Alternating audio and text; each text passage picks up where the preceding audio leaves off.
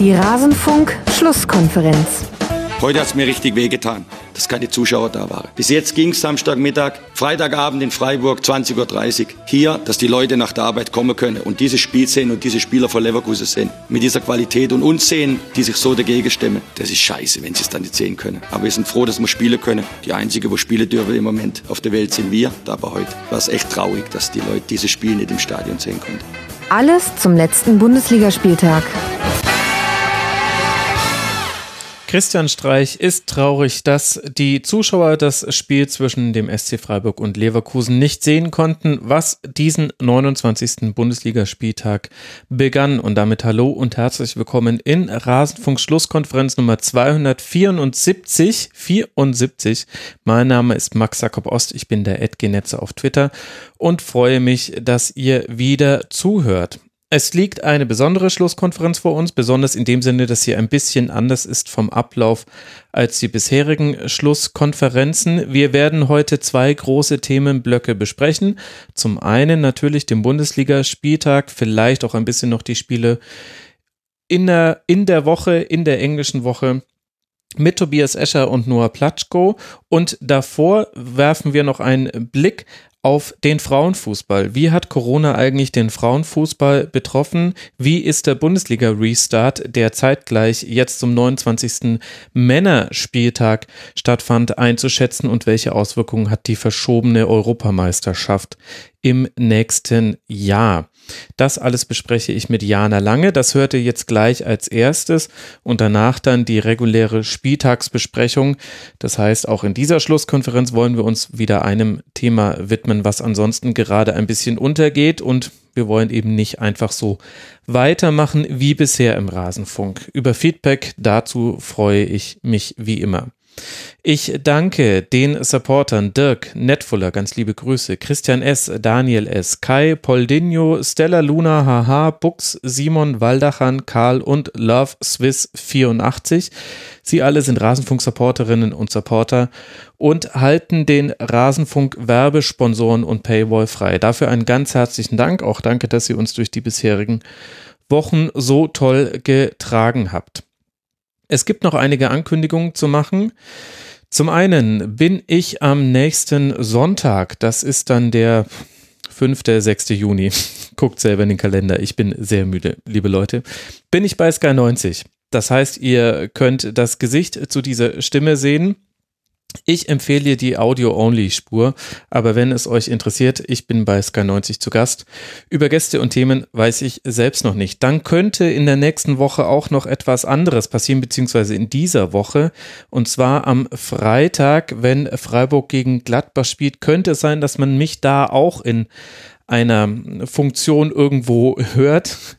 Wenn, ich kann da jetzt allerdings noch nichts äh, fix verkünden, folgt mir auf Twitter, Genetzer heiße ich da ja, da werde ich das verkünden, wenn dem so sein sollte. Und was aber definitiv stattfinden wird, ist am Freitag, den 5. Juni, ist das jetzt der 5. Juni? Meine Güte, ich weiß es wirklich nicht, halt der Freitag. Da spreche ich zusammen mit Thilo Jung und Hans Jessen im Format Jung und Live mit Marco Bode von Werder Bremen. Das wird definitiv stattfinden. 14 Uhr am Freitag. Das könnt ihr dort live hören, sehen und dann auch nachträglich wird es sowohl als Podcast als auch als Video auf YouTube zu finden sein. Das heißt, es liegt eine Max-Woche vor uns wie immer wir darüber auch denken. Das betrifft auch mich. Es ist ganz schön viel, aber das kam jetzt irgendwie alles zufällig, alles gleichzeitig. Bedeutet auch, dieser Sky 90 Auftritt, dass die nächste Schlusskonferenz dann am Montagnachmittag erscheint. Und das setzt euch insofern dann unter Zugzwang, als ich auch schon mal ankündigen kann, wenn alles gut geht, dann gibt es auch ein Tribünengespräch, was dann ebenfalls in der nächsten Woche erscheinen wird, Anfang der nächsten Woche. Ihr seht, es ist viel los und das äh, trotz äh, der besonderen Zeiten und trotz vielleicht auch der Umstände, dass es gerade so viele Dinge gibt in der Welt, die wichtiger sind als Fußball, Amy Cooper, George Floyd. Wenn euch einer der beiden Namen nicht sagt, dann lest euch ein, was da gerade in anderen Ländern passiert. Und auch in Deutschland haben wir ja durchaus einige Dinge, die nicht aus dem Blick geraten sollten. Wenn ich mir zum Beispiel einfach mal ganz persönlich angucke, mit welchen Schwierigkeiten, die Lehrerinnen und Lehrer in meiner Umgebung zu kämpfen haben, jetzt die Eltern ja sowieso, das habe ich schon häufig genug thematisiert, vor welchen Herausforderungen mein Kindergarten hier steht um das, was von der Politik beschlossen wurde, vielleicht dann doch irgendwie umsetzen zu können. Es sind wirklich harte Zeiten und da ist ja noch nicht von all denjenigen gesprochen, die es wirtschaftlich jetzt richtig hart getroffen hat durch Corona. Lasst uns das bitte nicht aus dem Blick verlieren. Wir reden hier über Fußball auch ein bisschen so, als wäre nichts passiert. Aber das eine ist eben nur Fußball. Es ist auch schön, dass uns der Fußball ein bisschen ablenkt. Ich äh, freue mich für jeden, der das als Ablenkung empfinden kann und der dann auch vielleicht so eine Schlusskonferenz hier hört und sagt, cool, jetzt habe ich mal einfach zweieinhalb, drei Stunden, seien wir realistisch eher drei Stunden, mal Ruhe von dem ganzen Thema. Das ist wunderbar, aber lasst uns bitte den Rest nicht komplett aus dem Blick verlieren. Es wird äh, sehr viel drauf ankommen, dass wir aufeinander Acht geben. Das ist mir in dieser Woche wieder äh, klar geworden. Und deshalb, auch deshalb, weil jetzt hier keine Gäste sind, schicke ich das jetzt einfach mal hier voraus in diesem vorab aufgezeichneten Begrüßungssegment. Ich weiß noch nicht, wie die Spieltagsbesprechung gelaufen sein wird. Das soll es jetzt aber sein, der Vorrede, genug der Vorrede. Ich wünsche euch jetzt viel Spaß. Wir beginnen mit dem Segment mit Jana Lange zum Frauenfußball in Zeiten von Corona. Viel Spaß mit Schlusskonferenz Nummer 274. Ich begrüße jetzt bei mir in der Leitung zugeschaltet Jana Lange vom Sportinformationsdienst, dem SID, die J-L auf Twitter. Hallo Jana. Hallo Max, grüß dich. Schön, dass du mal mit dabei bist. Ich habe auch tatsächlich erst in Vorbereitung auf dieses Segment verstanden, wie dein Twitter-Name eigentlich gedacht ist.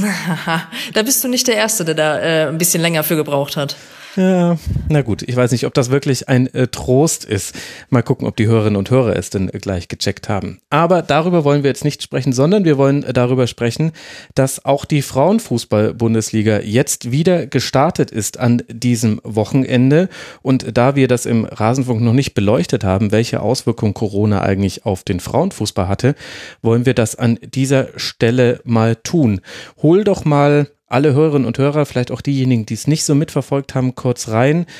Was war denn so der Stand in der Bundesliga im Frauenfußball und wie geht es jetzt gerade aktuell weiter? Huh, wo fängt man da an? Stand der Dinge war eigentlich alles wie immer. Wolfs, Wolfsburg als, als Titelverteidiger ähm, vor, vorneweg marschiert, äh, dahinter die Bayern. Ähm, ja, und äh, im Prinzip ähm, tja, war es eigentlich wie beim Männerfußball, dass quasi äh, eine jähe Unterbrechung sozusagen ähm, alles allen den Stecker gezogen hat. Hm. Und ähm, ja, grundsätzlich äh, tun sich dann natürlich im Bereich Frauenfußball vielleicht etwas andere Fragen auf als als bei den Männern. Ähm, Gerade so äh, das zentrale Thema äh, TV-Rechte-Einnahmen und sowas. Ähm, das sind natürlich äh, nicht die ähm, die äh, Aspekte, die beim Frauenfußball dann letztendlich eine Rolle gespielt haben. Ähm, und deswegen war es eine Zeit lang war es, war es ein bisschen ruhiger dann, weil man nicht so genau wusste, was passiert jetzt. Mhm.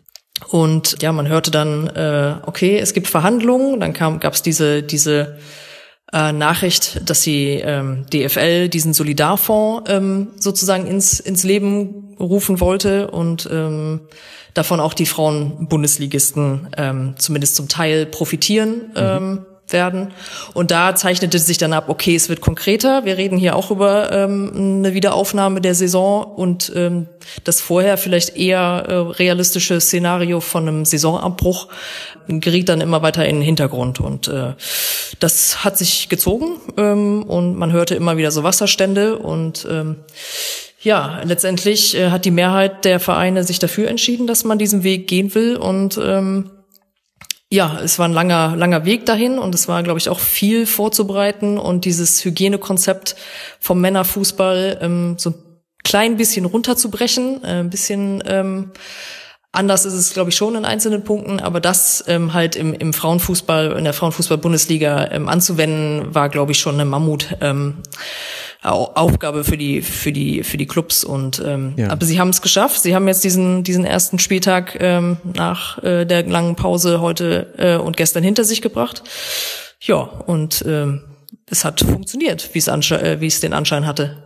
Zumindest jetzt äh, Stand dieser Aufzeichnung, die am Samstagabend stattfindet. Du hast den Solidarfonds der DFL angesprochen. Das sind 1,8 Millionen Euro. Davon gehen dann je 300.000 an die sechs Vereine, die nicht zu einem Profi-Männerverein gehören. Ah, ungute Formulierung. Aber ihr wisst, wie ich es gemeint habe, liebe äh, Hörerinnen und Hörer. Also nicht an äh, die Frauenvertretung vom FC Bayern zum Beispiel oder vom VfL Wolfsburg, sondern an die anderen Vereine. Das setzt ja auch schon ganz gut einen finanziellen Rahmen. Also während die Bundesliga im Milliard, also die Männerbundesliga sich im Milliardenbereich bewegt, sprechen wir hier gerade von 300.000 Euro pro Verein.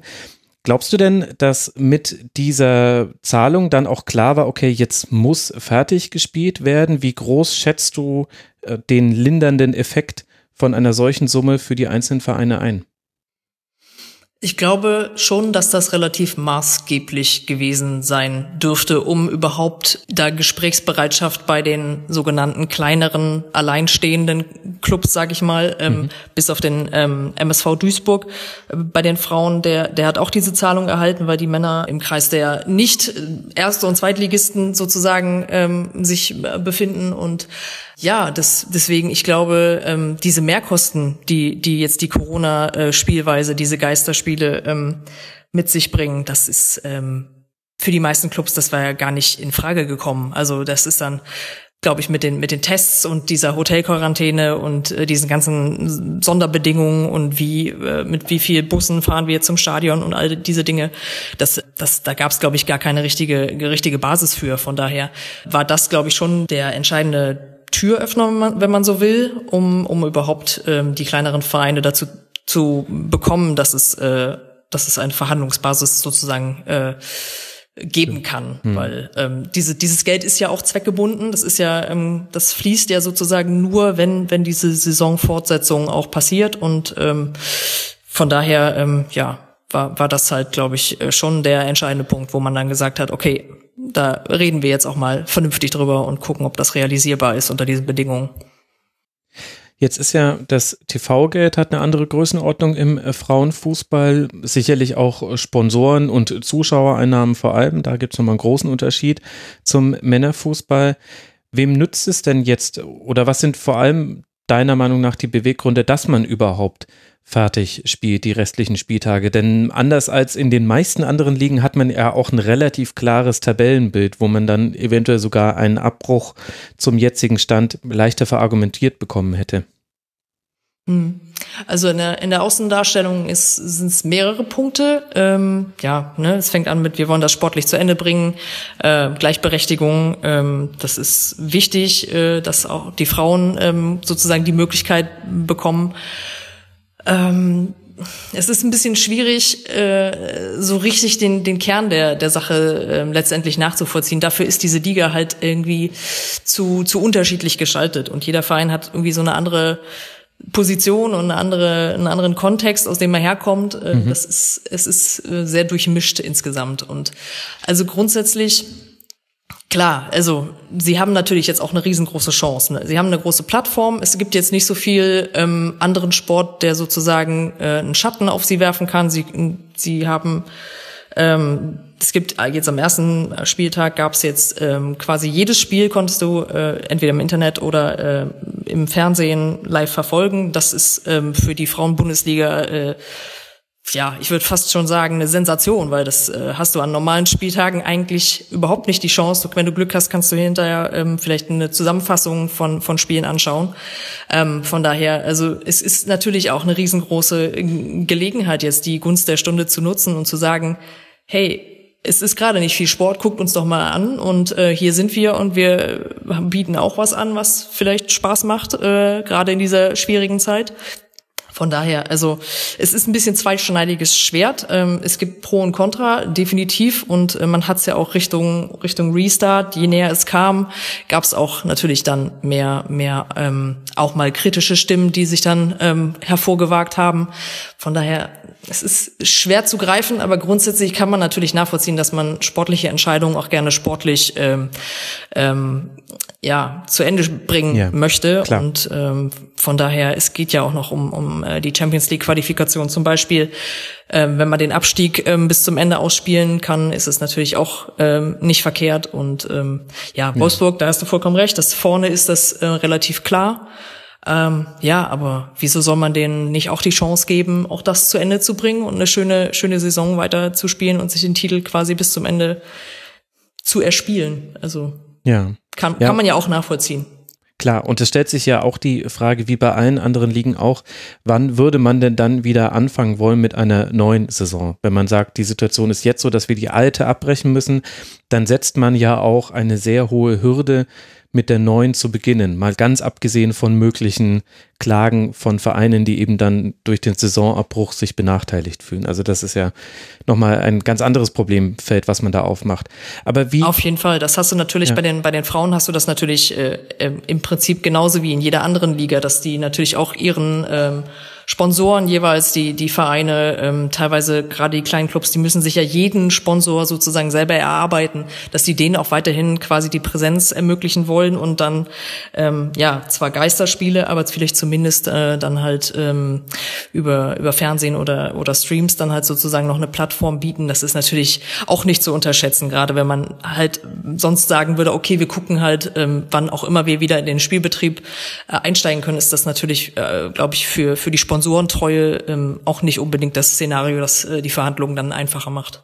Ja, ich glaube, das ist tatsächlich auch, das ist jetzt eine Spekulation meinerseits, die Argumentationslinie, von der her man diesen Restart der Frauen-Bundesliga sehen sollte, denn oder könnte, ähm, denn denn auch das, was du angesprochen hast, die höhere Sichtbarkeit jetzt für den Frauenfußball, das ist nachhaltig und langfristig ja auch vor allem für die Sponsoren interessant. Ich glaube jetzt nicht, also auch wenn die BBC jetzt als allererstes äh, Sportereignis das Spiel zwischen Bayern und Hoffenheim übertragen hat in Großbritannien, glaube ich jetzt trotzdem nicht, äh, dass jetzt morgen da der große Run einsetzt auf äh, Trikots und auf Autogrammkarten und so weiter. Aber für die Sponsoren ist es natürlich so ein schönes Goodie, was, was auch die Unterbrechung der Saison dann vielleicht ein bisschen leichter erträglich macht und für die halt eine Reichweite generiert, mit, denen sie, mit der sie ja selbst gar nicht kalkulieren konnten vor der Saison. Das ist zumindest so mein Gefühl, wenn ich Genau. mir das angucke. Mhm. Mhm. Vor allem, weil ja die Nee, zweite ich Liga annulliert wurde. Also in der zweiten Liga wurde einfach gesagt, okay, gut, wir haben jetzt äh, 16 äh, Spieltage gespielt, es wäre noch äh, bis äh, Spieltag 28 äh, gegangen, aber wir, nein, Moment mal, 26, Entschuldigung. Genau. wir, ähm, wir, wir frieren das jetzt hier ein und äh, dadurch ähm, wurde dann eben auch die Aufstiegsregelung getroffen, wobei da eben dann mit Werder der Erstplatzierte aufgestiegen ist und mit Meppen dann der Viertplatzierte, weil die Zweitvertretungen von Wolfsburg und Hoffenheim dazwischen noch lagen. Aber da hat man ja genau diesen Cut gemacht, zu dem man sich jetzt in der ersten Liga aus verschiedenen Gründen nicht durchringen wollte.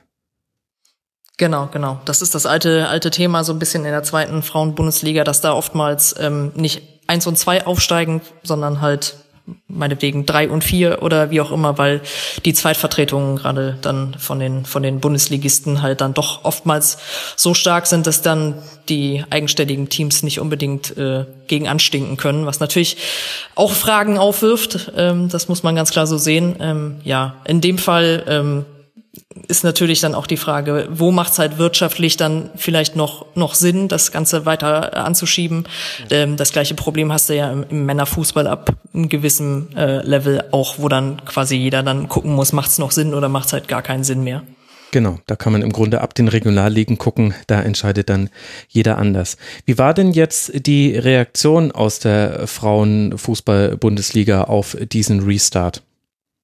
So wie ich es wahrgenommen habe, ähm, ich glaube, grundsätzlich ähm, habe ich zumindest keine negativen äh, Stimmen wahrgenommen. Ich glaube, ähm, wenn man jetzt den, den äh, Sigi Dietrich, ähm, den Liga-Ausschussvorsitzenden für die Frauen-Bundesligen und gleichzeitig Manager beim äh, FFC Frankfurt und vielleicht dem einen oder anderen ähm, geläufig, weil der schon äh, ja ein Urgestein ist, ähm, wenn man, wenn man den jetzt fragen würde, könnte der wahrscheinlich ähm, ja sehr viel ähm, erzählen, wie, wie er es wahrgenommen hat, weil das sozusagen auch so ein bisschen sein, sein Baby letztendlich war, weil er da natürlich sehr viel vermitteln und organisieren und ähm, ja, da die ganzen ähm, Strippen ziehen musste. Ähm, das ist jetzt nicht negativ gemeint ähm, im, im Hintergrund, damit das passiert. Und ich, äh, ich könnte mir vorstellen, dass da relativ viel, viel Erleichterung ähm, jetzt dabei ist, dass das tatsächlich so gut funktioniert hat. Also ich finde, das, was man ähm, bei, den, bei den Übertragungen sehen konnte, war schon ähm, eine recht gute, ausgelassene ähm, Stimmung. Ich habe noch nie so viel choreografierten Torjubel ähm, gesehen. Also das haben die sich anscheinend schon ganz gut überlegt oder auch schon die Spielerinnen selber ähm, ähm, quasi so eine erhöhte Aufmerksamkeits ähm, vielleicht äh, erwartet. Und dann haben sie sich dann tatsächlich ein paar Sachen überlegt dann, äh, weil sie ja auch streng genommen nicht äh, normal jubeln dürfen. Von daher, das, das äh, wirkte auf mich auf jeden Fall ähm, insgesamt so, als äh, hätte das relativ reibungslos ähm, funktioniert. Äh, wie gesagt, es gab von, zumindest habe ich jetzt ähm, heute Abend bis heute Abend noch nichts wahrgenommen, wo ähm, ja jetzt kritische Stimmen oder ähm, ja eine gewisse Brisanz sich äh, dargestellt hätte, was man auf jeden Fall gesehen hat, dass manche Teams echt ähm, gerade auch so personell richtig zu beißen haben. Ähm, mhm. Aus verschiedensten Gründen. Also dann hast du zum Beispiel beim wenn ich das richtig gesehen habe, beim MSV Duisburg, die mussten dann, weil sie keine Feldspielerin mehr ähm, zur Verfügung äh, stehen hatten, ähm, tatsächlich auf die Ersatztorhüterin als Feldspielerin zurückgreifen. Und ähm, beim SC Sand war das ähm, auch so. Die hatten auch auch kaum noch ähm, Ersatzspielerin auf der auf der Bank. Ähm, ich glaube, das ist einmal Verletzungspech, äh, aber manchmal ist es ja auch so, dass Spielerinnen tatsächlich nicht mit in Quarantäne gehen konnten aufgrund von beruflichen oder anderen Verpflichtungen. Ähm, von daher, das, das ist natürlich schon heftig und deswegen ist es, äh, glaube ich, den Teams auch wirklich sehr hoch anzurechnen im Einzelfall, dass das ähm, das Spielniveau, ähm, wie ich es wie ich's wahrgenommen habe, ähm, schon echt ziemlich gut war. Also das äh, hätte man auch anders erwarten können jetzt nach, die, nach dieser Pause und den unterschiedlichen Trainingsbedingungen ähm, durch verschiedene ähm, äh, Verfügung, Verfügungslagen in den unterschiedlichen Bundesländern und ähm, von daher, also ich glaube, würde sagen, dass das sieht erstmal relativ äh, gelungen aus. Man muss natürlich jetzt mal gucken, ob da jetzt mit viel Verletzungen oder sowas noch äh, im Nachgang ähm, dazu führt, dass dann doch eher äh, noch Kritik auf kommt, aber ähm, ich habe in der Hinsicht jetzt noch nichts gehört. Von daher glaube ich, dass soweit äh, erstmal alles ganz gut funktioniert hat. Mhm. Ja gut, ich meine, rein sportlich gesehen war das jetzt auch ein guter Auftakt wieder. Also der VfL Wolfsburg hat völlig überraschend gewonnen. Nein, das meine ich nicht. Es gab schon einige interessante Spiele. Bayern gegen Hoffenheim, das Duell um die Champions League war ein enges Spiel. Hinten raus, dann haben es die Bayern klar gewonnen. Freiburg hat gegen die Turbine nach 0-2 Rückstand noch 3-2 gewonnen. Duisburg in Leverkusen drei Punkte geholt, die jetzt das Tabellenbild da unten klarer aussehen lassen, als es eigentlich aussah vor Beginn dieses Spieltags. Also rein sportlich gesehen hat sich hat sich das gelohnt und war das jetzt auch ein guter Auftakt. Aber du hast ja gerade die Perspektive der Spielerin damit auch schon mit reingebracht. Und wir haben eben hier eine komplett andere Situation als im Männerfußball, zumindest wenn wir jetzt über den professionellen Fußball sprechen. Nämlich wir haben Berufstätige, die auch noch nebenher Leistungssport betreiben und dann eben zum Teil nicht in die Quarantäne gehen können. Da gab es auch auf Trainerseite ein Beispiel. Der TSG Hoffenheim-Trainer Jürgen Ehrmann ist an einer Berufsschule tätig. Da sind die Schülerinnen und Schüler kurz vor dem Abschluss und er sagt, okay, da kann ich jetzt nicht für eine Woche in Quarantäne verschwinden, nur um meine Mannschaft zu coachen. Das heißt, er saß jetzt nur auf der Tribüne und nicht unten auf der Trainerbank. Und du hast ja gerade mit Duisburg noch ein plakativeres Beispiel gebracht, wo dann die Feldspielerinnen nicht mal mehr ausgereicht haben, um, mhm.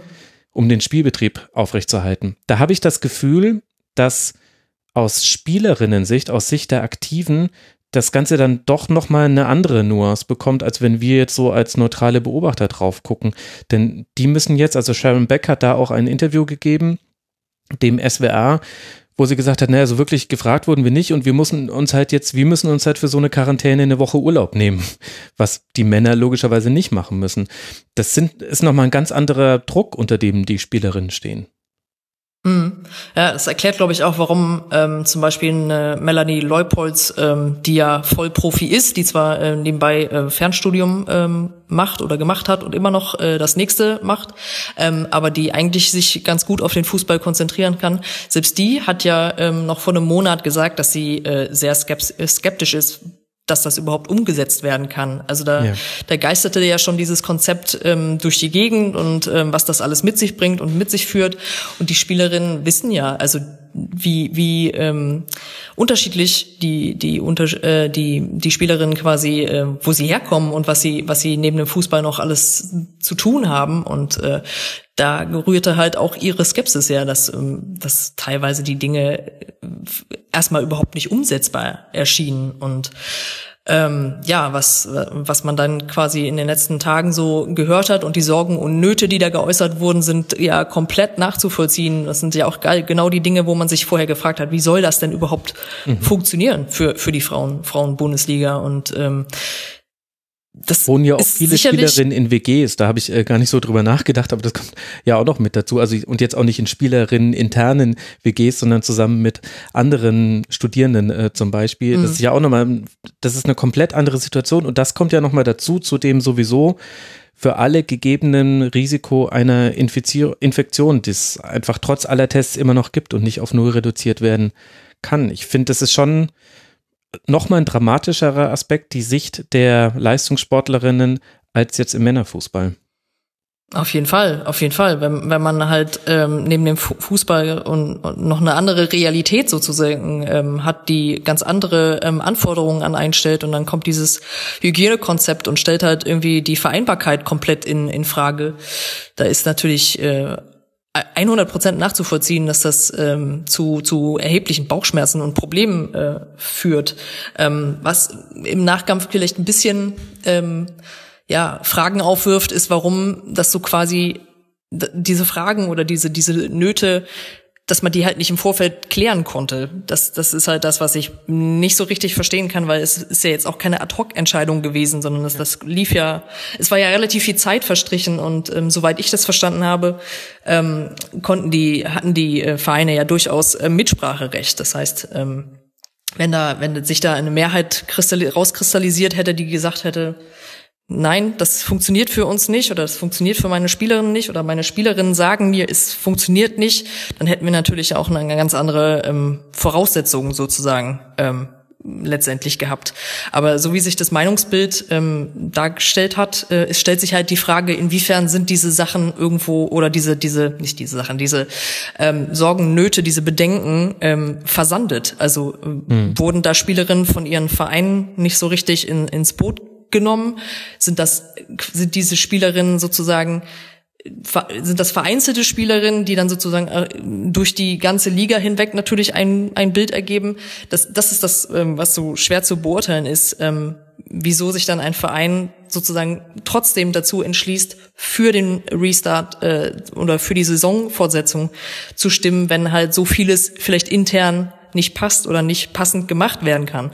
Ähm, es gibt, es gab auf jeden Fall Fall ähm, einige Bemühungen ähm, zu helfen, wo man helfen konnte, aber natürlich, wenn das dann bis ins kleinste Detail oder bis äh, ja um den um den ähm, ja Arbeitsplatz wie auch immer äh, das zu regeln, das ist natürlich vom ich sag mal von ganz oben her natürlich schwierig zu zu regeln, aber ähm, ja ich denke mal ähm, Manche Sachen kann man natürlich nicht aus der Welt schaffen, aber vieles äh, lässt sich natürlich durch ähm, gute Kommunikation zumindest ähm, ja angehen, Probleme angehen und versuchen eine Lösung zu finden.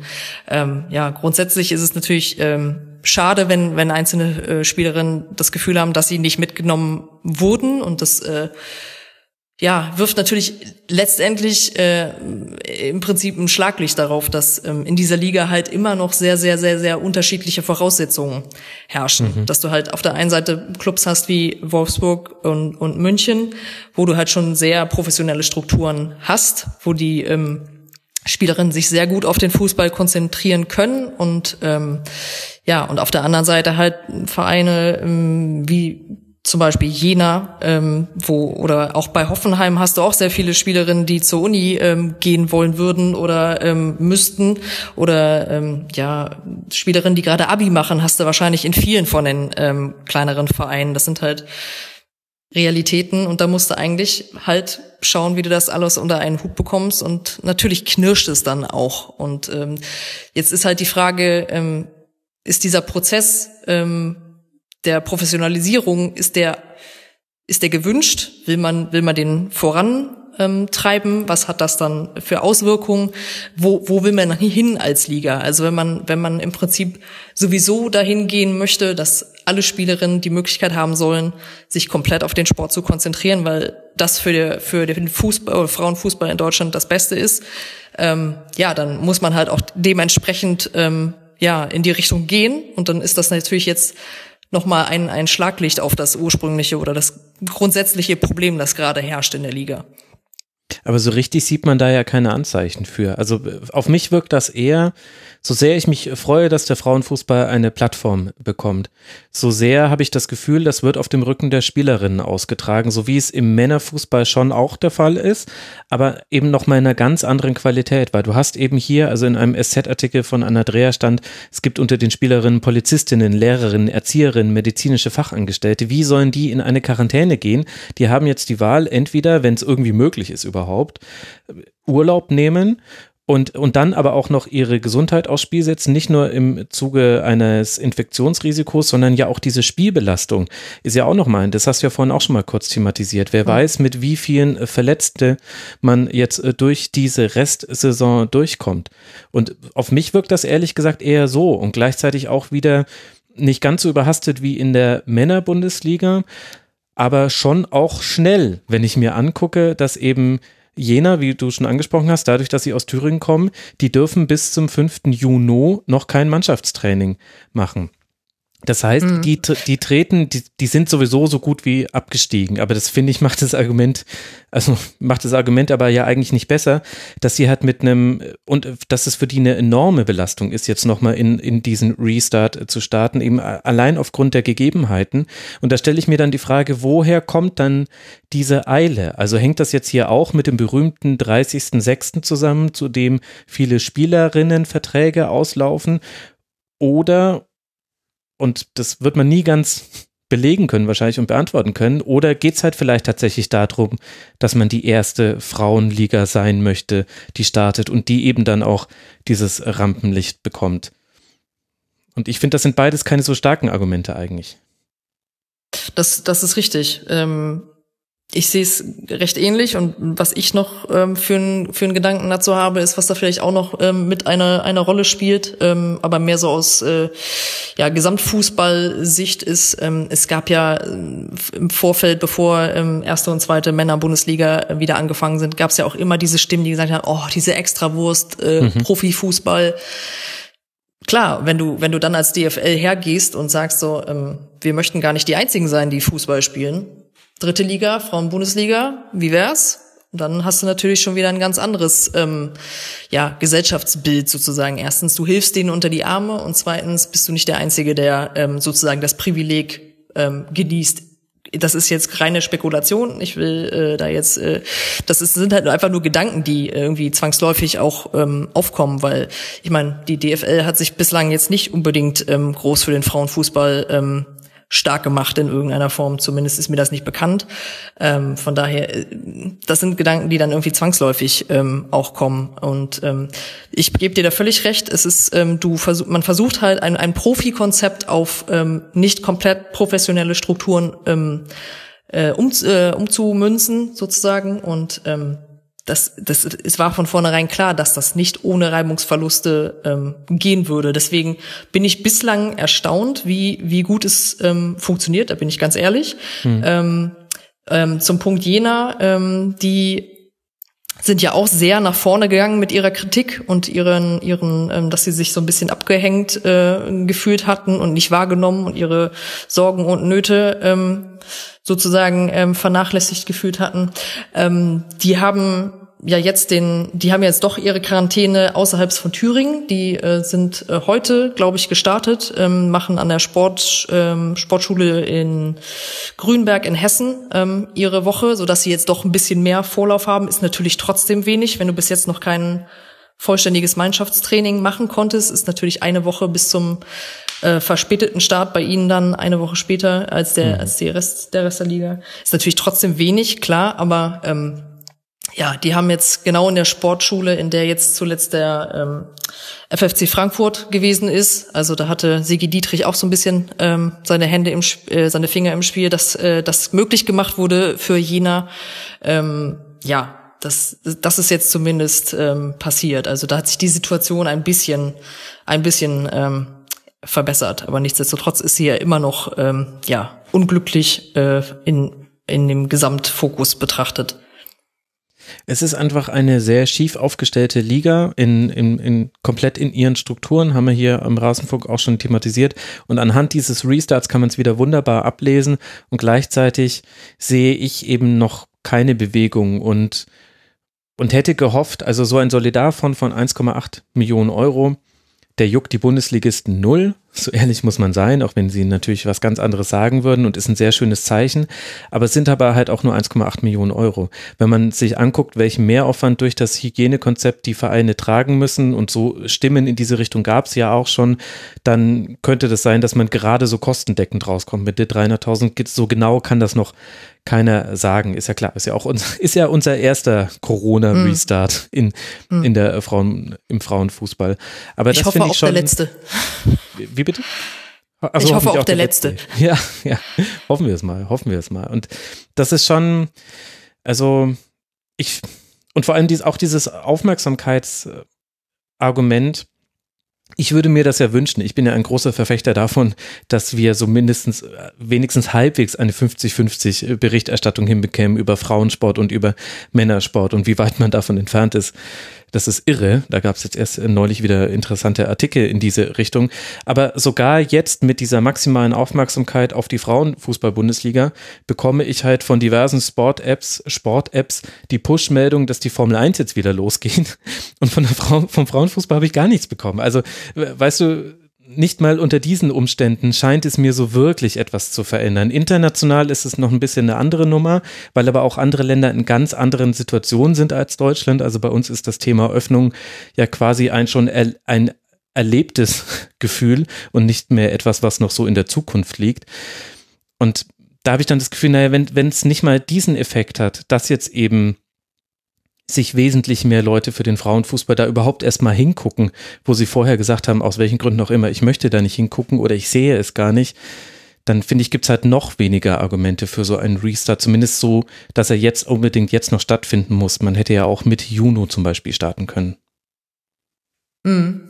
Ja, es ist halt die Frage, ähm, vielleicht kann es nochmal, ähm, ich will jetzt nicht Katalysator sagen, das ist vielleicht ein bisschen hochgegriffen, aber ähm, nochmal einen Anstoß geben, um, um ähm, ja, äh, verkrustete, althergebrachte ähm, ja, Prinzipien jetzt tatsächlich dann auch nochmal etwas ähm, ja, zu überdenken und vielleicht ja. dann äh, für die Zukunft sich ähm, zu überlegen, ob äh, man sich nicht tatsächlich auch vielleicht ein bisschen anders äh, aufstellen muss und, und sollte, damit dieses ähm, ja, äh, nicht abzustellende Gefälle, wie, wie auch immer man das nennen möchte, ähm, so, so eklatant äh, bleibt, weil wann immer man mit ähm, Sportinteressenten, äh, Interessierten oder Fußballinteressierten ähm, spricht und ja, man, man, die sehen das Ergebnis Wolfsburg gegen Köln äh, 4 zu 0 und die Reaktion ist immer die gleiche. Also es ist so von wegen, oh, langweilig, so nach dem Motto, fragt halt auch keiner. Also ist bei den Männern ja im Prinzip auch nicht so anders, wenn Bayern München gegen den Tabellenvorletzten spielt. Aber nun gut, aber es sind halt so Reflexe, die, die, die kommen irgendwie immer wieder. Also ich kann mir schon vorstellen, dass jetzt in der Zeit, wo etwas weniger anderer Live-Sport im Moment einfach ähm, angeboten wird, ähm, dass hier und da schon mehr, mehr Platz und ähm, ja, äh, Aufmerksamkeit eingeräumt wird, jetzt von, jetzt von Medienseite gedacht. Ähm, mhm wird es, glaube ich, schon so sein, einfach weil jeder froh ist, dass es was zu berichten gibt und dass da was passiert und dass da eventuell auch ganz nette Geschichten hinterstecken.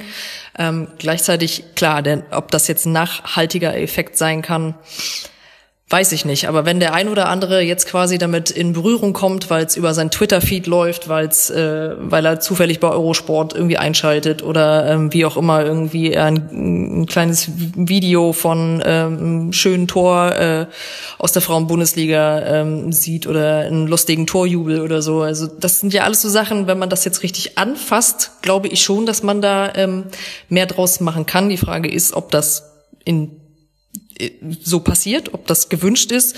Ich habe das Gefühl, ähm, zumindest ähm, wenn man mit ähm, den Vereinen spricht, also ich hatte jetzt in letzter Zeit Kontakt mit Wolfsburg und, und Bayern München, ähm, die nehmen sehr wohl wahr, dass sie sehr viele Anfragen ähm, bekommen, auch ähm, mhm. deutlich mehr als sonst. Also da schalten sich mehr Leute zu den Pressekonferenzen ähm, zu. Da ähm, gibt's Anfragen von, von Medien, äh, auch außerhalb von Deutschland, die dann Interviews führen möchten mit Spielerinnen und so. Und das ist, glaube ich, nicht ganz ähm, von der Hand zu weisen, dass es schon was macht und dass es ähm, für die Liga, die ja so ein bisschen angestaubt daherkam, ähm, kombiniert mit ausbleibenden äh, Erfolgen hier und da. Und ähm, dann hieß es ja immer, guck doch mal nach England oder guck doch mal ähm, mhm. nach, nach Spanien. Dann kommt, dann gab's da die Besucherrekorde ähm, äh, in den Stadien, weil da richtig gepusht wurde, weil da große Teams mit Historie, mit Männerhistorie sozusagen gegeneinander gespielt haben. Da wurde halt richtig viel versucht in, in Sachen PR. Und bei der Frauenbundesliga hatte man halt das Gefühl, ne, die Frauenbundesliga denkt, sie ist halt eine ziemlich gute Liga und ähm, so Kokolores jetzt mal ins Unreine gesprochen, brauchen wir nicht. Also ja. wir müssen uns hier gar nicht, gar nicht groß irgendwie beweisen. Und ähm, da hat, hatte zumindest jetzt mal so ein bisschen das Umdenken stattgefunden. Und wenn das jetzt nochmal sozusagen das befeuert, dass man ähm, ja die, die alten Zöpfe so ein bisschen abschneidet und guckt, ähm, wie man das wie man sich tatsächlich besser ähm, selber in den in den Vordergrund drücken kann und äh, dass man sich auch gar nicht so verstecken braucht, ähm, dann dann ist es ja letztendlich vielleicht sogar ein positiver Effekt, der ähm, aus einer sehr, ja, wie soll man sagen, übers Knie gebrochenen Situation oder ähm, ja, wie du gesagt hast, auf dem, auf dem Rücken von einzelnen Spielern ausgetragenen Situationen, wenn da, ich kann mir schon vorstellen, dass sich daraus trotzdem noch was Positives en, entwickeln ließe. Aber es ist natürlich, wenn das auf dem Rücken der Spielerin, sprich mit vielen Verletzten äh, einhergehen würde, dann wäre das sicherlich äh, nicht im Sinne äh, von, von den Leuten, die sich viel mit der Frauenbundesliga beschäftigen oder halt selbst Teil davon sind. Von daher, es ist schwierig, es ist sehr risikobehaftet, aber ich sehe, sehe durchaus auch ähm, Möglichkeiten, das als Chance zu nutzen. Das wäre ja gut.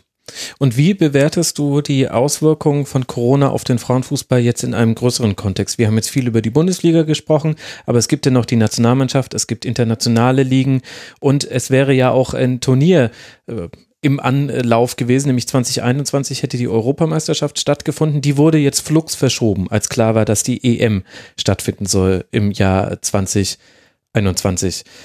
Wie ist denn das jetzt äh, zu bewerten? Muss das so sein, dass man dann den Frauenwettbewerb zur Seite drängt? Oder ist es vielleicht auch gut für den Frauenwettbewerb? Wie ist da deine Perspektive drauf? Hm, da scheiden sich ja so ein bisschen, bisschen die Geister. Aber ähm, ich, ich sehe das tatsächlich auch so eher ähm, pragmatisch, weil ähm, wenn man jetzt zurückdenkt an, ans vergangene Jahr, an den vergangenen Sommer, ähm, da hatte ich den Eindruck, äh, dass das, dass die Frauen-WM da relativ viel, ähm, ja, Aufmerksamkeit bekommen hat und ähm, durchaus auch ähm, ganz gute Einschaltquoten zum Beispiel hier in, in Deutschland hatte. Und es ist, wurde jetzt aus, aus Nachrichtenagentursicht ähm, das, das, was produziert wurde an, an, an, an, an Inhalten von uns, das wurde super angenommen. Also das war ähm, echt schön zu sehen. Ich mache das äh, mit dem Frauenfußball ja jetzt auch schon eine Weile und so extrem ähm, die Nachfrage an, an Inhalten ähm, war noch nie da. Von daher, ähm, ich, ich aus der Perspektive her ähm, bin ich natürlich extrem äh, ja eingeschränkt sozusagen, aber ähm, was das angeht, äh, kannst du äh, in, in einem Sommer, wo ein Männerturnier ähm, stattfindet, kannst du nicht punkten. Also da, da, da gehst du mhm. komplett unter. Ähm, von Olympia daher ist ja auch noch, also zwar genau, nicht zeitgleich, das, das, aber ja, zwei sehr große genau. Ereignisse. Genau, also das, das wäre für mich, ähm, hätte ich nicht verstanden, wenn man sich dafür entschieden hätte, das irgendwie in, im, im äh, ursprünglichen Zeitfenster irgendwie zu versuchen. Ähm, von daher fand ich die ähm, Entscheidung eigentlich äh, unumgänglich. Und ähm, ich glaube, dass es für, also für das Turnier und für die Aufmerksamkeit auf jeden Fall besser ist, wenn es nicht diese äh, unglaublich große Konkurrenz äh, im, im gleichen Sommer gibt. Ähm, was die, was die Nationalmannschaft an sich angeht, da hatte ich auch die Gelegenheit, mit der Bundestrainerin vor kurzem zu sprechen. Ähm, die macht natürlich auch drei Kreuze, dass ihre Spielerinnen jetzt nicht ähm, sag ich mal, äh, über, weiß ich nicht, drei, vier Monate oder noch länger, fünf Monate null Wettkampfpraxis haben, sondern immer nur vor sich hin trainieren und ähm, wir können uns ja auch alle nicht vorstellen, wie, wie das für den Kopf sein muss. Also das, das stelle ich mir ja ähm, bei all diesen ganzen ähm, ja, Problemen mit Kaltstart und äh, jetzt wieder äh, in, den, in den Wettkampfmodus schalten, das stelle ich mir ja auch total schrecklich vor als, als Leistungssportler, wenn du erstens diese Zeit, in denen sie so lange nicht wussten, was passiert und dann ja, dann wird deine Liga vielleicht abgebrochen und dann weißt du irgendwie auch immer noch nicht, wann deine, wann die neue Saison losgeht. Du weißt nicht, wann die Länderspiele kommen. Also das also das kann sich ja auch keiner ausmalen. Und das wäre ja sozusagen auch äh, ein, ein Szenario, mit dem man sich auseinandersetzen müsste, wenn die Liga jetzt abgebrochen worden wäre. Also ich weiß nicht, ob das so unglaublich ähm, ja, verlockend ist, ähm, sich damit auseinanderzusetzen. Aber so, ähm, wenn es jetzt so laufen sollte, dass die Spielerinnen ähm, da heil durchkommen, und da das hoffen wir jetzt einfach mal alle und davon gehen wir jetzt auch, mal ganz optimistisch aus.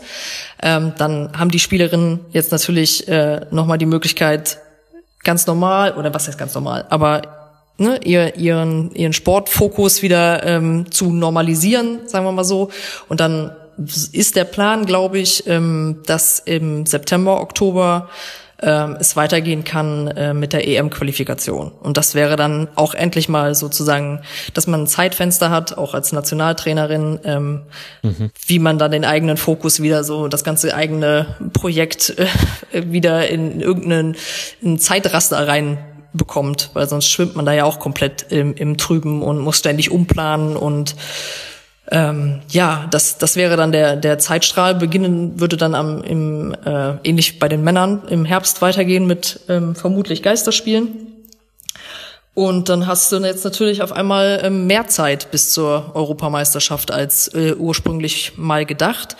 Ähm, meine persönliche Meinung ist, dass das für die Mannschaft eigentlich ganz gut ist, ähm, dass es zumindest kein, kein äh, Nachteil darstellt, weil ähm, Martina Voss-Tecklenburg ähm, hat eh diesen Verjüngungsprozess ja eingeleitet. Und das ist ja ähm, bekanntlich was, was nicht von heute auf morgen so richtig super funktioniert. Ähm, da gibt's ganz viele junge Spielerinnen, eine Lena Oberdorf, eine mhm. Clara Bühl. Das sind alles Spielerinnen, die sind jetzt schon auf einem ziemlich, ziemlich guten Niveau. Und wenn die ähm, ja, vor allen Dingen unter diesen besonderen Umständen, die wir jetzt haben, ähm, mehr Zeit bekämen, ähm, um erstens durch diese Krise durchzukommen und zweitens ähm, ja sich zu entwickeln und Erfahrungen zu machen, ähm, ist das sicherlich nicht verkehrt. Denn wenn die willst du dann vielleicht beim nächsten Turnier schon als ähm, ja Schlüsselspielerin mitnehmen und ähm, von daher würde ich behaupten, aus sportlicher Sicht ist es jetzt für, für die deutsche Nationalmannschaft jetzt nicht erstmal gravierend äh, ein Problem, dass es jetzt sich um, um ein Jahr verschiebt. Es ist, bringt natürlich Herausforderungen mit sich. Äh, ich persönlich finde es natürlich auch schade, dass ich jetzt auf einmal nächstes Jahr äh, kein Turnier in, in England habe, aber dafür mein Gott, es ist im Moment sowieso, sind so viele Themen gerade wichtig Eben. und kein Mensch weiß, was nächstes Jahr ist. Von daher ähm, so ist, das, ist das einfach hinzunehmen, würde ich jetzt mal sagen. Das fasst es vielleicht ganz gut zusammen. Wenn jetzt jemand da draußen sagt, äh, Frauenfußball, ich äh, widme mich dem, und da geht's ja jetzt unter anderem am Donnerstag weiter, am 4. Juni zwischen Duisburg und Köln. Das äh, könnte so die letzte Möglichkeit für Köln als Aufsteiger sein, vielleicht noch am Nichtabstieg zu schnuppern, nur wenn man dieses Spiel gewinnt. Wird es denn weiter so sein, dass alle Partien frei empfangbar sind, oder war das jetzt nur etwas Einmaliges zum Auftakt? Tja, das müssten wir mal den DFB fragen. Weiß man noch nicht, ne? Okay, ich dachte nur, ich hätte ja, es überlesen. Na, manchmal ist das so ein bisschen, ein bisschen kurzfristig, ähm, wie das da vonstatten geht. Ich könnte mir vorstellen, dass sie das versuchen, weiterhin so umzusetzen. Ich weiß nicht, ähm, ob das bis zum Ende gelingen wird. Ähm, ich, also das Spiel ist auf jeden Fall ein Eurosportspiel, wenn ich mich nicht täusche. Also das sollte, sollte empfangbar ähm, sein für den, für den Großteil äh, der Interessierten. Und wie, wie du schon gesagt hast, da, da wird wahrscheinlich ordentlich Feuer drin sein. Ähm, das kann man sich durchaus mal, mal anschauen. Und ähm, ich würde mir wünschen, dass, äh, wünschen, dass es auch weiterhin so ist, dass ähm, sämtliche Spiele auf dem einen oder anderen Wege ähm, verfügbar sind, weil ganz ehrlich, also das ist irgendwie so das Basis, die Basis an, an Sichtbarkeit, die, die muss eigentlich, die muss einfach gegeben sein. Und das machen so viele andere Frauen, Frauenligen mittlerweile, mittlerweile vor, dass es halt echt schwer ähm, nachzuvollziehen ist, wenn das nicht, ähm, ja, umzusetzen sein sollte in der heutigen heutigen Zeit. Und ich bin einfach mal äh, optimistisch, dass sie jetzt den Anfang gemacht haben und, und gemerkt haben, dass es ganz gut ankommt bei den Leuten und dass es sich lohnt. Und äh, ja, ich äh, würde sagen, man kann sicherlich mehr als ein Spiel pro Spieltag äh, auch in Zukunft sehen. Ach, der DFB. In manchen, in manchen Bereichen ist er einfach wie der, wie der Opa, der ihm anruft und sagt, der Videorekorder geht nicht mehr. Und dann sagt man, ja, du hast du irgendwas gedrückt. Ich habe keine Taste gedrückt. So, so ein bisschen ist der DFB. Ja, das war ja auch ganz lustig, ganz lustig mit dem ähm, Stream. Ähm, quasi der Auftakt des Restarts war dann ja äh, Wolfsburg gegen Köln, das besagte äh, 4 zu 0. Und dann ruckelte natürlich so dermaßen der Stream.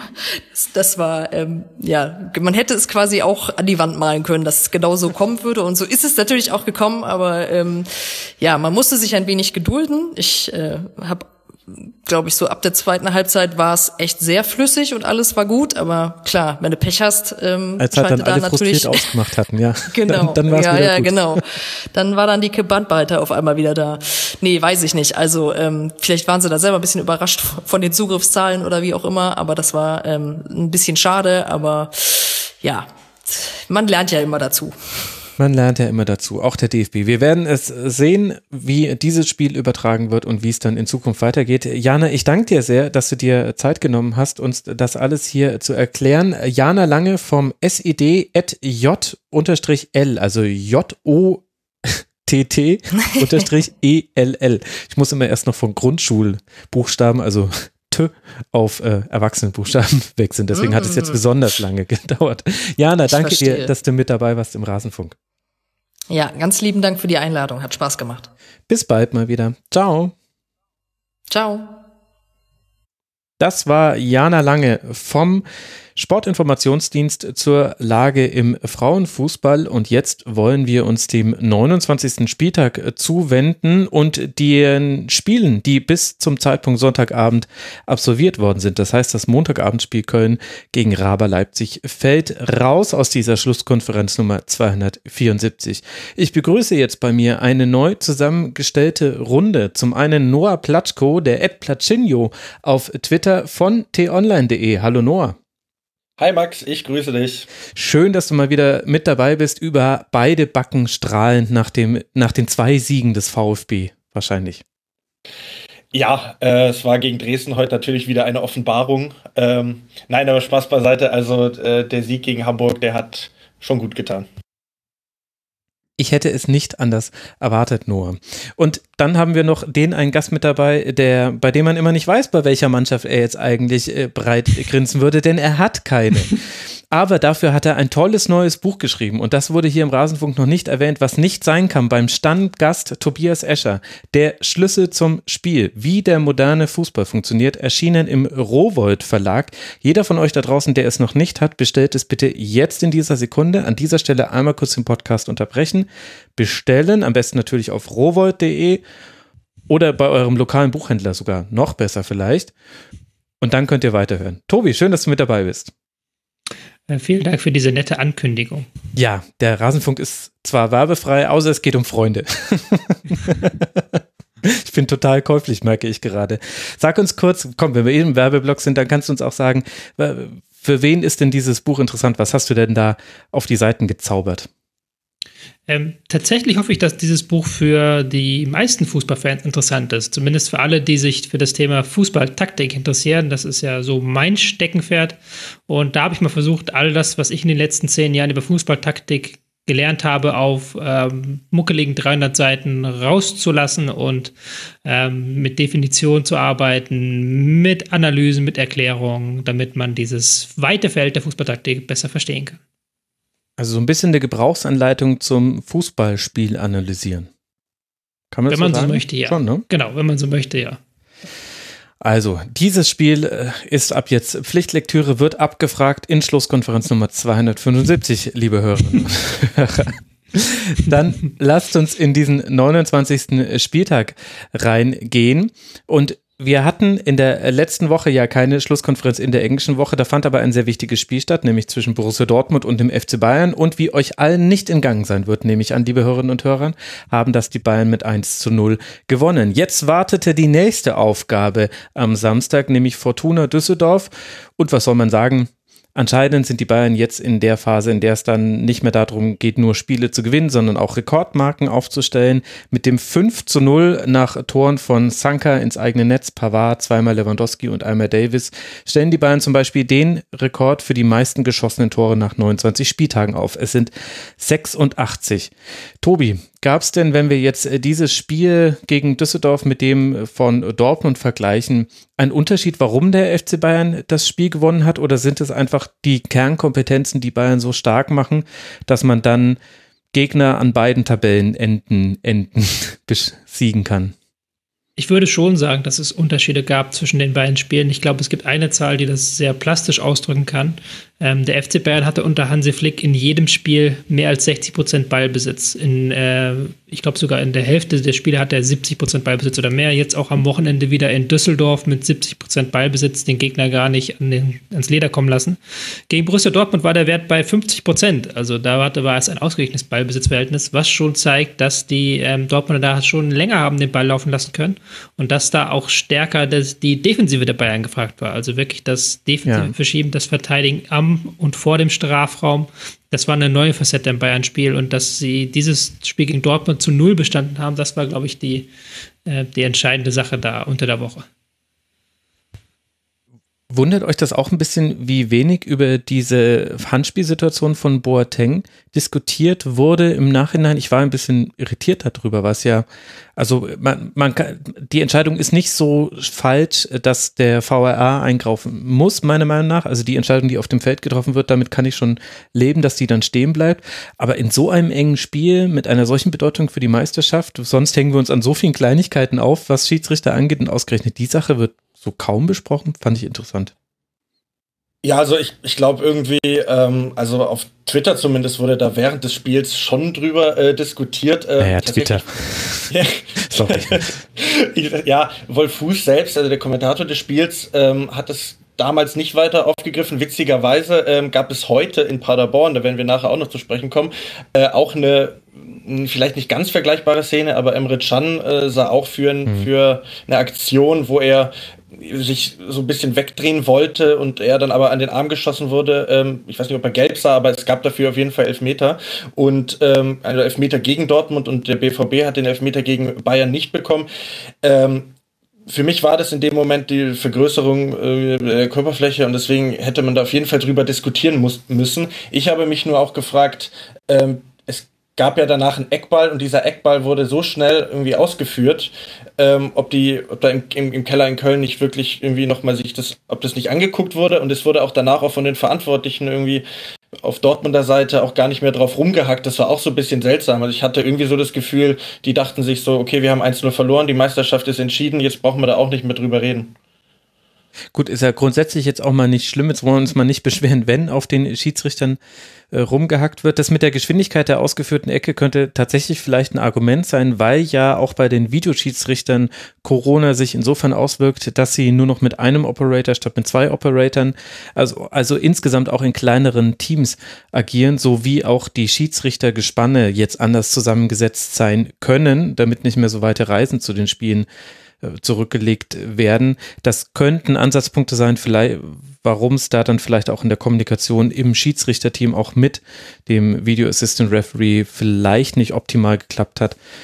Ich fand es einfach nur interessant. Also hat mich etwas gewundert, ehrlich gesagt. Und natürlich könnte man dann auch über Akanji gegen Lewandowski ganz am Schluss des Spiels äh, sprechen, aber das, ja, naja, das eine war halt entscheidender als das andere.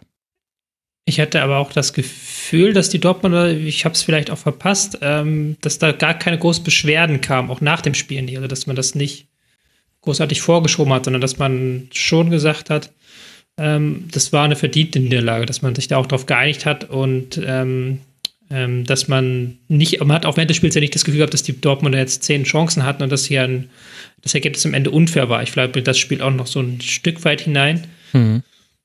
Was mich gewundert hat, war dann, dass nach dem Spiel ähm, relativ mit deutlicher Wucht dann das Favre, so ein Favre-Thema aufkam. Ja. So in, in, der Berichterstattung auch von unterschiedlichen ähm, Berichterstattern ähm, auf einmal. Also der Kicker kam dann relativ schnell mit einem Kommentar hinterher, auch in der Süddeutschen wurde das thematisiert und sogar Lothar Matthäus hat es ja, glaube ich, bei Sky dann direkt thematisiert. Das hat mich dann so ein bisschen gewundert. Das hat auch vielleicht diesen Fokus von dem Elfmeter weggeschoben, dass man sofort das Favre war zu wenig mutig fast aufgemacht hat.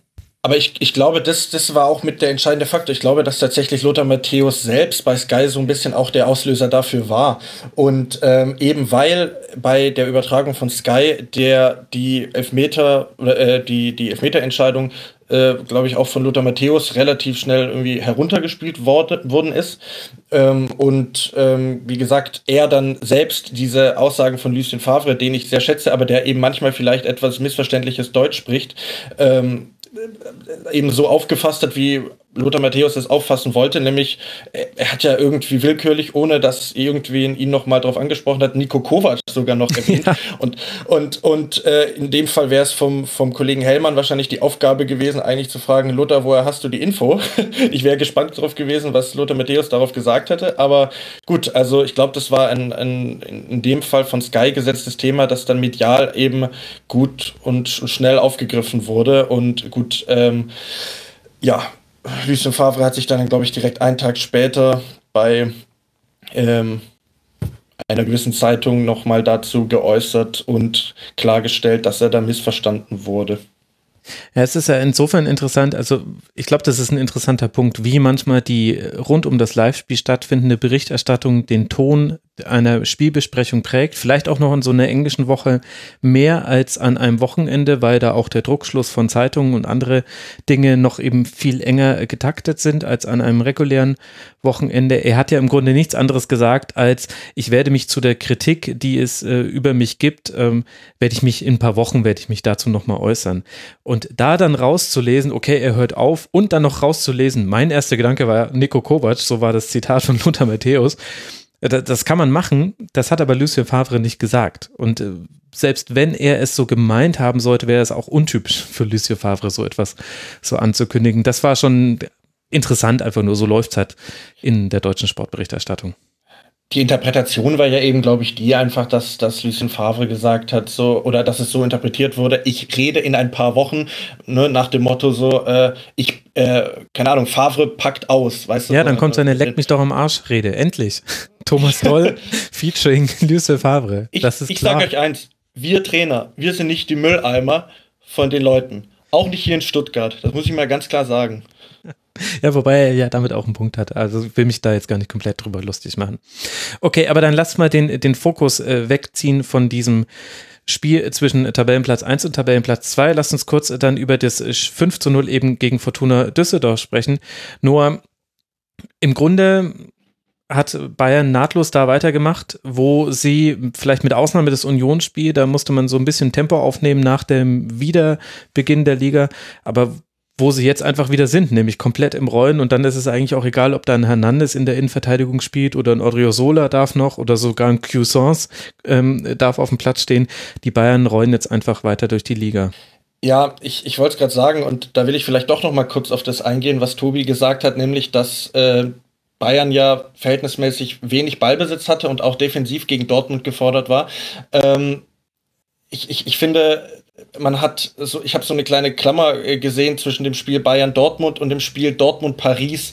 Also dieses Geisterspiel ähm, vor der Corona-Pause, ähm, weil da die, die Dortmunder, sage ich mal, relativ passiv waren. Und also sie haben, fand ich, die, die gegnerische Abwehr sowohl in Paris und jetzt auch gegen Bayern nicht stark genug fordern können. Vielleicht lag es auch daran, dass die Pariser Abwehr zu gut war, aber im Bayern-Spiel oder im Bayern-Spiel habe ich es auch so gesehen, dass die Bayern-Abwehr einfach auch viel zu gut war. Und du hast es gerade angesprochen, ob Hernandez, ob Boateng, ob Alaba da spielt, äh, ja, spielt da bei Bayern derzeit eigentlich keine Rolle.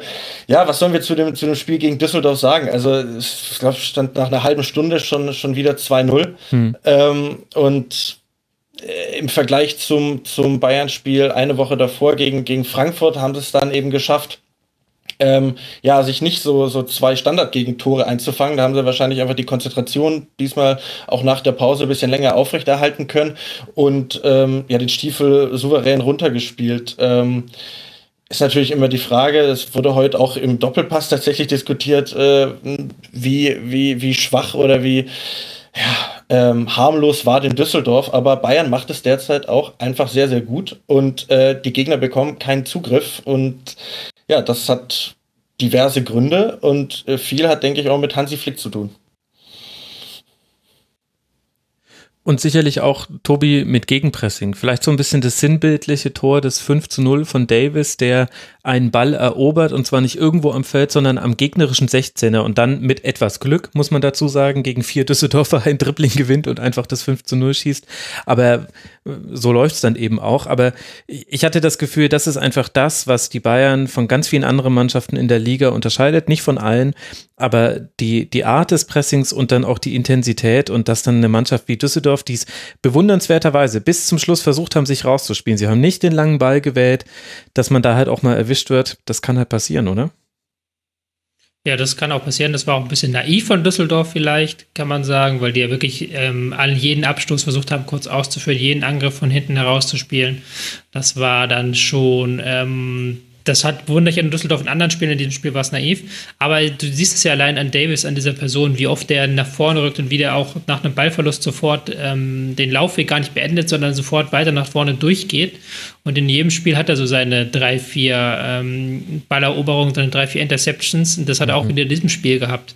Und sowas macht dann schon einen riesigen Unterschied. Die gesamte Mannschaft ist sehr viel besser sortiert und ähm, diese Sort, äh, dass du bei Ballbesitz genau weißt, wo deine Mitspieler stehen und wird, dass jeder genau einen Raum zugewiesen hat. Das hat ja vor allen Dingen den Effekt, dass du in dem, wenn du den Ball verlierst, sofort in eine Ordnung zurückkehren kannst oder aber sofort äh, mit mehreren Spielern den Gegner jagen kannst, weil du halt ähm, genau die Abstände kennst und weil du genau weißt, wenn ich jetzt ins Gegenpressing starte, dann ist da noch einer hinter mir, der im Zweifelsfall dann den Passgeber presst. Hm. Und das machen die Bayern derzeit in Perfektion und das haben sie hier wieder in Perfektion gemacht ich fand da tatsächlich auch exemplarisch eigentlich das 3 zu 0 war es, glaube ich, ne, als dann ähm, erstmal Kimmich auf Müller und dann Müller auf Lewandowski nochmal so zurückgesteckt hat, so dass, einfach jeder wusste, okay, da wird jetzt ein Offensivspieler kommen, der nachrückt und Lewandowski muss den da nur noch einschieben. Also die, die, ja, Automatismen, keine Ahnung, wie man so schön sagt, äh, das sah schon alles wahnsinnig flüssig aus und äh, nahm dann so seinen Lauf.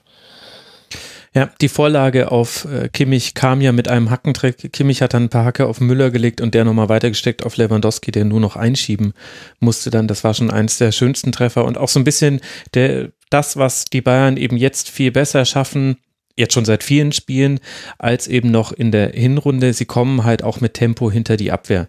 Es sind eben nicht mehr diese, ja, ich weiß mein Lieblingsthema, aber sind halt nicht mehr diese Flanken aus dem Stand, sondern diese Pässe in die Tiefe, von denen auch in jedem Spiel fünf bis acht nicht ankommen. Aber sie spielen sie einfach weiter. Sie hören nicht auf, sie zu spielen. Und dann, und dann hast du eben, bist du eben hinter der Kette, kannst zurücklegen, diesen Spielzug. Also so schön wie beim 13-0 hat man ihn jetzt noch nicht gesehen von den Bayern. Aber ansonsten hat man das jetzt schon sehr, sehr häufig gesehen. Und im Grunde sind dann die Namen auch austauschbar. Die Art und Weise, wie es dann abgeschlossen wird, ist fast immer gleich. Ball wird zurückgelegt ans Eck des Fünfers. Da steht immer jemand oder jemand steht am Elfer, äh, wo der Ball ja dann auch hinkommt. Und dann wird er eben da verwandelt. Das ist schon einfach sehr konstant für die Bayern. Ja, und dann hast du halt noch wirklich äh, Thomas Müller in einer Wahnsinnsform. Ne? Also ähm, es ist so ein bisschen die Frage, die ich mir auch gestellt habe, okay, war, war Müller in der Hinrunde wirklich ähm, außer Form unter, unter Kovac? Ähm, es ist vielleicht so beides bedingt. Ne? Also er war vielleicht nicht so gut und deswegen hat Kovac dann auch gesagt, ich nehme ihn vielleicht erstmal raus und dann war das Verhältnis auch ein bisschen angeknackst. Ähm, aber jetzt in der Rückrunde unter Flick, ich weiß gar nicht, ob er den den Misimovic-Vorlagenrekord schon gebrochen hat, wahrscheinlich noch nicht ganz, ne? Ich, ich dachte Aber, sogar, der Vorlagenrekord wäre von Kevin De Bruyne. Da ah, das kann sein. Das jetzt, ich dachte, also 22 hatte, glaube ich, Kevin De Bruyne. 21 ah. oder 22, damals in jener Wolfsburger Saison, die so gut war. Und er steht aktuell bei 19, wenn ich mich gerade richtig erinnere. Also irgendein Wolfsburger hatte den Rekord. ja, genau. Ja, Ja, gut, vielleicht kommt halt einfach auch Thomas Müller, also natürlich spielt dann Vertrauen des Trainers und dass man spielt eine Rolle, aber ich glaube, dieses, äh, dieses geordnetere Pressing, was man eben erst seit Hansi Flick sieht, dass eben alle durchpressen und eben auch vorschieben. Und du eben weißt, wenn ich jetzt vorne drauf presse, dann wird der Raum hinter mir auch von jemandem gesichert. Und es gibt da nicht ein Riesenloch, zumindest in der Regel gibt es da kein Riesenloch. Das kommt halt so einem Spieler wie Thomas Müller extrem entgegen, weil der da auch tatsächlich jemand ist, der, der den Impuls setzt. Also ganz oft ist ja Thomas Müller derjenige, der, der den Impuls gibt für, okay, wir gehen jetzt richtig drauf und der auch seine Mitspieler dirigiert. Ich glaube, da treffen zwei Dinge aufeinander. Vertrauen des Trainers und eben die Spielweise ist auch wieder so, wie es zu Thomas Müller passt. Ich würde noch einen Spieler herausheben, der selten mhm. herausgehoben wird. Ganz kurz, ähm, Joshua Kimmich. Ja. Der einfach momentan auch wahnsinnig in Form ist. Er hat jetzt gegen Dortmund hatte er den ähm, Laufrekord der Saison ähm, mal wieder aufgestellt, meiste gelaufene Kilometer, wurde dieses Wochenende wieder abgenommen, kommen wir später zu. Ähm, aber der läuft halt Spiel, jedes Spiel seine 12, 13 Kilometer, der spielt Pässe, das ist unglaublich, den macht halt eben auch diese Risikopässe, wie du gerade richtig gesagt hast, Max, und das ist halt Kimmich momentan, wo Thiago fehlt, immer wieder den Pass äh, rein ins Zentrum, immer wieder den Laufweg rein ins Zentrum. Der ist momentan überall zu finden, ich finde, der ist in einer richtig geilen Form. Ja, und das ist so ein typischer Spieler, wo man sich äh, gar nicht mehr erinnern kann, warum es da eigentlich eine Diskussion gab, ob er auf der Sechs spielen soll oder lieber auf der Rechtsverteidigerposition. In der Nationalmannschaft gab, hatten wir die Diskussion ja auch schon mal. Und, äh, und, und da, dann ja auch mit seinem Vorgänger, mit Philipp Lahm, also irgendwie komische Parallelität der Ereignisse. Aber wenn man sich anguckt, wie er da vom Zentrum aus eben welchen Einfluss er aufs Spiel nehmen kann, auf allen Ecken des Feldes. Und er hat ja dann gegen Düsseldorf auch noch Innenverteidiger gespielt, als Cuisance reingekommen ist und das dann auch nicht äh, so schlecht gemacht. Dann sieht man schon, also besser hat man Kimmich, glaube ich, noch nicht gesehen in seiner Karriere. Ja. Und ich, ich würde auch sagen, also was Tobi hat ja auch noch mal kurz äh, Thiago angesprochen. Ne? Äh, es gab sicherlich Phasen äh, mal beim FC Bayern, wo man gesagt hat, okay, wenn Thiago nicht dabei ist, dann hat Bayern ein Problem. Hat Bayern aber derzeit überhaupt nicht. So, also ne, das Fehlen von Thiago finde ich jetzt macht sich nicht sonderlich bemerkbar. Ja, das stimmt. Was gleichzeitig auch die Frage stellt, was passiert mit Leon Goretzka, ohne dass ich jetzt hier gleich wieder das nächste große Bayern-Thema aufmachen möchte, aber diese, diese Aufgabenverteilung zwischen Kimmich und Goretzka zusammen dann vorne mit einem Müller, der sehr, so wie halt immer, frei seine Rolle interpretiert und mit ja einem sehr weit einrückenden Davis oft auch. Also das fand ich beim 1 zu 0 gegen Dortmund so interessant.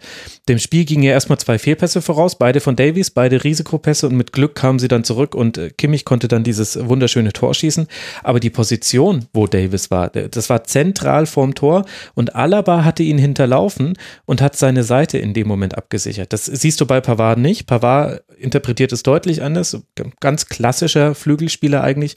Aber Davis ist viel, viel freier in seiner in seiner Rolle, wo er auf dem Feld überall aktiv werden kann. Gegen Düsseldorf, die Balleroberung war ja auch zentral vor dem 16er und die Bayern kriegen das aber abgesichert. Und das ist auch nochmal ein deutlicher Unterschied zu dem Fußball unter Kovac, muss man sagen. Ja, und du, du hast, ja, nee, vielleicht noch einen Satz, also was ich auch noch ähm, einfach äh, irgendwo auch faszinierend fand, dass selbst nach dem 5 zu 0, als dann auch Peresic äh, noch, noch reinkam, äh, klar, irgendwann haben die Bayern da noch runtergefahren, aber dennoch war weiterhin Zug in der, in der Partie. Ne? Also äh, es, es war so wirklich, äh, du hattest nicht das Gefühl, okay, die haben jetzt irgendwann keinen Bock mehr, sondern äh, ja, die waren, die waren, die waren richtig heiß und, und ich, ich finde auch, Flick scheint es wirklich alles sehr, sehr gut äh, moderiert zu bekommen. Ne? Äh, hat jetzt wieder Hernandez äh, von Anfang an spielen lassen. Also das gesamte Teamgefüge äh, scheint dort wirklich zu funktionieren. Und ich denke, äh, keiner von uns zweifelt da noch dran, dass die zum achten Mal Meister werden mit ja, einer ja. dann starken Saison. Ja, kann man tatsächlich nicht sagen. Also die komplette Rückrunde, allein wenn man sich anguckt, wie viele zu Null Spiele das jetzt äh, schon waren, das ist einfach irre. Es sagt viel über die Bundesliga. Sie könnten noch, wenn sie noch 15 Tore machen oder eben noch eins mehr, dann knacken sie sogar, sie sogar den Uraltrekord aus der Saison 70, 71, in der Gerd Müller 40 Tore gemacht hat, Dortmund 11 zu 1 damals besiegt wurde und da hat man 101 Tor geschossen in dieser Saison. Aber das sind ja eigentlich schon wieder, ist ja eigentlich schon wieder schlimm, dass man sich mit solchen Zahlen befasst. Für Bayern geht es jetzt dann weiter in Leverkusen, dann im DFB-Pokal zu Hause gegen Eintracht Frankfurt und dann zu Hause gegen Borussia Mönchengladbach. Das heißt, es warten jetzt die Tabellengegner Platz drei und Platz vier, aber man hat eben auch die sieben Punkte Vorsprung auf Borussia Dortmund und steckt in der erwähnt guten Form. Für Fortuna Düsseldorf endete ja mit dem Sieg unter der Woche gegen Schalke 04 so ein bisschen die Reihe der Spiele, wo man sich auf dem Papier gesehen viel ausrechnen konnte. Das 2 zu 1 hat sicherlich sehr geholfen, sich nach hinten abzusichern. Düsseldorf weiter auf Platz 16 mit zwei Punkten Vorsprung vor Werder, die aber ja noch das Nachholspiel gegen Eintracht Frankfurt haben.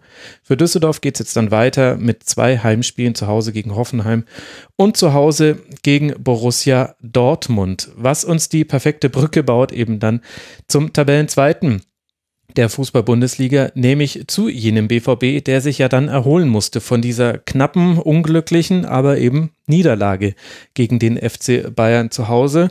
Und weiß jetzt nicht, ob man sagen will, sie haben eine Halbzeit dafür gebraucht und dann haben sie es verdaut gehabt. Das ist mir ein bisschen zu albern, aber man kann sagen, die zweite Halbzeit, die hatte es in sich. Hazard, dreimal Sancho, Einmal Schmelzer, einmal Hakimi und zwischendurch noch Uwe Hünemeyer. Das sind die Zutaten für ein 6 zu 1, was ja auch eine unglaublich erfolgreiche BVB-Saison eigentlich nochmal in Zahlen fasst, wenn man sich anguckt. 80 Tore zum 29. Spieltag, auch ein Rekord für Borussia Dortmund. Sie haben eben nur das Pech, dass da eine Mannschaft noch besser ist. Noah, wie hat dir denn der BVB in Summe in dieser Partie in Paderborn gefallen?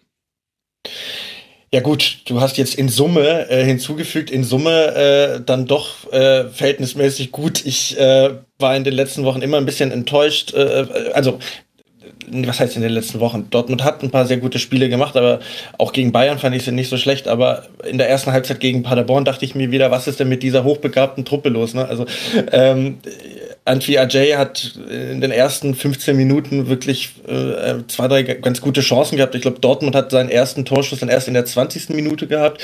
Ähm, da hätte ich mir eigentlich von Dortmund früh ein bisschen mehr erwartet, aber ne, sie haben verhältnismäßig abwartend gespielt und ähm, dann kurz vor der Pause erst die sag ich mal, hochkarätige äh, Chancen gehabt. Ähm, ja, aber dann mit der Halbzeitpause ähm, schnell auf 2-0 gestellt und dann war die Sache eigentlich auch durch. Ähm, ja, äh, Sancho diesmal von Anfang an, äh, würde ich mich echt auch interessieren, wie, wie das gelaufen wäre, wenn er vielleicht schon auch gegen die Bayern bei 100% gewesen wäre. Das war äh, von ihm heute auch wieder ein, ein wirklich tolles Spiel. Ähm, ja, und auch das Fehlen von Haaland wo ich mir in der ersten Halbzeit noch so dachte, uch, okay, vielleicht fehlt ihm da vorne der Zielspieler, hat im Endeffekt dann auch nicht, äh, war im Endeffekt auch nicht großartig äh, problematisch. Ne? Also mit, mit dem, den eh fantastischen Brand und äh, Azar und Sancho vorne, fand ich persönlich, hat man das Fehlen von Haaland jetzt nicht gemerkt. Ich weiß nicht, Tobi, wie hast du es gesehen? Hm, ich fand schon in der ersten Halbzeit so ein bisschen, oder? Ja, gut. Ja, ja, gut. Also, ist das nicht wieder so ein typisches Spiel?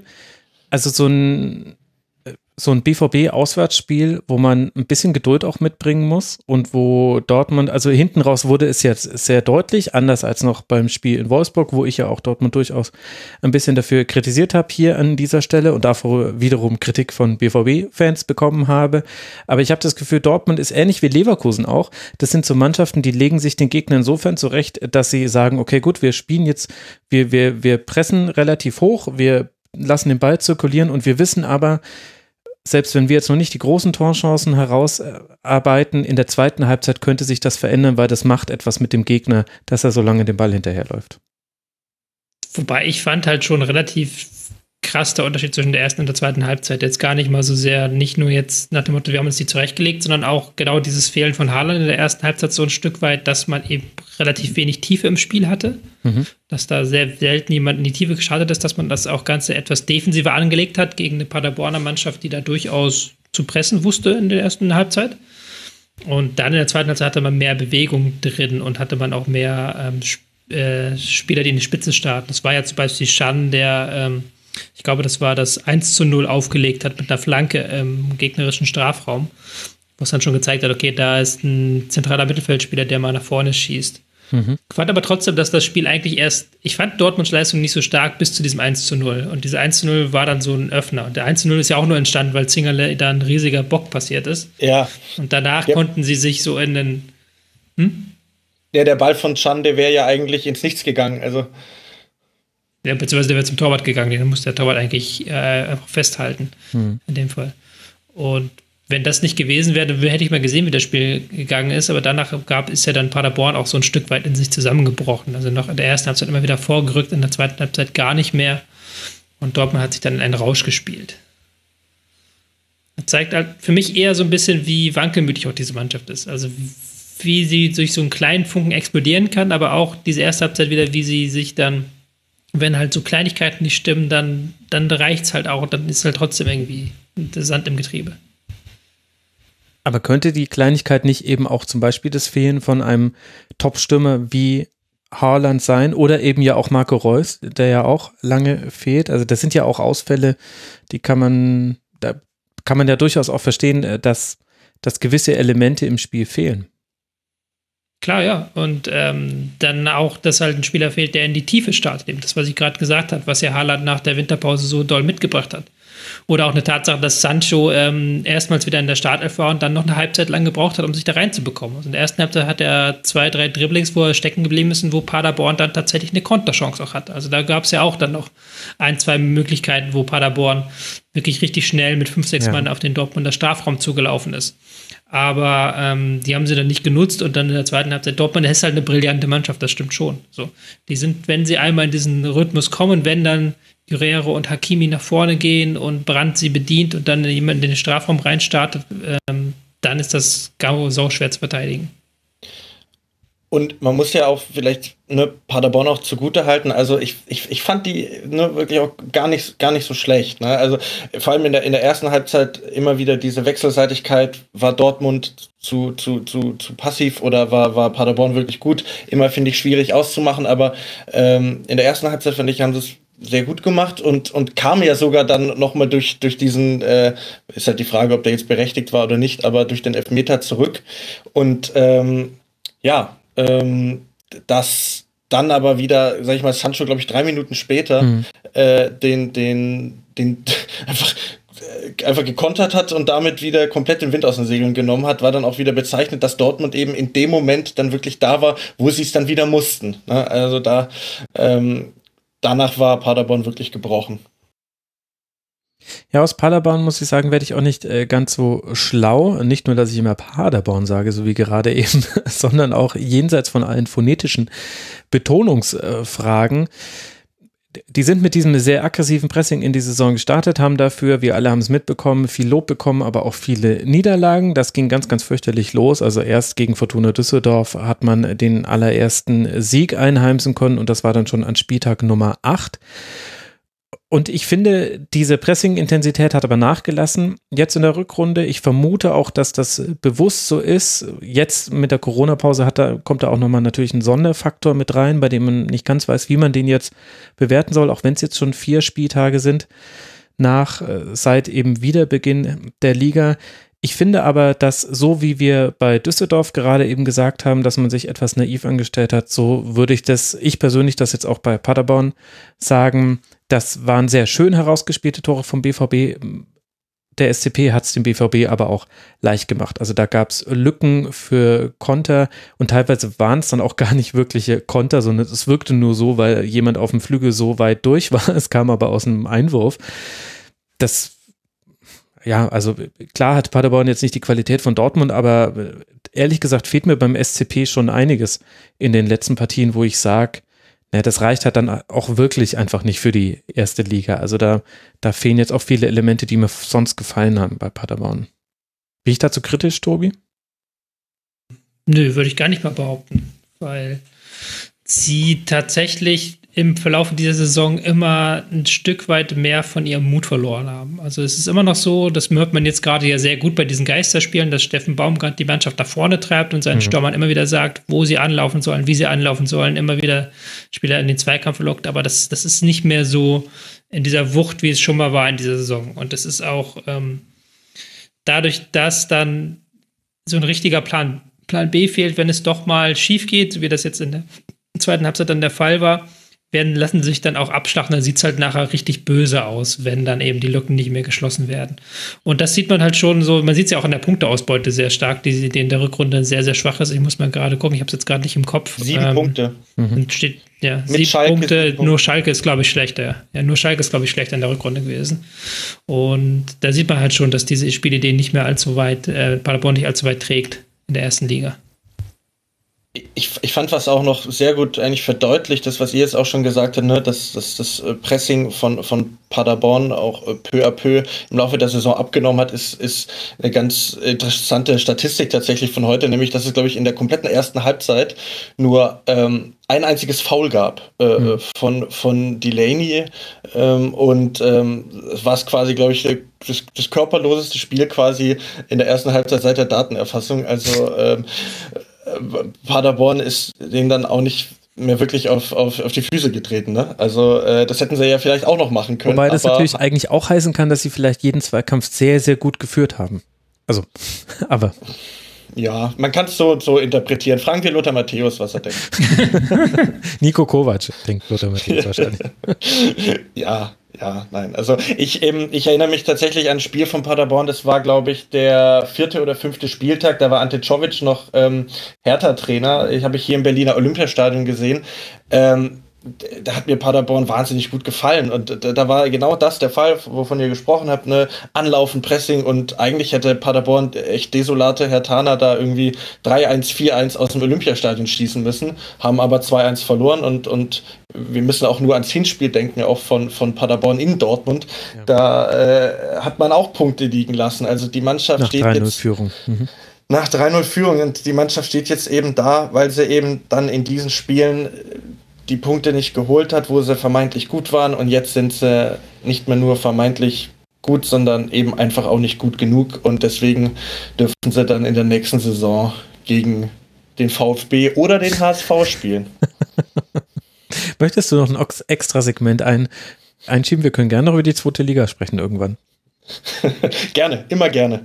Sehr gut, dann kommen wir da einfach irgendwann später zu. Ich überlege mir noch, wo das äh, gut platziert ist. Ich sage aber vorher noch den Hörerinnen und Hörern, wie es jetzt denn weitergeht für beide Teams. Der SC Paderborn reist jetzt dann nach Leipzig äh, zu Raba, bevor man zu Hause gegen Werder Bremen ein sehr, sehr wichtiges Spiel hat. Und Borussia Dortmund empfängt jetzt zu Hause Hertha BSC, bevor man seinerseits zu Fortuna Düsseldorf reist.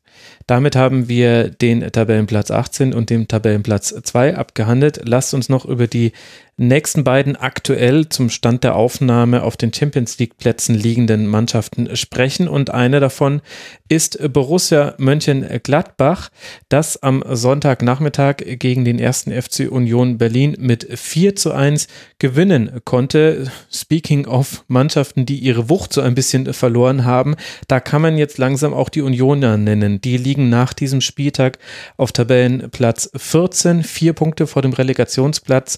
Das 4 zu 1 und also die Höhe des 4 zu 1 hat auch dafür gesorgt, dass man hinter die punktgleichen Augsburger gerutscht ist. Tobi, wie hat dir denn Union in Gladbach gefallen? Schwierig, weil ich ähm, bei Union gar nicht so sehr, dass sie jetzt ähm, komplett unterirdischen Fußball spielen, also jetzt komplett alles verloren haben, was sie ausmacht. Die sind immer noch eine Mannschaft, die extrem kompakt im Mittelfeld steht, die sehr flexibel wechseln können zwischen 3-4-3 und ähm, 5-4-1 äh, die auch immer den Gegner dazu verleiten, ähm, gar nicht in diese Mittelfeldzonen reinzuspielen. Aber jetzt hatte man wieder gesehen, so im zentralen Mittelfeld fehlt dann eben ohne Andrich so ein Stück weit diese Kompaktheit und diese Laufstärke, auch wenn Prömel sehr laufstark agiert hat in diesem Spiel. Und ähm, Gladbach hat es dann tatsächlich geschafft, mit der Zeit immer stärker ähm, ihren typischen Stil ähm, dem Spiel aufzuziehen, also wirklich Klatsch, Pass, Fußball in die Räume ins Mittelfeld rein, ähm, hinter das Pressing des Gegners zu kommen. Und da hat dann Union doch diverse Lücken gehabt. Was so ein bisschen momentan so die große Schwachstelle ist, ist hinten die Abwehr. Da werden zu viele Fehler gemacht. Ich mhm. glaube, beim äh, vor dem 0 zu 1 hätte man viel stärker halt auf Neu Neuhaus stören können. Mhm. Ähm, bin mir jetzt gar nicht sicher, was das andere Tor ist, wo man, ich glaube, das war tatsächlich das, auch das 2 zu 0 dann, wo ja, es dann genau, der Kopfball nur Begleitschutz Embolo. gab für alle Spieler. Mhm. Ja. ja. wo man vom Mittelfeld an nur Begleitschutz hatte. Das hatte man schon mal sehr viel besser gesehen. Das ist momentan so ein bisschen das Problem. Und eben vorne ist man relativ wenig Chancen kreiert, wenn dann nach Standards, war jetzt auch wieder ein Standardtor. Und auf dem Spiel heraus geht der relativ wenig, was natürlich auch wieder mit zu tun hat mit dieser äh, Besetzung des zentralen Mittelfelds mit Prömel, Gentner, die eben nicht in irgendeiner Form für Spielstärke steht. Ja, und du hast, du hast die individuelle, individuelle Fehler angesprochen. Also ich glaube, beim 3-1 war es dann eben auch so, dass, dass Prömel den Ball viel zu leicht an, an, an Hoffmann verliert. Ähm, und dann äh, gab es dann, glaube ich, wieder die Kombination Player auf Tyram und ähm, ne, das was wir dann auch äh, bei Paderborn hatten, äh, Union kommt eigentlich noch durch den Standard zurück in die Partie, aber anstatt dass dann Union vielleicht das Spiel ein bisschen stärker an sich reißen kann, ähm, macht dann Gladbach schnell das 3-1 und dann ist wieder die Luft raus. Ne? Und dann gestaltet das Gladbach so für sich zu einem gemütlichen äh, Sommerkick. Und ähm, das ein Thema, über das ja auch sehr viel gesprochen wird, vor allem jetzt äh, in der, in der Corona-Zeit äh, bei Geisterspielen, ist ja dann das Thema individuelle Klasse. Ich glaube, da werden wir auch noch mal bei Freiburg gegen Leverkusen drüber sprechen. Ähm, ja, äh, da jetzt, es war kein Heimspiel für Union Berlin, aber ähm, ich, da zeigt sich das vielleicht eben nochmal deutlicher, wie gut äh, eine Mannschaft wie Gladbach dann doch auf den einzelnen Positionen besetzt ist. Allein Stindl, der, der die Bälle aus der Zentrale dann eben heraus verteilen kann und dann die offensive Achse von, von Gladbach mit, mit Tyram, Hermann und Player, die ist dann, glaube ich, für die Unioner Defensive am Ende auch zu stark. Wobei das vielleicht der Aspekt wäre, der mich als Borussia Mönchengladbach-Fan so ein bisschen wurmen würde. So schön jetzt dieses 4 zu 1 war und so verdient es auch war, in der Art und Weise, wie es rausgespielt war. Aber unter der Woche ein 0 zu 0 bei Bremen, bei dem Gladbach einen, fand ich, merkwürdigen Auftritt hingelegt hat. Und jetzt gegen Union Berlin war es so deutlich anders. Und vielleicht wusste man auch eher, mit was man rechnen kann. Und gerade durch die Hinspielniederlage hat äh, Gladbach auch, glaube ich, nochmal da einige Punkte auch auf der Rechnung gehabt, die vielleicht nochmal eine ganz eigene Motivation waren. Also gerade wie man sich aus den Pressing-Situationen, die es gegeben hat, gelöst hat oder wie man auch äh, im Gegenpressing früh Bälle erobert hat. Das hat ja an der alten Försterei im Hinspiel komplett gefehlt und so hat man da dann auch äh, verdient verloren und hatte da dann keine Mittel gegen Union Berlin und diese Mittel hatte man jetzt durch eben Neuhaus, der ganz oft im Achterraum zu finden war, durch äh, Tyram und Hermann, die auch, fand ich, deutlicher versucht haben, das Spiel breit zu halten. Damit waren dann auch die Abstände ein bisschen größer, sind nicht so eng, war nicht alles so eng wie im Hinspiel und war nicht alles so auf überlaufende Benzibaini und Leiner ausgelegt. So war es irgendwie im Hinspiel der Fall. Aber das ist das, wo ich bei Borussia Mönchengladbach, also da will ich jetzt irgendwie, ich finde, das ist jetzt, man, man kann es nachvollziehen, dass eine Mannschaft nicht hier zu jedem Spiel es schafft, seine absolute Topleistung abzurufen. Aber ich fand es dann doch auffällig, wie groß der Unterschied einfach war zwischen diesen beiden Spielen. Das hat mich persönlich irritiert ein bisschen. Was man zu diesem Werder-Spiel ähm, vielleicht ein bisschen entschuldigend sagen muss, ist, dass ja Gladbach und Leverkusen aus diesem Spiel letzte Woche, was extrem kräftezehrend war, was extrem anstrengend war für beide Mannschaften, wo sie extrem viel gelaufen sind, dass sie beide relativ schlecht in, unter der Woche waren, einen relativ ja. großen Leistungsabfall ja, hatten. Guter Punkt. Ähm, mhm. was man bei, bei Gladbach immer noch merkt, ist, dass sie sehr stark auf diese Pässe aus dem Mittelfeld heraus angewiesen sind, dann ähm, auf die offensive Bewegung der Außenverteidiger, dass die eben in die Spitze gehen, dass sie die Breite schaffen, damit eben Tyram und Player und Hermann ähm, diagonal einlaufen können, damit sie eben diese Laufwege vor das Tor haben. Mhm. Und das funktioniert mit der A11 sehr viel besser. Das hat jetzt mit Neuhaus Hofmann wieder sehr viel besser funktioniert als mit ähm, Kramer unter der Woche. Es macht einen Unterschied, ob du einen Wendt oder einen Benzebaini auf dem Flügel hast. Es macht einen Unterschied, äh, ob du mit zwei oder drei Leuten vorne drin bist. Das macht schon einen riesen Unterschied bei Gladbach und das sind so Nuancen. Und die siehst du dann auch manchmal selbst bei so gelungenen Spielen wie gegen Union Berlin dass sie noch eine zu große Hektik in ihrem Spiel dann teilweise haben, dass sie ähm, Angriffe erzwingen wollen mhm. und dass sie die äh, Steilpässe erzwingen wollen und dadurch dann Ballverluste erleiden, die teuer werden, die dann auch ähm, nicht nur im Sinne von Torchancen, sondern auch im Sinne von, man kann dann keinen Zugriff herstellen und keine Dominanz aufrechterhalten. Und das sind noch diese Nuancen, die zur Spitzenmannschaft fehlen. Einerseits, dass die, dass sie eben von der Bank nicht ganz so die Klasse haben wie jetzt ein Leverkusen, Bayern, ein ähm, Dortmund, klar und eben, dass sie manchmal zu hektisch werden.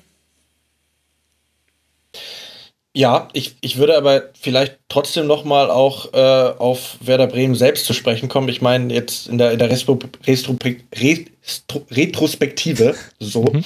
ist es noch mal äh, vielleicht leichter, das zu sagen. Aber wenn man sich die derzeitige Form der Bremer anguckt und auch mit dem, mit dem Sieg auf Schalke, nicht, dass, dass Werder jetzt die Sterne vom Himmel spielt, aber die sind mittlerweile auch äh, seit drei Spielen ohne Gegentor. Das heißt, ich glaube, Werder hat sich mittlerweile auch defensiv halbwegs gefangen. Das heißt, äh, äh klar, ihr habt es richtig angesprochen, da stand eine andere Mannschaft von Gladbach auf dem Platz, aber Bremen war auch noch mal dann qualitativ ein anderer Gegner als ähm, Union Berlin. Und deswegen würde ich das eben noch mal äh, herausheben, dass es von, von der Gladbacher Perspektive eben ähm, ja jetzt teilweise schwierig war gegen, gegen Union Berlin, aber das ist ja ähm, ne, von der individuellen Klasse, die ich vorher angesprochen habe, einfach reicht am Ende. Und ja. warum, warum, warum muss denn Gladbach jetzt da so großartig viel machen? Also ich habe das Spiel mir angeguckt und äh, dachte mir so, ja gut, die kontrollieren das, die lassen das laufen. Ähm, ich hätte es nicht anders gespielt. Also ähm,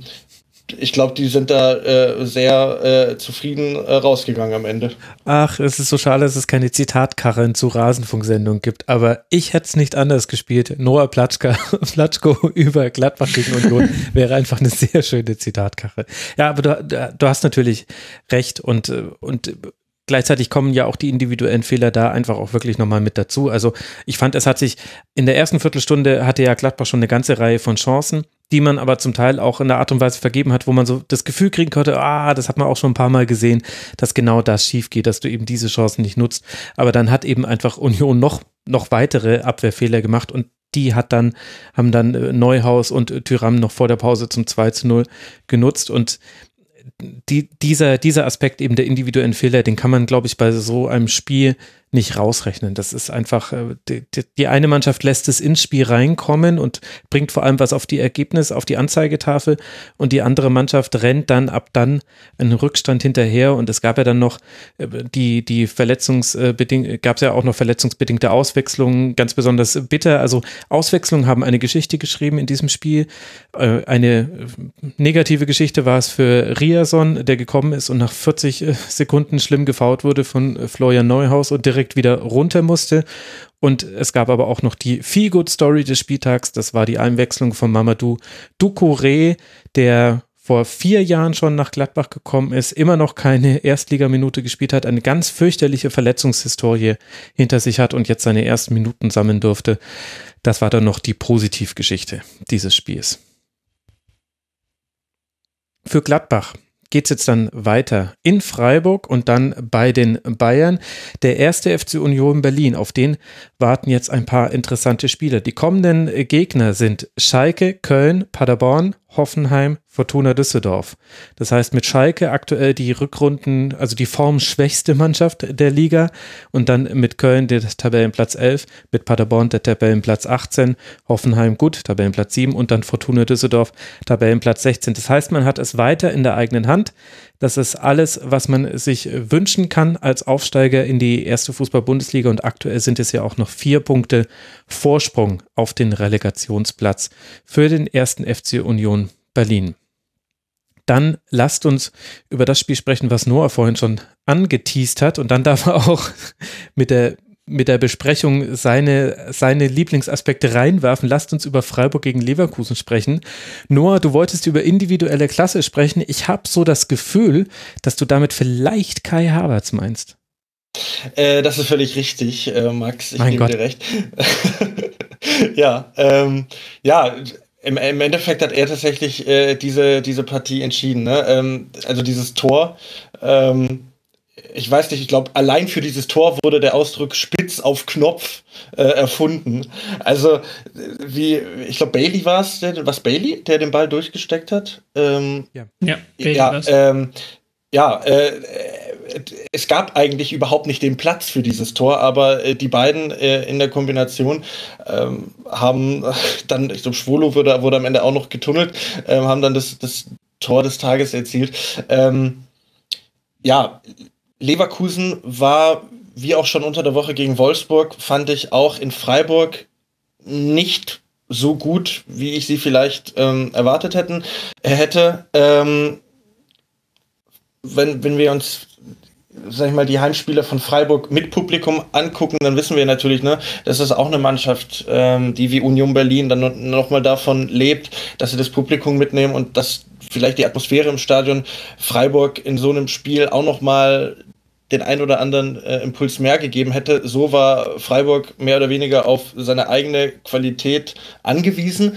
Ähm, ich, ich fand, Freiburg hat es mehr als ordentlich gemacht. Die haben viel über links gespielt, über die Flügel immer wieder versucht. Auch Günther war, glaube ich, ähm, einer, einer der ähm, äh, größten Aktivposten. Also, sie hatten ja selbst noch kurz vor der Pause die, die wirklich Riesenchance, durch, durch Höhler selbst ja. in Führung zu gehen. Also, dieses Spiel kann schon auch ähm, anders laufen. Ähm, ja, aber im Endeffekt war es dann ein Kai Havertz, der den Unterschied gemacht hat. Kann man es auch drauf runterbrechen, Tobi? Mm, ja, also ich, so ein Stück weit schon tatsächlich. Ähm, Christian Streich hat ja nach der, ähm, dem Spiel seiner Mannschaft sogar eine perfekte Leistung attestiert. Mhm. Also besser könne man das nicht machen, hat er gesagt. Womit natürlich auch wieder sieht, ähm, was Freiburg kann und was der Trainer auch Freiburg zutraut. Nämlich eben dieses Schließen der Räume, dieses Verschieben im Raum, dieses Kompakte, dieses immer wieder auch Nachrücken, Vorschieben, Gegner unter Druck setzen.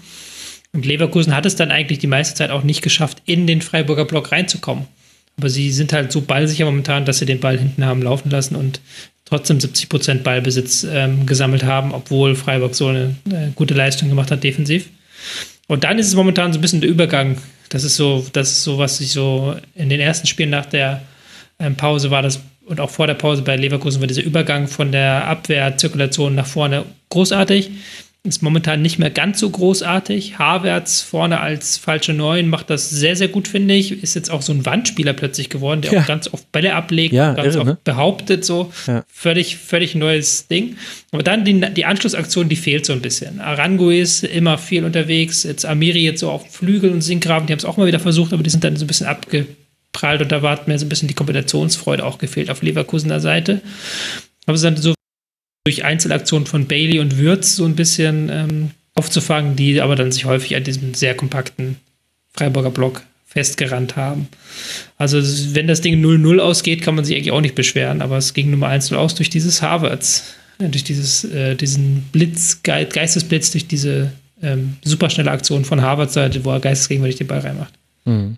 Also es war nicht das ereignisreichste Spiel. Das ist dann auch sicherlich das, was Christian Streich äh, gefallen hat. Man hat Leverkusen bei sieben Schüssen und nur einem Torschuss gehalten. Allerdings hatte Freiburg jetzt auch nicht die Masse an Chancen. Es gab diese Höhlerchance. Es gab dann einen Torschuss auch für den SC.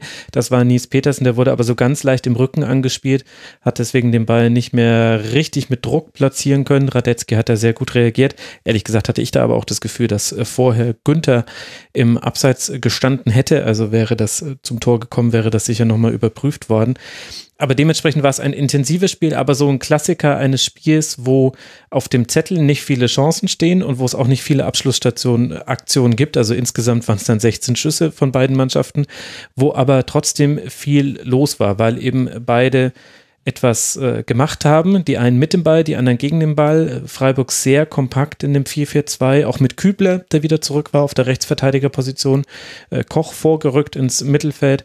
Das hat alles ganz gut geklappt. Und bei Leverkusen war das eben auch so ein, ja, so spielt halt Leverkusen. Leverkusen lässt den Ball laufen und aus Balleroberungen kreieren sie dann oft ihre Torchancen und gleichzeitig weiß eben Leverkusen auch, so wie es für Leverkusen eine lange Woche war, war es für den SC das auch und der SC kennt das noch weniger als Leverkusen, hat da weniger Erfahrung mit. Das heißt, man kann darauf hoffen, dass auch einfach der Ermüdungseffekt beim Gegner etwas bewirkt. Und gegen diesen Ermüdungseffekt haben sich aber die Freiburger mit allem, was sie hatten, äh, angestemmt und hatten dann ja tatsächlich hinten raus auch ihre längsten Ballbesitzphasen. Da gingen dann eher so Leverkusen die Körner aus. Das fand ich interessant. Bei, bei Freiburg ist, ist jetzt ja eine sehr Müsst ihr euch einigen. Schweigen. Höfliches Schweigen. Keiner will was sagen und dem anderen den Vortritt lassen. Wie im Doppelpass. Ich entscheide jetzt. Tobi und dann Noah. Was ich ähm, jetzt, vielleicht ist das noch eine sehr verfrühte ähm, Art der Analyse und auch eine verfrühte These, aber es fällt ja schon auf, dass ähm, Teams, die über ihre Intensität im Spiel gegen den Ball kommen, also die sehr stark davon leben, dass sie in die Zweikämpfe reinkommen, dass die jetzt so massive Probleme haben, äh, Punkte zu holen, seit die Geisterspiele wieder angefangen hat. Mhm. Freiburg bisher ohne Sieg, ähm, Köln auch noch ohne Sieg, die spielen dann noch gegen Leipzig, okay. Ähm, Union Berlin ohne Sieg, Mainz ohne Sieg, das sind so die Teams, die eigentlich genau über diese Facette leben und da fehlt ja anscheinend irgendwas. Ich weiß nicht, ob man das nur auf die Fans reduzieren kann oder vielleicht auch darauf auf die höhere Belastung vielleicht auch, die sie nicht kennen, vielleicht auch auf die höhere Nettospielzeit, die man jetzt hat. Aber das ist schon auffällig, dass diese Teams momentan gar nicht punkten und die Teams, die halt Fußball spielen, die punkten am laufenden mhm. Band.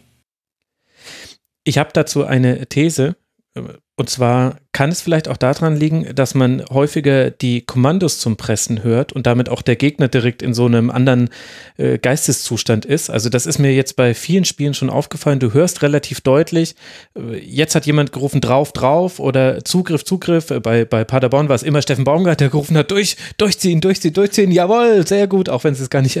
Also und ich hatte und da, da dachte ich mir, vielleicht macht das auch einen Unterschied, dass du das jetzt auch als Gegner ja hörst und dann bist du einfach in einem anderen Auf Aufmerksamkeitsmodus und diese Nachlässigkeiten passieren seltener. Die passieren gerade eher bei, bei Mannschaften, die eben technisch nicht so beschlagen sind. Also da gab es am, am, Anfang auch ganz schlimme Fehlpässe, das nimmt jetzt langsam wieder ab mit der Spielpraxis, aber es war ein Gedanke, den ich hatte am Wochenende.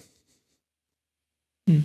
Und vielleicht auch noch kombiniert, dieser Faktor kombiniert noch mit einem anderen Faktor, dass du ja schon in einem vollbesetzten Stadion mit äh, 30, 40, 50, 60.000, wenn dann plötzlich ein Spieler nahe kommt und dann auch so eine, so eine kritische Situation ja, entsteht. Ja. Mhm, genau. Dass dann ja immer so ein Rauen durch Stadion geht, mhm. so, so, ein, so ein erwartungsvolles, entweder wenn es ein Heimspiel ist, dann so ein Oh, oh, was passiert da gleich, oder ein erwartungsvolles Rauen und dass das ja auch komplett fehlt. Also das, da ist es jetzt sehr viel häufiger, dass dann einfach ein Spieler läuft an und der andere Spieler nimmt den Fuß auf den Ball, dreht sich einmal und lässt ihn ins Leere laufen. Ja, stimmt. Und diesen, diesen Mut siehst du viel, viel häufiger jetzt momentan, weil halt, weiß ich nicht, vielleicht weil es diese Trainingsspielatmosphäre hat und man deswegen sich das traut.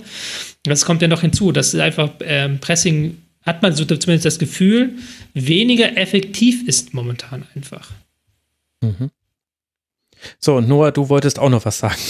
Ja, ja was, was ich ganz spannend fand, was das vielleicht aber auch so ein bisschen konterkariert, ist äh, das, was, was auch Christian Streich ähm, nach der Partie gesagt hat. Also bei Freiburg fehlt so ein bisschen äh, irgendwie die, die, die Leistungsertragsbalance, wenn man das so äh, bezeichnen will. Also ähm, sie machen eher schlechtere durchschnittliche Spiele in Frankfurt und Leipzig, holen dort aber jeweils einen Punkt, machen gegen Werder aber und Leverkusen verhältnismäßig äh, gute Spiele, ähm, äh, so, so hat es auch ähm, Christian mhm. Streich bezeichnet, äh, und stehen dann trotzdem äh, ohne Punkte da. Ne? Ähm, das heißt, ich weiß nicht, ne, wir sind, wir sind da, wir sind da in einem Bereich, der wirklich ganz, ganz eng ist. Wir reden jetzt darüber, ob das vielleicht, ne, Freiburg hat verloren und woran könnte das liegen, aber ja, es, ich, ich will jetzt nicht da irgendwie eure äh, Theorie kaputt machen, aber wenn jetzt der Höhler vor der Pause das 1-0 macht, wissen wir auch nicht, wie Leverkusen darauf wieder reagiert. Also ähm, diese, diese, diese Spiele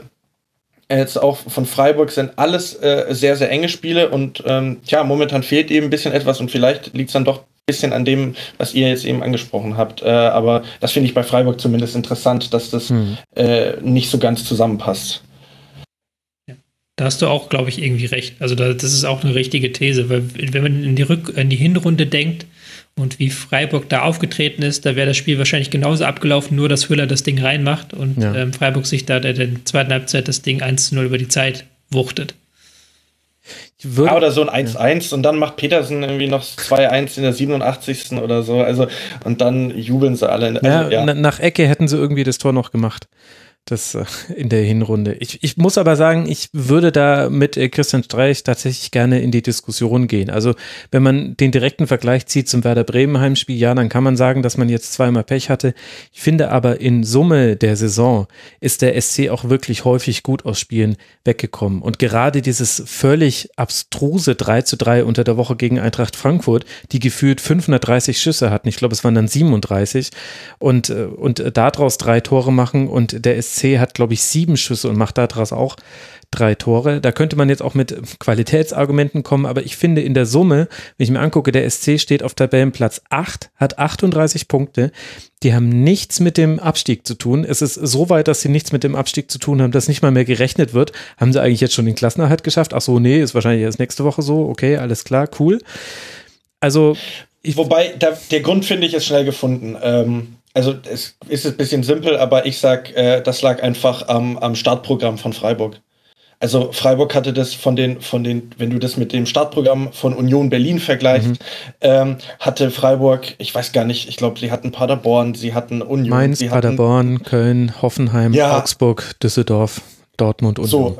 Genau, dann dazu kam dann noch ein Überraschungssieg gegen wankelmütige Hoffenheimer in Hoffenheim. Und dann stand, stand äh, Freiburg, glaube ich, zum Ende der Präsidentschaft von Fritz Keller sogar äh, fast äh, ähm, auf, auf, auf dem, äh, also ich glaube, die waren sogar zeitweise auf Platz 1 oder Platz 2 und sowas hilft dann einer Mannschaft wie Freiburg natürlich enorm, ne? dass sie dann mit einem mit einem Polster agieren können. Ganz im Gegenteil äh, Union Berlin, die wirklich dieses Mammutprogramm hatten und dann erstmal aus, äh, sage ich mal, einer ja, Phase herauskommen müssen, wo sie äh, schon mitten im Abstiegskampf drin sind und dafür hat Union dann auch ganz gut gemacht. Also ne, ich würde es tatsächlich sehr oder große Teile äh, würde ich darauf schieben, dass das Startprogramm sehr, sehr einfach war. Am 13. Spieltag war man noch auf Tabellenplatz 4, wobei man Tabellenführer nie war. Das ist Legendenbildung hier. da fängt schon an, nur. Na gut, äh, mir, ja, ich, ich, kann mich erinnern, dass es das Spiel gegen Augsburg war, das wir hätten gewinnen hätten, müssen. Genau, da hätte man hochrufen ja, können. Richtig, richtig. Genau, für den SC geht es jetzt dann weiter zu Hause gegen Gladbach, bevor man dann mit Wolfsburg, Hertha und Bayern noch drei weitere Gegner hat, die zumindest in der Tabelle und auch in der Formtabelle gerade gut liegen, bevor man sich dann gegen Schalke 04 einen entspannten 34. Spieltag leisten kann, in welcher Situation dann beide Mannschaften auch sein werden. Der Theorie nach hat man vier Punkte Rückstand auf Tabellenplatz 7, der eventuell ja für das internationale Geschäft reicht. Für Leverkusen ihrerseits, die sich erholt haben mit diesem 1 zu 0 von dieser bitteren 1 zu 4 Niederlage zu Hause gegen den VfL Wolfsburg, geht es jetzt weiter mit einem Heimspiel gegen den FC Bayern, bevor man sich im DFB-Pokal gegen Saarbrücken für das Pokalfinale auch noch qualifizieren kann. Also Wolfsburg in einer immer noch sehr, sehr guten Rückrunde, auch mit diesem Ausrutscher unter der Woche. Und da war das jetzt eine gute Reaktion darauf, dieses 1 zu 0 in Freiburg. Dann lasst uns doch mal über Schalke 04 sprechen und auch über Werder Bremen, die eine unglaublich gute englische Woche hingelegt haben. Wahrscheinlich alle Werder-Fans sind sauer, dass ich es nicht so gemacht habe wie schon oft im Rasenfunk, dass ich mir die Tabelle der englischen Woche ausgerechnet habe und dann die Vereine der Reihe nach durchgegangen bin, dann hätten wir nämlich sehr früh über Werder Bremen geredet, die mit zwei Siegen und einem Unentschieden aus diesen drei Spielen herausgehen. Und wir hätten ganz, ganz spät, ganz am Schluss, hätten wir auch über Schalke 04 gesprochen, die jetzt zum dritten Mal verloren haben. Da weiß man gar nicht, welchen Negativ-Superlativ man herauspacken soll. Tobi, erklär uns doch mal, warum hat Schalke auch gegen Werder Bremen nichts entgegenzusetzen? Und was macht seinerseits Werder gerade so viel besser als ja, im Grunde vor, vor diesen Dreierreihe an Spielen? Also man muss sagen, die erste Halbzeit des FC Schalke 04 im Heimspiel gegen Werder Bremen Oh, wenn du das schon so Frechheit. betonst. ja, ja. ja, das war eine, eine himmelschreiende Frechheit, war das. Also, dass, dass man keine Zuschauer da hat, dass man jetzt taktisch ein bisschen anders agieren kann, als man mit Zuschauern macht, ist okay. Aber da kommt der Tabellen 17. zu dir nach Hause und die haben sich in, von der ersten Minute an in einem 5-4-1 im eigenen Strafraum verbarrikadiert. Die haben nichts anderes gemacht. Sie hatten 18% Ballbesitz in der Anfangsviertelstunde, sie hatten 30% Ballbesitz in der ersten Halbzeit. Die haben nicht am Spiel teilgenommen. Michael Gregoritsch, der einzige Stürmer, hat den ähm, Bremer Sechser ähm, Kevin Vogt gedeckt. Kevin Vogt hat so eine Mischrolle gespielt als Abwehrspieler und ist dann immer vorgerückt in die äh, aus der Dreierkette in den Sechserraum und dann wurde er einfach gedeckt von Michael Gregoritsch und das war dann der einzige Stürmer von Schalke, der aus dem Spiel genommen wurde. Ähm, Bremen hat das dann in der ersten Halbzeit dagegen sehr gut gemacht, muss man sagen. Sie haben sehr ähm, konzentriert das Spiel äh, runtergespielt. Sie haben sehr viel, sehr viel Geduld gespielt, immer wieder das Spiel verlagert immer wieder ähm, geguckt, dass sie in den Halbraum reinkommen. Und vor allen Dingen haben sie immer wieder nach Ballverlusten sofort nachgesetzt. Also Schalke hatte sowieso keine Ahnung, wie sie hätten damit kontern sollen, war ja niemand vorne. Ähm, aber selbst diese Konterversuche wurden sofort abgewürgt von Bremen.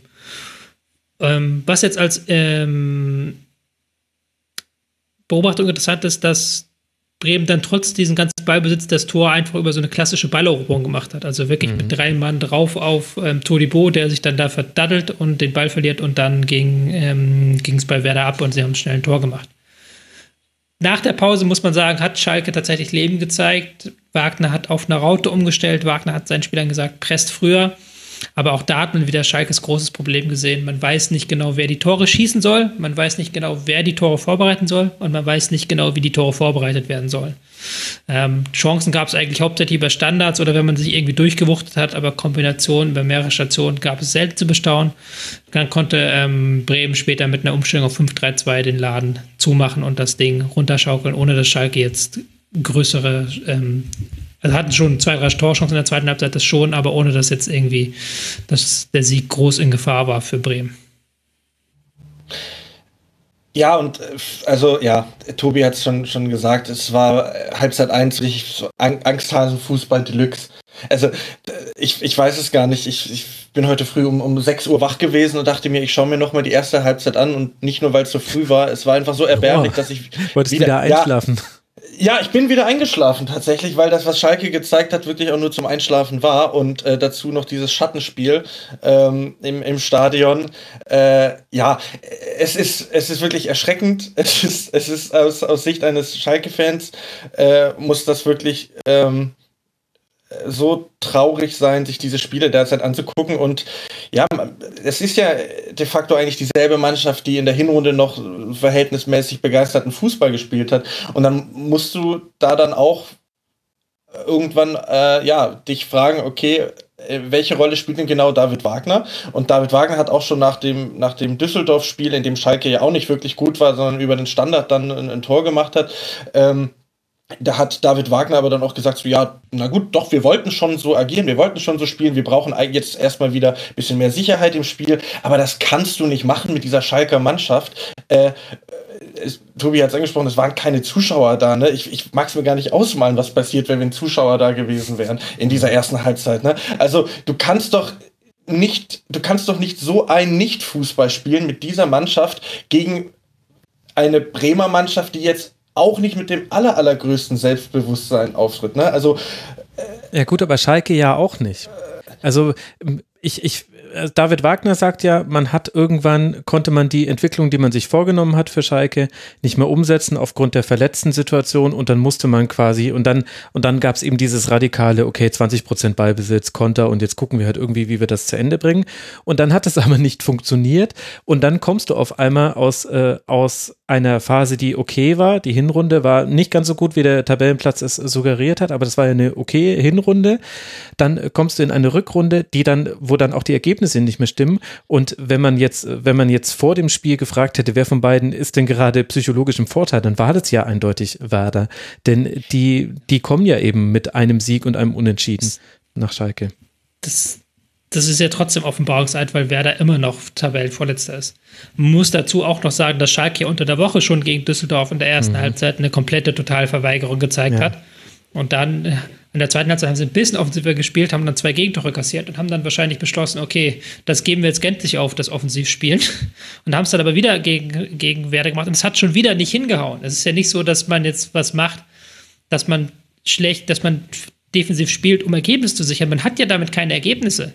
Man hat damit keine Entwicklung, ja. keine Ergebnisse. Okay, man muss Schalke zugutehalten, da fehlen sehr viele wichtige Spieler. Da fehlt ein Mascarell als Sechser, das kann mhm. Weston McKenney nicht ersetzen. Das fehlt, da fehlt ein Harid, der eigentlich an äh, sämtlichen genialen Aktionen beteiligt war. Da fehlt mit Serda der Top-Torschütze der Mannschaft. Aber man muss ja trotzdem irgendwie eine Idee mitbringen in so ein Spiel, auch wie man eine Werder-Defensive, die ja trotz jetzt drei Spielen zu null immer noch die schwächste Defensive der Liga ist. Ähm, nein, jetzt nicht mehr tatsächlich. Mainz hat es überholt. Ja. Ähm, aber Paderborn du musst ja trotzdem dir überlegen, wie Paderborn auch jetzt, oh ja gut, sechs Tore, ja. Ähm, musst dir ja trotzdem überlegen, wie kann ich da ein Tor schießen? Das war halt überhaupt nicht gegeben in diesem Spiel. Ich glaube tatsächlich, äh, Schalke war, glaube ich, vor dem Paderborn-Spiel sogar schlechteste Rückrundenmannschaft. Ich würde jetzt aber mal tippen, Paderborn hat sie jetzt überholt quasi.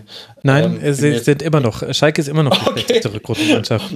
Denn okay, trotz. Das ist, das ist ja auch das, das ist ja auch das, das Irre, wenn man sich anguckt, äh, die Rückrunden von Schalke 04 und von Werder Bremen. Schalke schießt in zwölf Spielen fünf Tore, kassiert 25 und äh, holt daraus dann einen Sieg und vier Unentschieden, also sieben Punkte. Werder holt äh, vier Punkte mehr, liegt in der Rückrundentabelle jetzt auf Tabellenplatz 13, hat aber nur zwei Törchen mehr geschossen, nämlich sieben Tore in elf Spielen jetzt dann in der Rückrunde. Man hat natürlich noch das Nachholspiel, aber äh, also ist ja auch äh, relativ bezeichnend. Also bei, bei Schalke stimmt es auf beiden Ecken des Feldes nicht. Werder hat es jetzt immerhin hinbekommen, die, die hintere Null, nämlich äh, das eigene Tor zu sichern. Wobei ich da, ich weiß nicht, ob ich da jetzt zu ungerecht bin. Ich, ich traue dem Braten aber immer noch nicht so ganz. Aber wie sollte es irgendwie auch anders sein? Also, das war da jetzt nicht total verwandelt auftritt, ist ja irgendwie auch logisch und verständlich. Aber. Ich, ich, auch wenn ich merke, dass du gerade so ein bisschen von Schalke zu Werder Bremen überleiten willst, will ich noch mal kurz zurück zu Schalke kommen. Weil. Mach äh, das. Und, und auch genau anders als im Spiel. Jetzt hat einfach mal Schalke den Ball. Auf. Genau, genau. Äh, du, du, hast die verletzten, äh, äh, die, die Probleme mit den verletzten Spielern angesprochen. Das mag ja alles stimmen und das mag auch sein. Nur äh, und deswegen ähm, sehe ich da ähm, David Wagner auch so in der Kritik. Wir haben äh, in Berlin eine Mannschaft gehabt, die zutiefst verunsichert war, die aber einen Trainer bekommen hat und jetzt einen Trainer hat, der dieser Mannschaft ein wahnsinniges Selbstvertrauen gibt und geben kann. Und in dieser Situation, ich bin kein Trainer, ja, aber ähm, wenn du das dir auch anguckst, wie, wie wir kommen nachher noch zu Hertha BSC und, und wie die gerade äh, agieren. Aber es ist doch David Wagners Aufgabe, jetzt zu versuchen, dieser Mannschaft, diese Mannschaft wieder aufzubauen, diese Mannschaft irgendwie auch zu pushen und dieser Mannschaft auch ein Selbstvertrauen zu geben. Das ist ja natürlich leicht gesagt. Ich, ich, ich will nicht so tun, als, als wäre das mit, mit ein paar Sätzen und ein paar motivierenden äh, Sprüchen getan.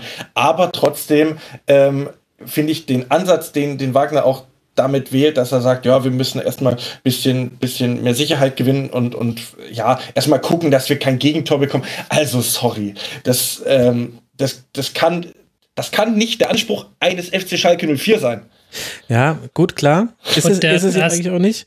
Aber das eigentliche Problem ist ja, du kannst es ja auch spielen, aber du hast ja jetzt in so vielen Fallbeispielen gesehen, die Mannschaft kann das gar nicht und die Mannschaft möchte das auch nicht. Also dieses Dribbling von Todibo vor dem 0 zu 1, was dann Leo Bittencourt auch sehr, sehr schön vollendet. Aber wenn du mit der Maßgabe ins Spiel gehst, wir wollen kein Tor kassieren, wir wollen, dass der Gegner ins Leere läuft, dann darfst du ja dieses Dribbling gar nicht starten. Also das zeigt für mich auch, dass die Mannschaft auch nicht verinnerlicht hat, was jetzt eigentlich dann aktuell der Plan ist auf dem Platz. Und das will ich dann auch nicht ja. nur auf Todibo abwälzen, sondern ich finde, dass man immer wieder solche Aktionen bei Schalke-Spielern sieht, wo eben dann nicht kompakt äh, verschoben wird oder wo eben nicht alle gleichzeitig versuchen dann rauszurücken, wo es immer wieder einzelne Spieler gibt, die offenbar aktuell das Memo nicht bekommen haben. Und das finde ich das, äh, das aber, Bemerkenswerte. Aber du musstest Du musst aber jetzt ja gar nicht auf große Entwicklung oder sowas eingehen. Du musst ja nur auf dieses eine Spiel gucken, wo es ja anscheinend ja doch dann ging nach einer Halbzeit. Mhm. Wo sie ja der ersten Halbzeit sich komplett hineingestellt haben, dann aus der Pause wieder rauszukommen, sind völlige andere Anordnung, aber auch völlig andere Körpersprache, völlig andere Aggressivität. Und es geht ja offensichtlich doch. Weil alle Torschüsse, die man hatte, von den zwölf Torschüssen, die man hatte, hatte man elf Torschüsse in der zweiten Halbzeit. Ja, guter von Punkt. Den, Sehr guter äh, Punkt in der zweiten Halbzeit hatte man mehr Ballbesitz als der Gegner und so weiter. Es geht ja anscheinend ja schon noch. Und dann frage ich mich, wieso macht man es so rum? Wieso schickt man seine Mannschaft in der ersten Halbzeit so aufs Feld, dass man das komplett sich hinter reinstellt? So, weil das ja auch dann, es geht ja auch irgendwo dann auch noch darum, dass sich irgendjemand den Schmarrn nochmal angucken muss in diesem Leben. Da bin ich, so, und wenn du halt, du kannst es dann mit Ergebnissen rechtfertigen, die sind ja auch nicht da. Es ist ja nicht so, dass diese Spielart Ergebnisse bringen würde. Deswegen ist das mir so schleierhaft, weil sie eben, das war ja auch das Erfolgsgeheimnis der Hinrunde, eben diese Ballgewinne, diese Aggressivität hm. im Spiel gegen den Ball, die sie vollkommen aufgeben. Ihre einzige Stärke, die sie noch hatten über die Saison hinweg. Ja, ehrlich gesagt verstehe ich es so ganz auch nicht. Also ich verstehe auch, also ich würde auch so gerne mal mit David Wagner fernab jedes Mikrofons einfach mal drüber sprechen. Also, was ist denn der Gedanke dahinter? Wie wollen sie denn das Spiel aufbauen? Und, Und, und ja, und gerade dieses Spiel gegen Werder, es war, es war krass. Aber lasst trotzdem bitte noch über Werder Bremen äh, sprechen. Auch wenn ich merke, hier ist gerade ein heimlicher Schalke-Schwerpunkt am Gären. Aber Werder steht so, so anders da nach dieser englischen Woche als vorher. Das können wir jetzt einfach nicht übergehen. Es sind zwei Punkte Rückstand auf den Relegationsplatz. Sollte man das Nachholspiel gegen Eintracht Frankfurt äh, gewinnen, dann würde man auf eben jenen Relegationsplatz oder vielleicht sogar darüber hinaus springen. Wer weiß, wie viele Tore Mainz 05 noch äh, kassieren möchte in den nächsten Spielen. Tobi, was hat sich da verändert und wird dieser Trend ein nachhaltiger sein? Ähm, ich habe das Gefühl, dass bei Werder Bremen schon seit einigen Wochen man versucht hat, defensiv stabiler zu stehen.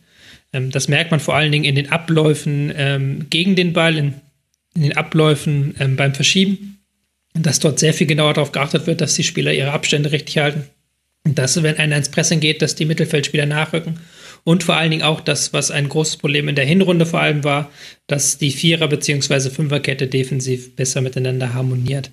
Und das hatte man eigentlich auch schon so ein bisschen vor der Corona-Pause hinbekommen. Da hatte man oft so, solange das Spiel 0-0 stand, stand man defensiv eigentlich meistens noch gut. Als man, dann hat man meistens irgendwie ein Gegentor gefangen nach Standards und dann stand man nicht mehr gut. Hm. Und ähm, das ist jetzt halt das große Ding, dass man erstens nach, aus dem Spiel heraus immer noch so stabil steht und zweitens, dass man keine Gegentore mehr nach Standard einfängt. Jetzt kommt das Aber. Es ist jetzt nicht so, dass ähm, Werder in all diesen Spielen komplett den Gegner an die Wand gespielt hat. Ähm, das kann man auch nicht, ähm, kann man auch nicht sagen. Sondern Werder hatte jetzt in, ähm, in den Spielen der Rückrunde, ich muss gerade noch mal schauen, die hatten jetzt eigentlich relativ geringe, bei den Expected Goals Werten relativ geringe Werte, mhm. sowohl für sich als auch für den Gegner, aber hatten auch in keinem Spiel sonderlich mehr als der Gegner. Also es war jetzt auch so, wenn diese Spiele gegen Schalke oder gegen Freiburg vor allen Dingen, wenn die 0-0 oder 0-1 ausgehen, kann sich auch niemand beschweren. Also da war auch, hatte man natürlich auch ein gewisses Maß an Glück mitgebracht, aber es ist wahr, die Mannschaft steht defensiv stabiler. Ja. Aber vor der Frage, ob das jetzt nachhaltig sein wird, hast du dich jetzt ein bisschen gedrückt, Herr Escher. Das ist mir schon aufgefallen. Mm, ja, das habe ich mich ein bisschen gedrückt, weil ich noch einen anderen Aspekt da reinwerfen würde, der jetzt dann gar nicht so ins Fußballerische reingeht sondern es ist ja, wie gesagt, ähm, sehr gut zu hören mittlerweile, was die Spieler auch sich gegenseitig zurufen im Spiel. Ähm, nicht immer hört man das genau, was sie hört, aber man hört, dass da was geschrien wird. Was jetzt bei diesen Spielen in dieser ganzen englischen Woche ähm, auffällig war, dass immer mehr Teams halt entdecken, dass in dem leeren Stadion die einzigen Leute, die applaudieren können, die Einwechselspieler sind. Mhm. Und das war sehr krass bei Werder Bremen zu hören, dass sich die Mannschaft eigentlich von, von der Bank heraus sehr stark gepusht hat. Also man hatte halt wirklich das Gefühl, das war ein Heimspiel für Werder Bremen, so stark wie da jede Aktion bejubelt wurde. Und dass man halt ähm, so ein bisschen auch über diese, über dieses sich gegenseitig pushen, über dieses, ähm, diese Erfolgserlebnisse, die dann wieder pushen und dann pushen sich die Spieler wieder gegenseitig, dann hört man wieder, ja, jede Aktion wird gefeiert, dass man da einfach eine, ähm, einen Motivationsschub erfahren hat. Und dieser Motivationsschub kann nachhaltig sein. Der kann halt, wenn der jetzt gepaart wird mit einer weiteren äh, defensiven Stabilität, nachhaltig sein. Aber was dann über die große Fragezeichen wäre, was passiert, wenn sie jetzt doch Gegentor fangen und wieder 0-1 hinten liegen? Hm. Weil sie jetzt sowohl in dem Spiel, in allen drei Spielen, ähm, bis auf diese riesen Selke-Chance, die sie hatten und die zwei Treffer, die sie gemacht haben, also in jedem Spiel hatten sie eine Chance jeweils für ein Tor und ansonsten hatten sie kaum Chancen wenn sie jetzt doch mal wieder jetzt zum Beispiel gegen Frankfurt das 0-1 fangen, dann bin ich sehr gespannt, ob sie es auch schaffen, mal sowas zu drehen, weil das, davon wird dann so ein Stück weit abhängig sein, ob das eine nachhaltige Geschichte ist oder ob das, ob man das nur so lange hält, wie man die Null hinten halt halten kann. Ja, also bitten kurz Fuß werden sie wahrscheinlich irgendwie vergolden. Äh, also ne, das Aber auch nur, Tor. weil er getroffen hat. Also ehrlich gesagt, ja. hättest du diesen Konter eigentlich noch anders ausspielen können. Also ja. die Wahrscheinlichkeit, ja. den da so reinzuschlänzen. Aber gut, er hat ihn ja getroffen.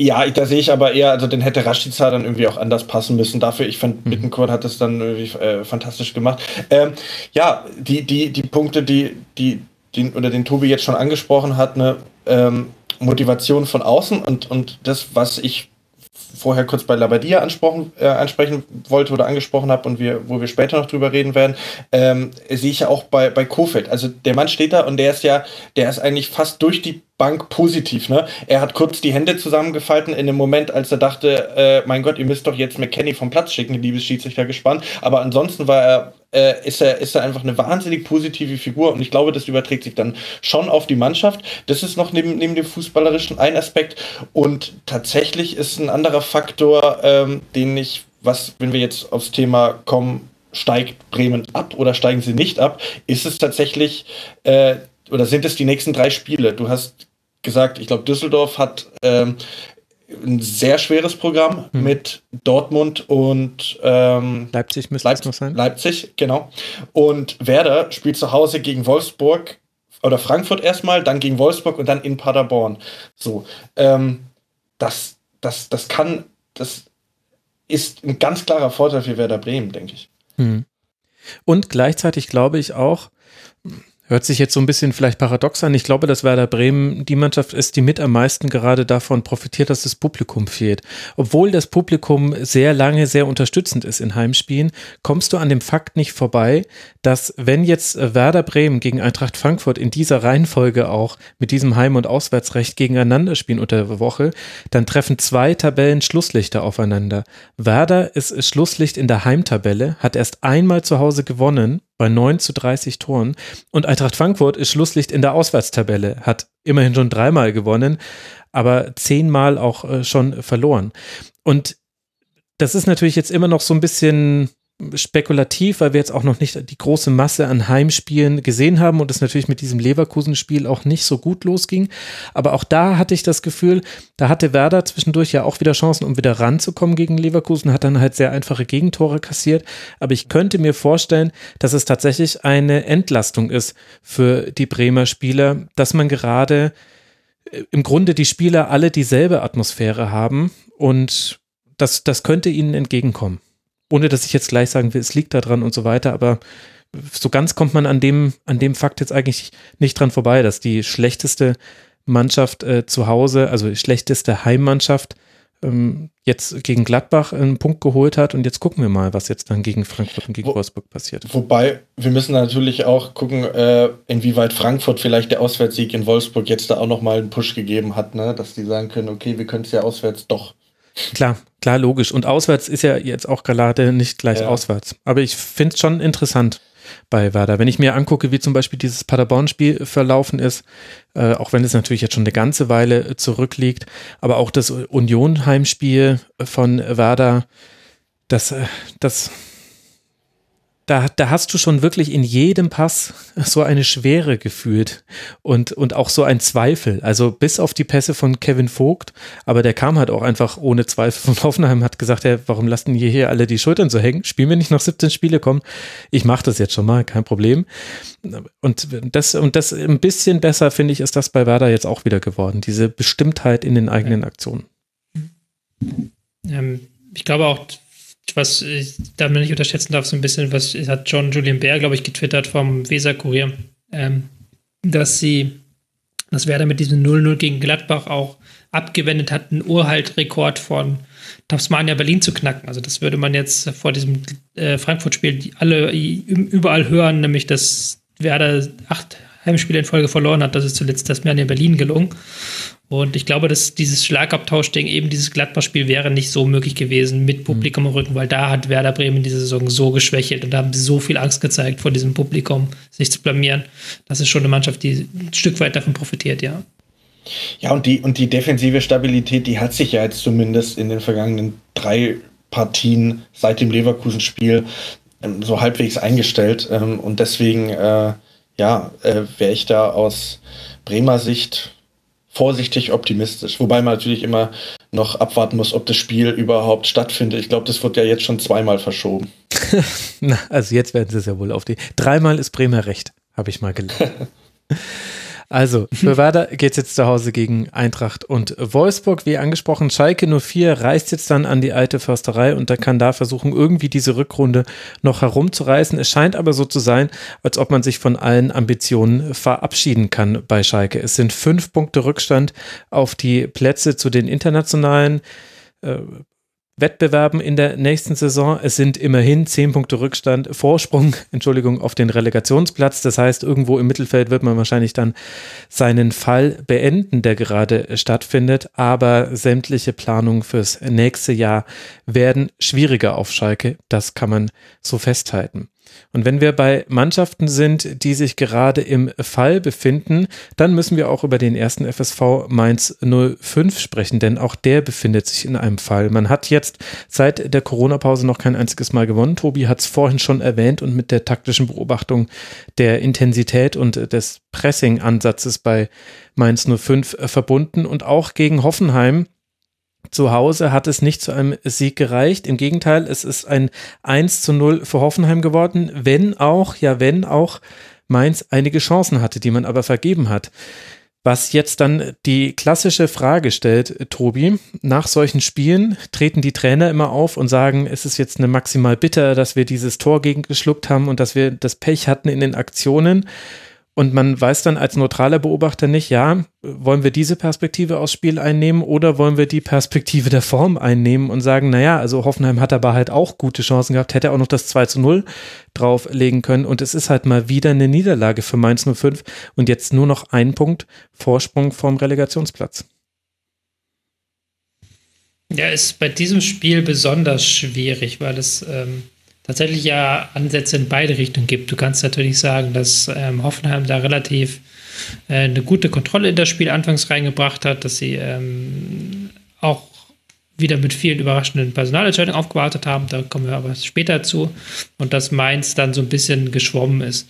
Und dann aber nach dem Elfmeter, nach dem gehaltenen Elfmeter, hatte man das Gefühl, da ist jetzt schon so ein bisschen was am Drehen. Dann gab es ja noch den Schuss von Robin Quaison an den Pfosten. Mhm. Ähm, wo der dann auch rettet rennen gehen können. Und dann hatte man auch dieses Gegentor wieder zum maximalen doofen Zeitpunkt, sagen wir, wie es ist. Und war auch wieder mal maximal doof verteidigt. Also war jetzt wieder mal nicht, dass da so ein große, großes Problem drüber steht, sondern wenn da, ich glaube, es waren Baku und Brumar, die da diesen genau. zu zweit gegen Bibu in den Zweikampf gegangen sind und dann beide ähm, Fehler haben. Mir wird da so ein bisschen zu stark auf Baku. Ja, klar, da muss er körperlicher machen, aber Brumar muss da eigentlich nur den Weg in die Mitte zu machen wenn da schon der andere Spieler da ist und stattdessen läuft er durch, ist auch nicht so glücklich gewesen. Es war beides nicht glücklich und dann hast du wieder durch einen individuellen Fehler läufst hinterher und machst dann in der zweiten Halbzeit aber auch deine eigenen Chancen nicht. Das ist ja auch so ein Ding, was sich bei Mainz so ein Stück weit durch die Saison zieht. Hm. Dass sie auch, wenn sie mutig nach vorne spielen, ähm, relativ schlechte Chancenauswertung haben. Und dann muss man sagen, es ist so, manchmal bei Fußballspielen ist es ja so, wenn es 1-0 für die eine Mannschaft ausgeht, ist okay, wenn es 1-0 für die andere Mannschaft ausgeht, hast du auch einen Erklärungspunkt, mhm. ähm, weil es dann eben nicht so ganz klar deutlich ist, dass man sagen muss, die Mannschaft hat jetzt den großen Vorteil gehabt. Ich fand es auch spannend, äh, wenn man die Stimmen nach dem Spiel äh, gehört hat, dann war Florian Müller heißt er Florian? Ich hoffe doch, ähm, hat er äh, gesagt, äh, wir haben defensiv viel zu viel zugelassen. Äh, kurz darauf hat dann Achim Bayerlotzer gesagt, äh, wir können uns keinen Vorwurf machen. Ähm, da dachte ich auch, okay, das war vielleicht eine, eine unterschiedliche Betrachtungsweise. Ähm, ich, ich, ich fand meins tatsächlich auch verbessert im Vergleich zu den, den Spielen davor. Ich meine, gut, gegen Leipzig geschenkt irgendwie, ne? Das ist, war diese Saison äh, gegen, gegen Leipzig war Totalausfall, die beiden Spiele. Aber dass du dann es auch nicht geschafft hast, gegen zehn Unioner zu gewinnen, das muss einem dann vielleicht auch ein bisschen de zu denken geben.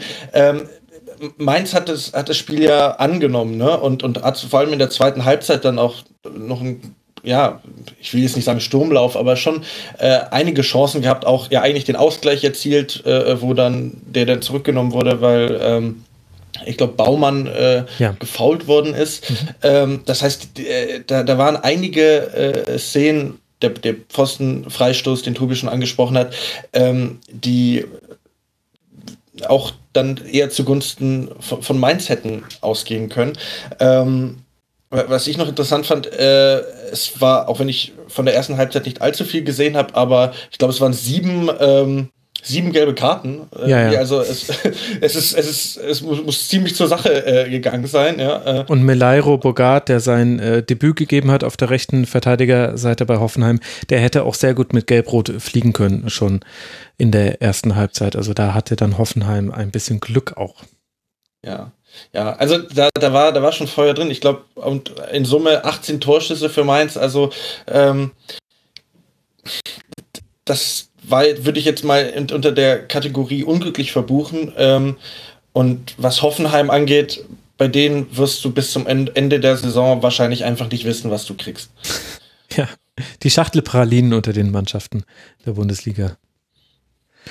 Ja, vielleicht noch ein, eine Person, die, die ich wirklich, die bei mir persönlich bei Hoffenheim komplett unterm Radar äh, lief, ähm, aber jetzt vor allem am letzten Spieltag und an diesem Spieltag wieder herausgestochen ist, ist Baumgartner, weil der ist, glaube ich, erst wirklich 20 Jahre alt ne? Mhm. und, und hat jetzt ähm, äh, gegen Köln zweimal getroffen und dann nochmal wunderschön mit der Hacke aufgelegt.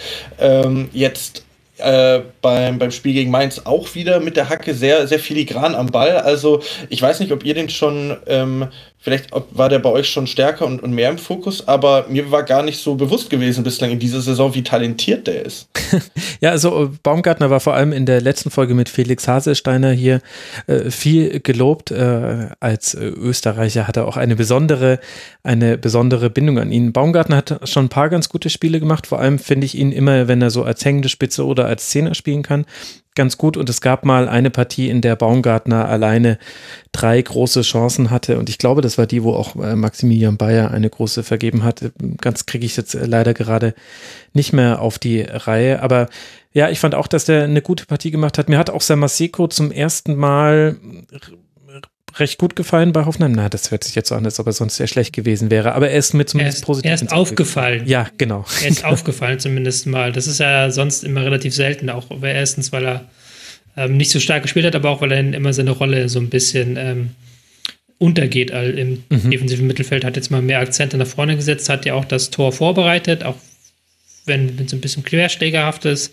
Aber der, der Junge hat halt, hat halt so eine, verbindet so eine Physis, aber auch mit einem spielerischen Akzent. Also der kann ja auch, äh, der kann auch sehr gut sich in eng behaupten und den Ball führen. Hm. Das hat man jetzt so ein bisschen in dem Spiel gesehen, ja, hat sich sehr gut auch aus dem Pressing immer wieder befreit, der äh, Mainzer. Und bei Mainz irgendwie, das ist ähnlich wie Hoffenheim. Also da, an einem guten Tag bringen die sehr viel auf den Platz, aber es fehlt so ein bisschen, es fehlt auch, man spricht ja gerne von Achsen bei Fußballmannschaften. Ich weiß nicht, ob es immer eine Achse braucht in jeder Fußballmannschaft. Also Thomas Tuchel hat mit Mainz 05 zum Beispiel mal äh, ohne jede Achse gespielt. Also der hat ja sechs, äh, sechs Startelveränderungen so ungefähr im Durchschnitt gemacht äh, pro Spiel und trotzdem lief das gut. Also da hat es keine Achse gebraucht. Aber ich finde, beide Mannschaften, sowohl Hoffenheim als auch Mainz 05, sind Mannschaften, denen das eben manchmal fehlt und wo, glaube ich, diese Ausschläge nach oben, nach unten auch manchmal vielleicht damit erklärbar sind, dass eben auf der auf dem Feld immer wieder Spieler spielen, die entweder auf Positionen spielen, die nicht ganz zu ihnen gehören, oder sie einfach nicht, nicht gleich interpretieren. Also Baku ist zum, für mich zum Beispiel einfach kein Rechtsverteidiger. Und das mache ich jetzt nicht nur an dieser einen Szene fest, wo er sich von Bebu wegschubsen lässt. Das ist ein sehr guter Außenbahnspieler. Der hatte auch offensiv tolle Aktionen. Der hat auch zusammen mit Abonni sehr gute Aktionen gehabt. Und Mateta hätte da die ein oder andere Hereingabe auch verwerten können. Aber in der Rückwärtsbewegung war mir das oft viel zu, es war sehr einfach für, für Larsen, für Baumgartner, für Zuber, da an ihm vorbeizukommen. Und dafür ist diese Position einfach zu wichtig aktuell im Fußball. Und so ist es aber letztlich bei Hoffenheim eigentlich auch gewesen auf der anderen Seite. Ich, ich, ich habe ähm, nach der Partie mit ähm, einem Freund gesprochen, der Mainz-Fan ist und wollte von ihm mal wissen, so was ist, was ist genau Phase. Und er meinte einfach nur, ähm, Mainz hat bis heute den Abgang von Gibbermann nicht verkraftet.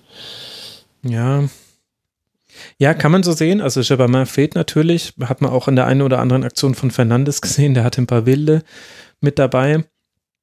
Ich glaube ehrlich gesagt, na, na wobei, so, ein, so einfach kann man es nicht machen. Also Jabamin und natürlich Mateta, der über lange Zeit einfach nicht gespielt hat in der Hinserie und dann steckte man schon sehr tief im Schlamassel. Die haben sehr gefehlt, aber auch, es ist schon auch noch mehr. Und ich finde auch, dass sich letztlich mit dem Trainerwechsel von Sandro Schwarz zu Bayer Lorzer eher Nuancen verändert haben als irgendwelche grundsätzlichen Dinge. Also zwischendurch war auch mal ein höheres Pressing da. Sandro Schwarz hat aber durchaus auch mal hochpressen lassen. Also das war ja nichts, was er, was er, also was, was vorher bei Mainz anders gewesen wäre. Das ist ja so eine Vereinsphilosophie letztlich. Und ich finde, dass aber es fehlen so ein bisschen die, die Spieler, an denen sich auch mal die jungen Spieler aufrichten können. Also dass eben ein, ein Soloy zum Beispiel, der ist ja bei Mainz 05 nicht in Erscheinung getreten, nicht allzu positiv in Erscheinung getreten seit seinem Wechsel. Das hätte so ein Spieler sein können, wo mal jemand anderes äh, an ihm wächst in seinem Umfeld, ein Avonie oder ein Boetius oder ein Kaison, der rund um Soloy herum spielen kann. Oder eben meinetwegen wieder ein Brosinski, der eben Mainzer Urgestein, der aber auch in so einer On-Off-Beziehung gerade mit der, mit der Startelf ist oder mit der Aufstellung generell. Ich meine, der wird ja häufig dann noch eingewechselt. Oder auch eben ein Latz da, ein Öztunali. Ohne dass ich jetzt sagen will, es liegt daran, dass die nicht spielen, aber das sind einfach so Spieler, die bringen eine andere Haltung mit und in so einem Spiel wie gegen Hoffenheim, also ich habe mir das Spiel nochmal über 90 Minuten angeguckt und und das war auch einfach in manchen Szenen einfach so eine Frage des, gehst du da jetzt voll drauf oder aus welchen Gründen auch immer nicht?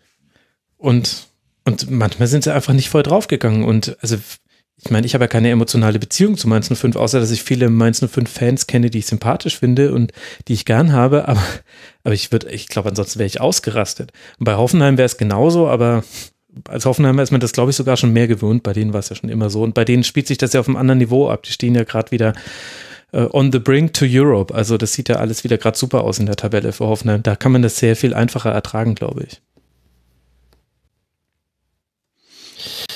Ja. Gut. Für Mainz 05 geht es jetzt weiter. Das wird wirklich noch interessant. Also Mainz 05 ist ganz eng in der Verlosung um den Abstieg, liebe Freundinnen und Freunde da draußen. Es geht jetzt weiter auswärts bei Eintracht Frankfurt, dann zu Hause gegen den FC Augsburg, dann gegen Borussia Dortmund und dann spielt man noch gegen Werder Bremen und gegen Leverkusen. Schon wenn Werder sein Spiel gegen Eintracht Frankfurt gewinnt, gibt es Punktgleichheit zwischen diesen beiden Mannschaften. Also bei Mainz. Es wird sehr, sehr eng. Das wird wirklich sehr, sehr eng. Ich sehe ja. seh da keine große, gute Prognose für Mainz, leider. Ehrlich gesagt, ich auch nicht. Also bis auf Florian Müller, der wirklich ein toller Torhüter ist, da könnten einige mal hingucken. Ist, äh, ja. Ich glaube, wir haben am vorletzten Spieltag auch noch das Duell gegen Bremen, ne? Genau. Heimspiel gegen Werder. Pass. Da wird's, naja gut, nee, ich will jetzt nichts aber es, es sieht hart aus. Für Hoffenheim auf der anderen Seite geht es ja noch darum, also aktuell ist man auf Tabellenplatz äh, sieben, punktgleich aber mit dem VfL aus Wolfsburg. Das heißt, man kann sich da auch noch vielleicht direkt auf den sechsten Platz schieben. Die kommenden Gegner für die TSG sind auch Gegner jeglicher Couleur. Also man spielt gegen Fortuna Düsseldorf, gegen Rasenballsport Leipzig, gegen den FC Augsburg, gegen den ersten FC Union und dann gegen Borussia Dortmund. Das ist ja schon eine liebgewonnene Tradition. Dortmund und Hoffenheim am letzten Spieltag. Da wird so mancher historischer Rückblick rausgeholt werden. Das ist fast so wie Hertha gegen Leverkusen am letzten Spieltag. Grü Grüße gehen raus nach Düsseldorf. Grüße gehen raus nach Düsseldorf, ja. ja das, das war doch dieses eine Spiel, in dem Dortmund im Champions League-Finale stand und dann, glaube ich, ähm, Dortmund eigentlich Hoffenheim 1 zu 0 gegen Hoffenheim 1 zu 0 äh, geführt hat und dann aber Seat Saliovic irgendwie zwei, genau, genau, und Düsseldorf dann direkt abgestiegen ist. Roman Weidenfeller sieht die rote Karte und Kevin Großkreuz war dann, glaube ich, im Tor beim Elfmeter, wenn ich ja. mich gerade richtig erinnere. Und Dortmund hat sogar noch das 2-2 gemacht, aber Felix Brüch, äh, nicht Brüch, ich glaube Dr. Jochen Drees hat es zurückgenommen und Düsseldorf in ein Tal der Tränen gestürzt. Wahnsinn. Ihr könnt euch rächen, liebe Düsseldorfer, am nächsten Spieltag, am 30. Spieltag gegen Hoffenheim. Jetzt haben wir noch äh, drei Partien, über die sprechen werden und wir kommen jetzt endlich zu der einen, die offenbar Noah so sehr am Herzen liegt, dass er schon gefühlt dreimal angefangen hat, über diese Partie zu sprechen. Wir wollen über die Hertha sprechen unter Bruno Labbadia, auch wenn das eine lange, eine zähe Geschichte war für Hertha BSC gegen den FC Augsburg. Nach einer guten ersten Halbzeit gab es in der zweiten kaum noch Aktionen der Berliner zu sehen. Dafür drückte der FCA auf den Ausgleich und erst in der 93. Minute machte Piontek dann den Decke drauf. Vorher hatte in der 23. Minute schon De Rojun getroffen. Noah, gehe ich recht in der Annahme, dass du völlig euphorisiert bist als Hauptstadtjournalist, dass die Hertha Kurs nimmt auf mindestens die Europa League? Ja, äh, ich muss es vielleicht ein bisschen relativieren. Also so wichtig ist mir die Härte dann äh, am Ende doch nicht. Äh, tatsächlich ist es eher so ein bisschen mit der Personalie Bruno Labbadia äh, verbunden. Ähm, es, ich habe mich dann doch äh, gefreut, weil ich ursprünglich davon ausgegangen war, dass das unter Bruno Labbadia äh, mit Hertha BSC sehr gut passen könnte. Und umso mehr habe ich mich dann irgendwie irgendwo auch äh, bestätigt gesehen, ähm, als dann jetzt diese diese berauschenden Berliner Wochen kamen. Ähm, man muss aber dazu sagen, du hast es jetzt schon angesprochen, ähm, es war jetzt von den vier Partien unter Labadia vielleicht äh, die, die schwächste von Hertha, auch wenn, wenn Augsburg in vielleicht verhältnismäßig leichtere, äh, ja, leichtere Gegner war, als es noch Leipzig unter der Woche mhm. war. Ähm, Hertha haben aber auch so ein bisschen die Körner gefehlt. Ne? Also ähm, ich glaube, Labadia ist jetzt fast zum dritten oder vierten Mal mit, mit derselben Aufstellung in, in die Spiele gegangen und du hast da eben auch sag ich mal, ein paar ältere Herren mit, mit, mit Schellbrett, der so ein bisschen seinen zweiten Frühling erlebt bei Hertha, mit, mit Pekarik und vor allem auch mit Ibisevic da vorne drin, ähm, die dann auch irgendwo ausgepumpt waren. Deswegen ähm, war das nicht verwunderlich, dass, dass Augsburg äh, frischer war. Äh, Herrlich hat ja auch im Gegensatz zu Labadia, glaube ich, sechsmal äh, getauscht. Ähm, und, und dass da Augsburg dann in der zweiten Halbzeit noch, noch äh, die ein oder andere Chance hatte und es für Hertha dann ein bisschen eng wurde, war dann vielleicht auch nicht ganz überraschend. Hm. Ähm, aber trotzdem finde ich, kann man festhalten, dass das über 90 Minuten auch aufgrund der ersten Halbzeit ein Sieg ist für Hertha, der so auch ähm, absolut verdient ist und auch in Ordnung geht. Und man muss auch sagen, dass ja mit Matthäus Kunja auf, auf der Seite von Hertha BSC eigentlich der Spieler der letzten Wochen gefehlt hat. Hm. Wegen einer Gehirnerschütterung, den hat es so dermaßen zerbröselt. Ich weiß nicht, ob ihr es gesehen habt unter der Woche, liebe Hörerinnen und Hörer. Da gab es einen Zweikampf, in dem äh, Kunja mit voller Wucht mit dem Kopf auf den Boden aufgeschlagen ist. Es ist, es, ernsthaft, es ist ein Skandal, dass dieser Mann noch eine Sekunde länger auf dem Fußballplatz stand. Genauso wie Marvin Plattenhardt, der auch wegen einer Gehirnerschütterung jetzt nicht spielen konnte gegen Augsburg, der aber noch eine Ecke ausgeführt hat nach seinem Zusammenprall, die dann auch noch zu einem Tor geführt hat und dann wurde er ausgewechselt wegen Sehstörung mit Gehirnerschütterung. Dieses Thema Kopfverletzung im Fußball, es sah so aus, also es bewegt sich da ja auch was. Jetzt kam aber natürlich da, da logischerweise auch eine Pause rein, aber meine Güte, ey, bitte geht das an. Ich kann, ich, ich kann mich, mich nervt es selber, dass ich hier ständig darauf rumreiten muss. Aber das ist unglaublich, ey, dieser, dieser Aufprall von Kunja auf dem Boden, der war in keiner Zusammenfassung drin. Aber wenn ihr das im Live-Spiel gesehen habt, übel war das. Wirklich, wirklich übel. Da können ganz schlimme Dinge passieren mit den Fußballspielern. Und das ist es nicht wert, egal ob in Leipzig oder zu Hause gegen Augsburg. Tobi, magst du uns nach meinem kleinen Verletzungsrand äh, etwas, eine schöne Geschichte erzählen? Die schöne Geschichte, wie Bruno Labbadia die Hertha wieder so gut gemacht hat. Wie hat er das denn taktisch hinbekommen? Ähm, mir gefällt die Hertha momentan taktisch sehr gut. Also sie stehen einerseits sehr diszipliniert, ähm, sehr stabil. Das liegt daran, dass wenn die Außenverteidiger vorrücken, und das tun sie derzeit häufig, dann geht immer ein Sechser auf die Position. Dann geht Skelbert auf die Position, Krujic oder auch sehr oft Darida ähm, auf diese Ausweiterposition, dann schaffen sie es sehr gut über die Flügel hinweg das Spiel laufen zu lassen und dann ähm, dort Raumgewinn zu verbuchen und dann halt mit Flanken in den Strafraum zu kommen. Mhm. Ähm, sie schaffen es auch sehr gut im Spiel gegen den Ball in so einem klassischen 4-4-2-Pressing Druck auszuüben auf den Gegner, auf Flügel zu lenken, manchmal auch in die Räume im Zentrum zu lenken, um dann dort Zugriff zu erzeugen.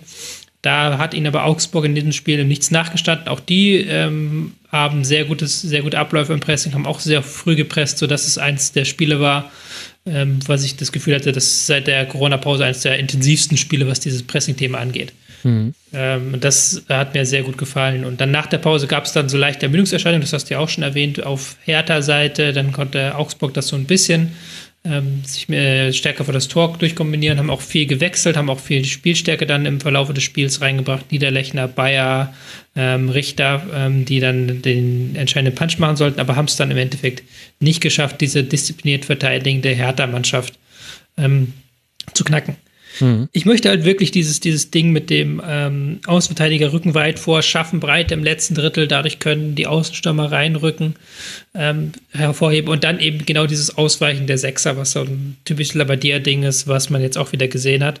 Und da möchte ich einen Spieler hervorheben, der, den hatte ich schon mal früher angekündigt. Der hat nämlich an diesem Spieltag den Saisonrekord für gelaufene Kilometer geknackt. Das war Vladimir Derrida. Ja der mit 14,3 Kilometern einen neuen Bestwert in dieser Saison aufgestellt hat. Also das ist der erste Spieler dieser Saison, der wirklich mehr als 14 Kilometer in einem Spiel läuft. Am Ende einer englischen Woche, muss man dazu am sagen. Ende, am Ende einer englischen Woche und dann auch noch mit einem Sprint in der äh, 90. oder 91. Minute das 2 zu 1, äh, das 2 zu 0, meine ich, vorbereitet. Ja, genau. Und dann, obwohl er vorher Schwätz gemeldet das war krass, also es war krank fast schon. Vor allem Darida hat ja, glaube ich, sogar seinen eigenen Rekord gebrochen, oder? Ich, ich glaube, er hat Kimmichs Rekord gebrochen. Ich glaube, genau, Kimmich, Kimmich hatte, ich glaube, seiner ist bei 14,6, wenn mich nicht alles täuscht. Und das waren doch jetzt nee, 14,2. Genau, und Kimmich war bei 13,7. Ja, genau. Kimmich hatte, der hatte nämlich den gerade erst aufgestellt unter der Woche. Und das ist nämlich ganz lustig, wenn du es diese, über die Saison hinweg betrachtest, ist es tatsächlich so, dass Kimmich und Darida sich immer gegenseitig wieder ähm, verbessert haben. Also die machen das unter sich aus, diese meistgelaufenen Kilometer in einem Spiel. Jetzt ist nur die Frage, wer besser einen Elefant imitieren kann. Ich weiß nicht, ob ihr das im Sportstudio gesehen habt, aber ja. mal bei Darida nachfragen. Mal bei der Räder nachfragen, ja. sehr, Den sehr. Gag müsst ihr mir leider erklären, ich bin kein Regel. Es gibt eine Doku Sport. über Josua Kimmich, bei der ihm das ZDF oder ein Filmemacher, der es an das ZDF äh, verkauft hat, keine Ahnung, äh, jetzt über lange Zeit begleitet hat. Ich, ich habe die Doku selber jetzt noch nicht gesehen, weil die heute ausgestrahlt wurde und wir mussten ja alle Fußball gucken heute, wir alle drei. Aber offenbar spätestens ab dem Wechsel zu Bayern wurde er mit der Kamera begleitet und da gab es eben dann ein launiges Interview mit Katrin Müller-Hohenstein im aktuellen Sportstudio und es wurde ein Ausschnitt gezeigt, wo er mit seiner Freundin im Tierpark Hellerbrunn ist und sie drüber reden, wie macht der Elefant natürlich nicht Terrain, sondern anders. Aber ich möchte es jetzt nicht nachmachen, weil dann mache ich es nur so, so wie seine Freundin nach und dann werde ich von Josa Kimmich ausgelacht. Das möchte ich nicht. Aber sagen wir es so, es hat Meme-Potenzial, durchaus. okay, gut zu wissen. Wichtig, dass wir das besprochen haben. Ja, finde ich auch. Du hast nachgefragt. Aber wir, ja, gut, das ist auch wieder wahr. aber wir haben ja auch kurz vorher was gelernt. Deswegen, dafür, dafür sind ja die Gäste da. Du hast uns das mit den, mit den Außenverteidigern erklärt. Äh, und das erklärt ja auch wieder ganz gut. äh, Also mir war das noch nicht so aufgefallen mit den, mit den Sechsern, die dann absichern. Mir ist nur aufgefallen, das hatte ich auch schon in der letzten Schlusskonferenz äh, thematisiert, dass das wieder so ein Reißbrett 4-2-3-1 ist, was, was Bruno Labbadia da spielen lässt. Also relativ konservativ, die Innenverteidiger passen sich den Ball zu und der erste Passen geht in der Regel auf den Außenverteidiger und, und dass das aber auch tatsächlich einen positiven Effekt einfach auf Hertha hatte, vor allem weil man auch Kunja viel oder was heißt viel einfacher, aber man hat Kunja sehr häufig dann in Situationen gebracht, die er dann im 1 gegen 1 gut auslösen konnte, weil dann machst du es eben über Verlagerung oder eben über dieses äh, Breite schaffen, dann kann er eben auch mal ins Dribbling gehen. Und ähm, das hast du jetzt eigentlich äh, nochmal viel besser erklärt, das, was ich in der letzten Woche schon angedeutet habe, aber mir war das mit den Sechsern bisher noch nicht aufgefallen. Und erklärt ja auch, warum Shellbrett jetzt zum Beispiel wieder so eine Rolle spielt und und, und äh, Darida sowieso, das hast du jetzt ja auch angesprochen. Und interessanterweise ziehen die ja dann auch noch Grujic nochmal mit. Also äh, der, der spielt jetzt auch auf einmal wieder eine ganz andere Rolle, wo ich jetzt noch nicht weiß, ob das jetzt einfach vielleicht auch einfach nur weil eben die Spiele jetzt gerade auch positiver laufen und es dann einfacher ist, positiv aufzufallen. Aber bei dem habe ich das Gefühl, dass der auch nochmal wieder so ein altes Gesicht zeigt, was man eigentlich von ihm gesehen hat. Also, dass er nicht nur Defensiv-Zweikämpfe gewinnt, sondern eben halt auch mal den einen Pass schlägt. Gut, der vom 2 zu 0, das war eher so Zufall, war eher so Marke Befreiungsschlag über den Kopf und dann hat er zufällig Darida damit geschickt. Aber der hat auch wieder bessere Aktionen mit drin. Also insgesamt ist Hertha einfach wieder auf einem ganz anderen Level als noch vor einigen Wochen. Sehr stabil vor allen Dingen, ja. Ja. Die, die, die, die Stabilität und auch im, im, im Ballbesitzspiel. Ne? Also ähm, du, du, du, ich, ich will, ich will das nicht irgendwie mit Paul Dada vergleichen, ne? aber, aber Hertha tritt einfach, äh, sag ich mal, sehr seriös auf. Ähm, aber nicht nur das, sondern ähm, sie spielen auch, äh, sag ich mal, halbwegs attraktiv. Aber du hattest auch gegen Union Berlin, ne, auch so Phasen, da war in der ersten Halbzeit, das hatten sie Schwierigkeiten und, und wusstest nicht genau, okay, in welche Richtung geht die Partie, aber Labadia meinte dann auch so, okay, äh, spielt, spielt, spielt weiter euer Spiel und ähm, letzten Endes hat sich das dann auch ähm, äh, bezahlt gemacht. Und ich finde, es gibt eben so ein paar Kleinigkeiten, auch wenn wir uns den Treffer angucken von Dilrosun. Ähm, wahrscheinlich unter Nuri oder Klinsmann, was weiß ich, hätte er einfach draufgeballert mhm. und der wäre geblockt oder sonst wo hingegangen worden und Dilrosun äh, legt ihn sich nochmal abgeklärt rüber und, und schiebt ihn dann ein. Also es war, es war eine überlegte Aktion und ähm, ja, man hat auch bei dem Spiel immer wieder Labadia gehört, der, der ihn persönlich angesprochen hat und gesagt hat, äh, dreh auf, äh, trau dich was. Ne? Also, also auch den, den positiven Impact, den, den Labadia noch von außen versucht einzubringen, mhm. was mir ja so ein bisschen bei David Wagner fehlt auf Schalke. Ähm, das, ähm, das gefällt mir wirklich gut, ja. Und, und auch Thema äh, Körpersprache äh, äh, bei ihm, ne? wenn, wenn, er nach der Partie auch zu den Spielern geht oder bei einer Auswechslung und nochmal so in die Augen, in die Augen schaut, schaut ne? das ist, ich, ich, ich finde, äh, er, er hat ähm, da, da was reingebracht, eben was, was den Spielern nochmal, was, was die Motivation äh, innerhalb der Partie angeht, einfach wahnsinnig weiterbringt und, und mein Gott, also zehn Punkte aus, aus vier Spielen äh, schaffst du nicht, wenn du, wenn du verunsichert bist. Und ich glaube, dieses Selbstvertrauen hat er ihnen gegeben. Hm. Ich meine, da hilft natürlich dann der Auftakt in Hoffenheim mit dem 3 zu 0 sehr und dann verselbstständigt sich das auch. Aber wenn du eben das 1 zu 0 ansprichst, da hat man ja der neue Markenkern, der Hertha ist ein altbekannter Markenkern, nämlich Flanken vor allem über die linke Seite. Also Plattenhardt legt das 1 zu 0 gegen Union Berlin mit einer wunderbaren äh, Flanke auf. Das 1 zu 0 jetzt von De Roche und so super seine Aktion war, aber der ging ja auch eine Flanke von Mittelstädt äh, voraus, der auch wieder eine deutlich größere Rolle spielt, hat uns ja auch Tobi erklärt, warum rum. Und, und wenn du eben dann, also so sehr ich ja an äh, Flanken äh, kritisiere, weil oft sehr wenig dabei rumkommt, da habe ich auch gleich noch dann eine Anmerkung zu machen in Richtung des FC Augsburgs. Aber äh, Sie haben zum Beispiel den einen Vorteil, dass du aus einer Flankensituation heraus leichter in deine Ordnung zurückkommen kannst als Mannschaft, weil das in der Regel nichts ist, wo irgendwelche wilden Positionswechsel stattgefunden haben, sondern du kannst es eigentlich relativ gut so spielen, dass du schnell wieder hinter den Ball kommst und eben die, die attackierbare Seite ist am ehesten noch eben der Sechser, wenn jemand nachgerückt ist im Rückraum und nicht schnell genug zurückkommt oder eben die Seite, über die die Flanke geschlagen wurde, wenn man da weit vorgerückt war. Und das macht eben Hertha sehr gut. Und auf der anderen Seite hattest du mit dem FC Augsburg eine Mannschaft, die auch kein schlechtes Spiel gemacht hat. Darf ich ja. eine noch, Entschuldigung, ja. darf ich dich unterbrechen? Natürlich. Ähm, eine kurze Ergänzung zu Hertha. Was natürlich der Unterschied von Flanke zu Flanke ist, Hertha schafft es eben durch dieses Vorrücken der Außenverteidiger und dieses Absichern der Sechser sehr häufig in sehr gute Flankenpositionen zu kommen. Das stimmt. Das sind, das sind ja keine Halbfeldflanken, ähm, das hat man jetzt gerade jetzt im Unterschied zu Augsburg gesehen, die sehr viel mehr genau. Halbfeldflanken in ihrem Spiel hatten. Ja. Äh, Hertha immer an die Grundlinie ran und dann immer von der Grundlinie aus reinbringen. Äh, wurde immer dann mit dem starken den, Fuß auch um den Verteidiger genau, außenrum. Genau, um den Verteidiger, dass du halt eine punktgenaue Flanke hast, dass du auch die Option hast, ähm, dass du zumindest in der Nähe des Strafraums bist oder vielleicht sogar im Strafraum eine Option hast, einen Ball abzulegen und nicht unbedingt hoch reinzuflanken.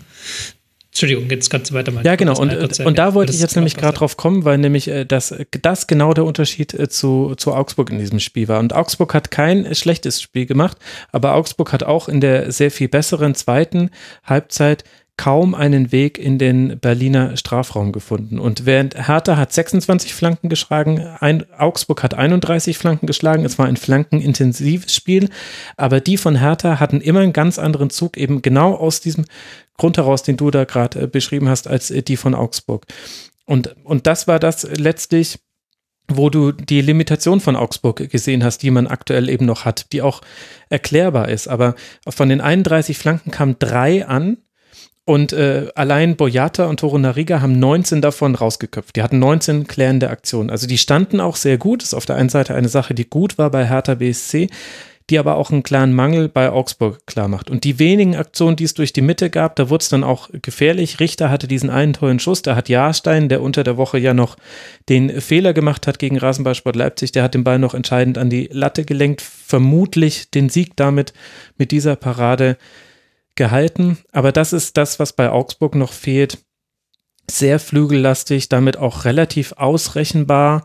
Und so gut die zweite Halbzeit war, haben aber da doch, also Daniel Bayer hat mal in der zentralen Position einen Ball wieder erobert, dann wurde es gefährlich. Es gab mal eine Flanke, die ist durchgerutscht, äh, das wurde gefährlich.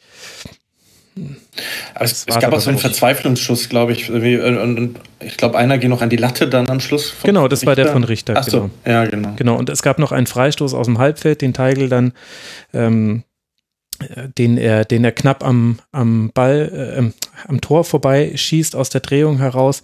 Das waren so die größten Chancen von Augsburg. Und ich will jetzt gar nicht damit sagen, Augsburg schlechtes Spiel gemacht oder so. Das ist, das war schon, das hätte auch ein 1-1 sehr gut werden können wurde es aber nicht, aber es zeigt halt auch, also bei Augsburg weißt du derzeit sehr genau, was du kriegst, muss man sagen, obwohl so viel gewechselt wurde.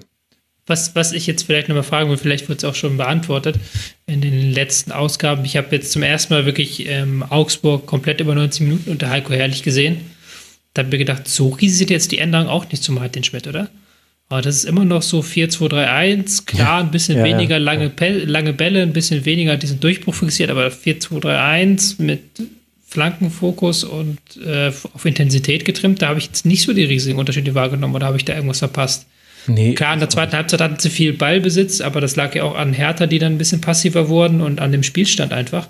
Aber ich hatte das Gefühl, das ist irgendwie. Hätte ich jetzt nicht gewusst, dass da ein neuer Trainer am Rand sitzt, hätte ich es jetzt auch nicht vermutet, unbedingt. Nee, also ja. äh, sie, die Pressing-Intensität ist höher. Wobei das Martin Schmidt ja eigentlich auch so spielen möchte. Es war halt irgendwann nur nicht mehr so auf dem Platz zu sehen, wobei das ja auch nicht so stimmt. Also er wurde ja gerade in so eine Phase entlassen, wo man das Gefühl hatte, vielleicht, also da hat man eine gute erste Halbzeit bei den Bayern gespielt und dann hinten raus 2 äh, zu 0 verloren. Niederlechner hatte da noch äh, die Riesenchance auf den Ausgleich, die Neue da aber pariert hat und dann wurde ja Schmidt entlassen. Und dann kam die Phase, wo man in der Hinrunde unter Schmidt ja auch die Punkte gesammelt hat. Also deswegen finde ich, das, das ist so eine schwierige Sache jetzt einzuschätzen, okay, hat sich das jetzt verändert, weil Heiko Herrlich da ist oder hätte das Schmidt vielleicht auch hinbekommen? Also ich finde auch, es ist sehr ähnlich. Was sich was sich verändert hat, sind tatsächlich ein paar Personalien. Also zum einen dass, äh, dass Heiko Herrlich ganz eindeutig zeigt, mit zum Beispiel so einer Entscheidung wie das Cordova für Niederlechner spielt und Niederlechner dann erst zur zweiten Halbzeit kommt.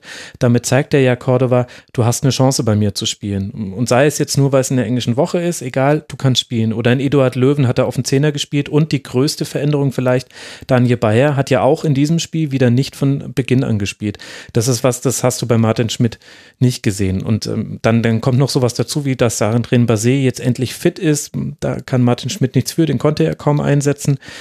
Aber ich würde auch sagen, es sind vor allem personelle Veränderungen im Tor ja auch mit äh, Lute, der, der spielt und äh, Suchi neben Udokai in der Innenverteidigung. Aber vom Spielstil, wie gesagt, also wirklich Augsburg ist das Gegenteil von der Pralinenschachtel, die wir vorhin hatten mit Hoffenheim und, und mit Mainz 05. Bei Augsburg ist es das immer gleich und das ist aber auch nicht schlecht. Also das ist wie, es ist so eine ganz normale Vollmilchschokolade. Das kann auch mal einfach ganz gut sein, aber manchmal ist es einfach ein bisschen langweilig. Gut. Für Augsburg geht es jetzt dann weiter. Augsburg liegt mit 31 Punkten auch nur vier Punkte vor dem Relegationsplatz. Augsburg ist aber auch eine der Mannschaften, die es in der eigenen Hand hat. Man spielt jetzt in dieser Reihenfolge gegen den ersten FC Köln bei Mainz 05, gegen die TSG aus Hoffenheim bei Fortuna Düsseldorf und dann noch zu Hause gegen Leipzig. Wir erinnern uns, äh, Augsburg, eine der wenigen Mannschaften, die gegen Leipzig eigentlich immer ganz gut aussah, egal ob auswärts oder zu Hause. Das heißt, Augsburg könnte sich die letzten Punkte da noch holen. Es würde schon reichen, wenn man gegen Mannschaften wie Mainz 05 und Fortuna Düsseldorf nicht verliert. Dann können die nämlich nicht in diesen Spielen herankrabbeln. Für Hertha BSC geht es jetzt seinerseits weiter auswärts in Dortmund und dann zu Hause gegen Eintracht Frankfurt. Wahrscheinlich werden wir nach diesen beiden Spielen dann auch sagen können, wie nachhaltig meine Europa League Prognose von Hertha BSC auch wirklich gewesen sein wird. Bleibt noch eine Partie, die wir besprechen wollen und damit sind wir nämlich auch genau beim Thema Europa League, aber auch beim Thema Abstiegskampf, zumindest noch so ein bisschen. Trotz der 2 zu 1 Punkte oder der drei Punkte, die Eintracht Frankfurt sammeln konnte. Unter der Woche endete das Spiel mit 34 zu 10 Schüssen für die Eintracht noch mit 3 zu 3. Jetzt gewinnt man ein Spiel mit 7 zu 19 Schüssen mit 2 zu 1. Manchmal kann man aus den Statistiken nicht so wirklich viel herauslesen, zeigt aber, dass zum einen der VfL nicht so wirklich an seine Leistung in Leverkusen anknüpfen konnte. Da hatte man ja 4 zu 1 gewonnen und zeigt auch auf der anderen Seite, äh, Noah, dass äh, die Eintracht äh, seinerseits es geschafft hat, einen wichtigen Auswärtsdreier einzusammeln. Damit ist man jetzt fünf Punkte vor dem Relegationsplatz.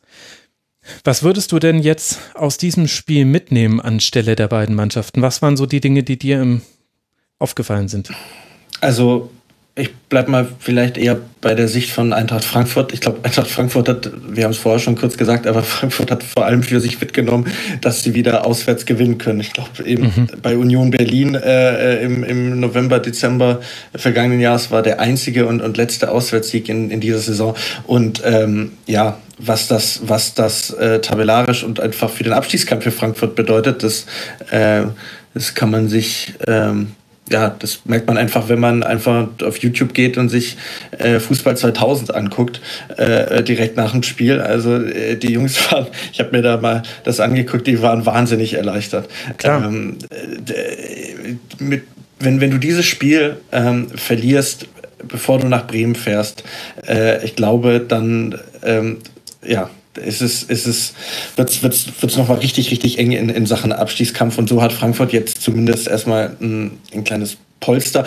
Frankfurt war nicht sonderlich besser, fand ich jetzt, als in der äh, Heimpartie gegen Freiburg. Ne? Also das Spiel gegen Freiburg müssen sie eigentlich gewinnen bei dieser Masse an Chancen, äh, die, sie haben, die sie haben. Aber das zieht sich ein bisschen auch so bei Frankfurt durch die Saison. Ähm, auf einmal liegen sie dann, dann 3-1 hinten.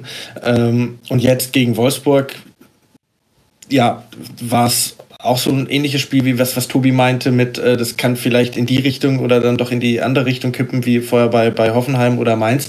Ähm, ich, Abraham war wieder mit dabei, das war, glaube ich, für, für äh, Frankfurt äh, ganz wichtig, ähm, weil der, der Abwehr hm. auf jeden Fall nochmal mehr Stabilität verleiht. Dann, ähm, ja, gut, ähm, die, die Mannschaft ist nicht mehr die Mannschaft, diese, die, die so furios vergangene Saison in der, in der Europa League begeistert hat. Ne? Also du hast wirklich teilweise, ähm, du, du merkst die, die Limität äh, auf dem Platz und ähm, wieder mehr als 50 Prozent der, der Angriffe über die linke Seite, wo dann Philipp, Philipp Kostic äh, steil geschickt wird. Also der, der, der Sieg war am Ende dann auch, wenn wir uns das 2 zu 1 angucken, so ein, so ein bisschen ein, ein Zufallsprodukt. Ne? Also Kostic schlägt irgendwie in eine weite Flanke, die dann Dost irgendwie auf Verdacht ablegt und, und Kamada äh, zieht dann seinen zweiten Saisontreffer. Also ähm, ähm, naja gut, während vielleicht war das einfach ein Treffer, wo Eintracht, äh, entschuldige, wenn ich da so dazwischen ja, gehe, ja. Die, die Stärken, die man hat, hat Eintracht Frankfurt in dieser Aktion perfekt ausgespielt. Kostic war der Einzige, der, der auf dem Flügel durchgekommen ist in, in, ja. in Dribblings, der dann Flanken geschlagen hat. Er hat die Flanke auf denjenigen geschlagen, ja. der das Kopfballduell definitiv gewinnt. Und Dost hat auch wirklich in einer sehr, sehr schlauen Aktion dann quergelegt. Und Kamada ist in dieser Aktion Schlager einfach davon gerannt. Schlager hatte nicht mhm. die geistige Frische. Kamada hatte sie und hat dann das Tor gemacht. Und ich finde in dieser einen Situation, also weil du jetzt gesagt hast, so Zufallsprodukt, klar kann man so sehen. Ich finde aber auch, dass man da viele Qualitäten von Eintracht Frankfurt gesehen hat, die mal in dieser einen Situation auch Beispiel exemplarisch auch wirklich abgerufen wurden und dann auch mal geklappt haben. Und dann gewinnst du eben ein Spiel, was in der Regel vielleicht eher beim 1 zu 1 bleibt oder vielleicht sogar noch zugunsten von Wolfsburg kippen kann, aber du gewinnst es eben, weil du es eben mal geschafft hast, in einer Szene deine Qualitäten auszuspielen. Ja, äh, kann, kann durchaus auch, auch so gewesen sein. Ne? Also ich meine, wenn du dann einen, einen Bastost reinwirfst und dann äh, äh, liefert er dir fünf Minuten vor Schluss so eine perfekt, äh, perfekte Vorlage per Kopf, dann hast du als Trainer wahrscheinlich äh, alles äh, ähm, richtig gemacht auch. Aber ja, vielleicht nochmal an der Stelle, was, was Adi Hütter angeht, also es wird ja auch so ein bisschen die Frage gestellt, ähm, inwieweit er so eine Krise auch managen kann. Ne? Also du hattest äh, ja in der vergangenen Saison bis auf das frühe Pokalaus eigentlich fast nur Höhen bei, bei Eintracht Frankfurt und ähm, ich weiß nicht, wie, wie du das siehst, Tobi, aber ich fand eigentlich, dass das nach der wirklich, also in der, am Ende der Hinrunde war Frankfurt wirklich platt. Also da haben sie ja auch in Paderborn irgendwie gar nichts mehr, äh, ähm, haben sie sogar verloren und haben gar nichts mehr zustande bekommen. Dann fand ich aber, dass sie es am Anfang, dass sie sich Anfang der Rückrunde eigentlich wieder gefangen haben und, und ähm, so ein bisschen besser wieder zu ihrem alten Spiel gefunden haben und dann äh, kurz vor der Pause äh, gab es dann, glaube ich, 0 zu 4 in Dortmund und, und äh, dann auch noch dieses furchtbare Geisterspiel gegen Basel, da, da schien es dann wieder ein bisschen zu kippen. Aber ich weiß nicht, also eigentlich dachte ich so, dass, dass Hütter dieses Krisenmanagement ganz gut bewältigt. Ja, das war da die Phase, wo sie dann von 5er auf 4er Kette, glaube ich, umgestellt haben und dann 4-4-2 ähm, relativ stabil durchgespielt haben, aber dann halt nicht wirklich äh, viel Kreativität nach vorne hatten diese Frankfurter Mannschaft hat man immer noch gesehen. Also sie waren jetzt wieder sehr intensiv im Spiel. Ähm, sie waren sehr intensiv in den Zweikämpfen auch gegen, ähm, gegen Wolfsburg. Aber die sind momentan, die sind spielerisch arg limitiert. Und die, das äh, erste Tor war ein Geschenk von Pongracic und das zweite Tor war, ein, äh, war auch, wie du es gesagt, wie wir es schon gesagt haben, äh, schlecht verteidigt von den Wolfsburgern dann in dieser Phase und auch ein bisschen naiv verteidigt. Ich finde immer noch, dass sie halt dass Hütte halt immer noch dieses Spiel gegen den Ball ganz gut kann und dass sie das auch jetzt wieder gezeigt haben, dass sie da viel Intensität, Intensität aufbauen, aber eben noch nicht ganz raus sind aus dem Gröbsten.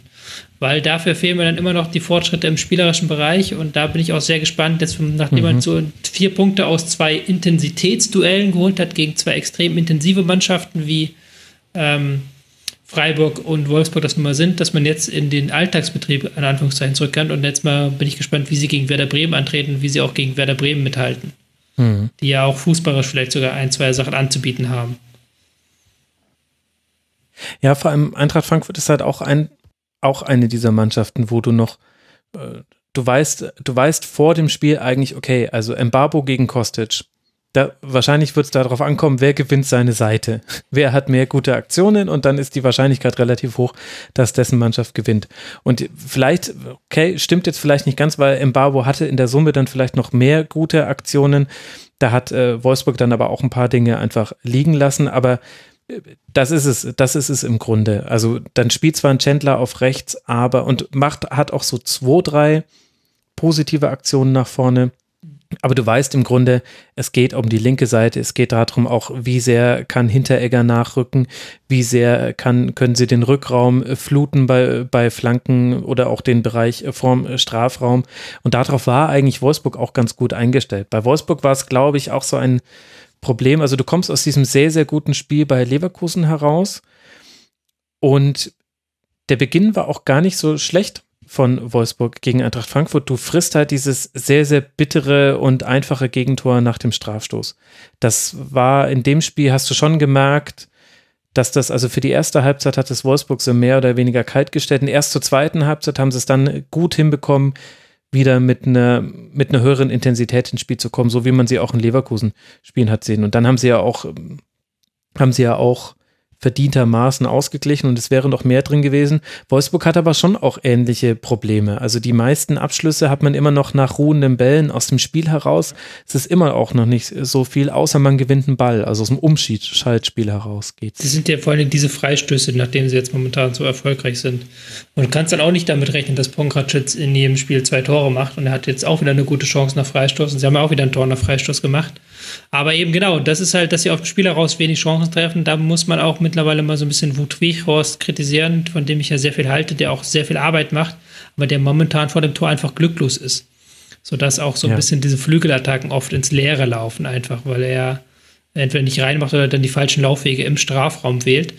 Ähm, das ist so ein kritischer Faktor bei Wolfsburg momentan. Und äh, positiv herausreden möchte ich nochmal, im Babu hast du ja schon so ein Stück weit getan, aber gerade was der auch für ein Mentalitätsmonster im Gegenpressing ist, hat mhm. die meisten Balleroberungen gehabt in diesem Spiel, die meisten gewonnenen Zweikämpfe aller Spieler auf dem Feld. Das war schon sehr beeindruckend.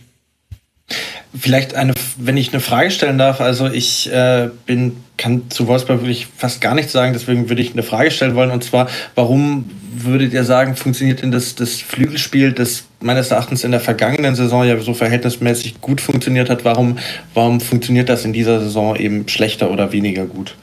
Das ist nicht mehr Bruno Labbadia.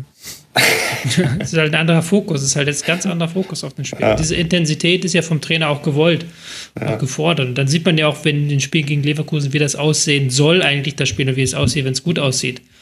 Und äh, das ist eine ganz andere Marke, wenn du jetzt bei Bruno Labbadia anguckst, da lässt der auch sind die Ballkontaktzeiten ja sehr viel länger. Du bist sehr viel stärker auf den Fokus auf den Aufbau der Angriffe und das ist ja gar nicht gewollt von Glasner, sondern das soll ja wirklich Vollgas nach vorne und dann immer, halt die Gegner über Intensität erwuchten. Immer steil auch, immer gar nicht lang zirkulieren lassen. Und das ist dann klar vom Trainer so gewollt. Das macht es auch manchmal sehr anstrengend, Wolfsburg-Spiele zu gucken. Also ich habe ich ja, glaube ich, alle Wolfsburg-Spiele gesehen diese Saison, bin mir jetzt gerade gar nicht sicher. Und, äh, und das ist dann, also an guten Tagen kommen da halt sehr viele Aktionen bei raus und da knallt halt dann auch sehr häufig, aber an schlechten Tagen siehst du halt Steilpass um Steilpass oder auch so Klatschpass-Kombinationen mit Weghorst, wo aber halt dann einfach der Pass nach dem Klatsch nicht, nicht stimmt. Und dann ist es sehr, sehr zäh zum Angucken und gleichzeitig, also dieser Fokus aufs Umschaltspiel, das ist schon, das ist auch ein bemerkenswerter Switch, den Wolfsburg da durchgemacht hat, jetzt äh, von der letzten Saison zu dieser Saison. Das muss man echt sagen. Aber ich, ich habe jetzt die Partie in Leverkusen nicht gesehen, tatsächlich, ähm, und habe mich nur danach gefragt, war jetzt Leverkusen so desolat oder hat das Wolfsburg eben perfekt gemacht? Oder sind da in dem Moment zwei Mannschaften aufeinander getroffen? Oder ist, ist auf, auf Wolfsburg eine Mannschaft äh, getroffen, die ihnen ziemlich entgegenkam mit ihrer Spielweise? Also ohne jetzt zu tief in die Analyse zu gehen, ehrlich gesagt habe ich auch schon wieder viele Erinnerungen an dieses Spiel verdrängt, aber hatte, hatte Leverkusen da einfach äh, keinen guten Tag. Leverkusen hat da sein Ballbesitzspiel, also zu, zu 85 Prozent würde ich sagen, haben alle Dinge bei Leverkusen so funktioniert, wie sie immer funktionieren, aber zu 15 Prozent eben nicht. Und in diesen 15 Prozent sind immer wieder Aktionen daraus entstanden, aus denen auch sofort dann Tore gefallen sind. Und das ist halt dann, äh, da, da wird es halt dann vor allem auch gerade in so einer englischen Woche sehr schwer. Nach vorne hat Leverkusen gar nichts eigentlich kreiert und mit seiner zweiten Chance macht, äh, macht dann Wolfsburg dann das 1 zu 0 und ab dann geht das eigentlich so weiter. Im Grunde machen sie dann mit jeder Chance, mit fast mit jedem rudenden Ball oder mit jedem Ballgewinn, äh, erzielen sie dann ein Tor und, und da hatte dann Leverkusen nichts gegenzusetzen. Die hatten aber auch keine Ruhe. Die waren auch deutlich genervt. Also die haben, normalerweise kennt das ja Leverkusen auch. Hey, wir haben den Ball und die anderen kommen. Aber in dem Spiel hatten sie wirklich keinen guten Tag, ohne schlecht gewesen zu sein. Also deswegen sage ich 85 Prozent. Ist auch alles für ähm, Wolfsburg gelaufen einfach. Von den, die haben ja drei Tore nach Standards gemacht in einem Spiel. Das ist ja auch so selten. Und direkt, indirekt, das war alles dabei. Ich sehe es gerade nochmal in der Tabelle hier, ähm, war mir gar nicht so bewusst, aber Leipzig spielt ja morgen nochmal, aber Wolfsburg 42 auf 6 und dann Leipzig äh, 55. Mhm. Äh, eine ganz schöne Lücke. Ja, also für Wolfsburg geht es jetzt darum, den sechsten Platz abzusichern äh, gegen Hoffenheim, Freiburg und natürlich den Bruno-Zug, der da von hinten heranhauscht. Während es für Eintracht Frankfurt jetzt darum geht, sich ebenfalls nach hinten abzusichern. Fünf Punkte Vorsprung sind es eben und unter der Woche steht jetzt dieses Auswärtsspiel in Bremen an. Ich wollte noch einen Mann äh, kurz erwähnen, der bei der Eintracht so ein bisschen zu kurz kommt, finde ich. Ich glaube, die wichtigste Verpflichtung und der wichtigste Spieler in dieser Saison ist Kevin Trapp. Was der auch wieder gehalten hat, ein bisschen auch glücklich. Also in dieser Dreifachchance von Weghorst mhm. dreht Trapp zweimal den Körper weg und hält einfach nur den linken Arm raus und hat das Glück, dass er zweimal direkt an diesem Arm getroffen wird. Da hat er ein bisschen Glück. Aber ansonsten finde ich, hat er einfach, also ich glaube, er hatte zwei Fehler in dieser Saison. Da war auch ein sehr unschöner mit dabei. Aber ansonsten ist er so ein guter Rückhalt. Und das war auch wieder in diesem Spiel zu sehen. Das, das hilft dir einfach sehr, einen sehr, sehr guten Torhüter hinten drin zu haben. Ja, wie, wie wichtig ein guter und stabiler Torwart ist, weiß man auf Schalke. Ja, stimmt, haben wir vorhin gar nicht thematisiert mit der Rückkehr zu Nübel. Das ist allerdings wahr. Nee, aber ich finde, das ist tatsächlich, und, und ich habe auch das Gefühl, ohne dass ich es jetzt belegen kann, aber ich habe auch das Gefühl, dass er auch wichtig äh, für die Mannschaft ist. In dem Sinne, der das, der das ein Torhüter machen kann. Du, ja, du, also du hattest äh, wirklich ja die Probleme in der, in der Verletzung. Also ähm, ich kann mich an ein Spiel erinnern, und wo Frankfurt gegen Leverkusen, glaube ich, zu Hause 3-0 gewonnen hat. Da hat Renault tatsächlich verhältnismäßig gut gehalten, aber auch mit Wiedwald war das immer so ein bisschen schwierig und auch Renault hatte so seine Böcke drin. Also glaube ich auch, dass das auf jeden Fall ein, ein, ein wichtiger Faktor ist für Frankfurt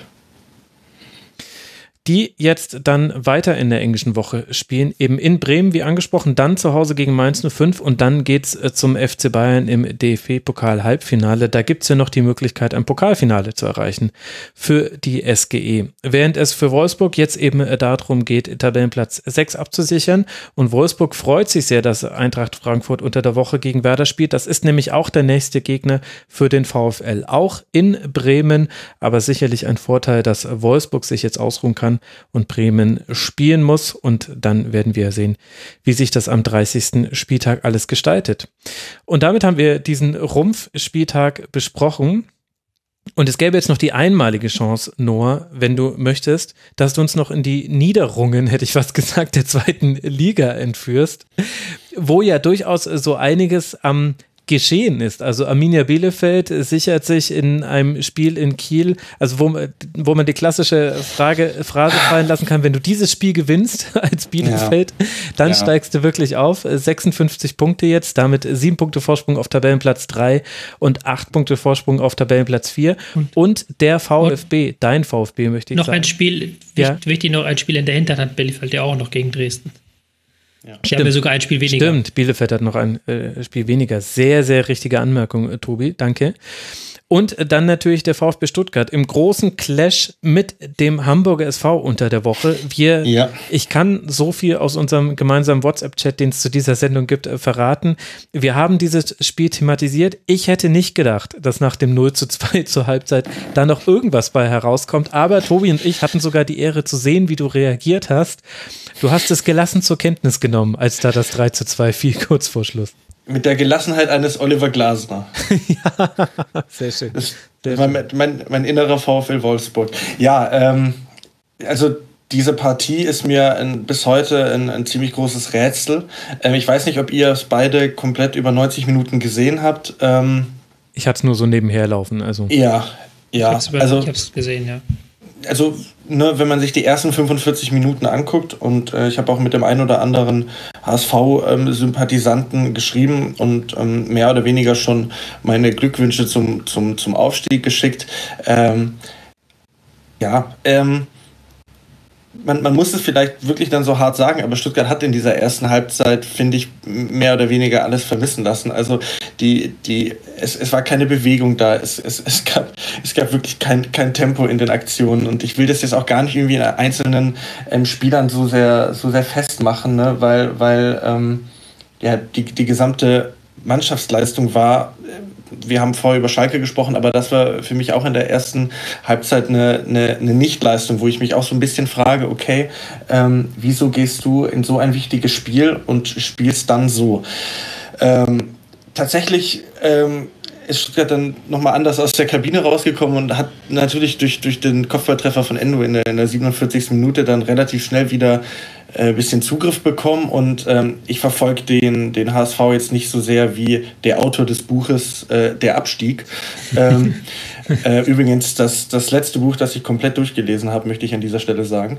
Ähm, aber vermutlich muss man auch ähm, ein bisschen den, den, den Sieg des VfB Stuttgarts dem, dem, dem HSV anrechnen, weil wie man sich das tatsächlich dann noch nehmen lassen kann, ist mir tatsächlich ein Rätsel.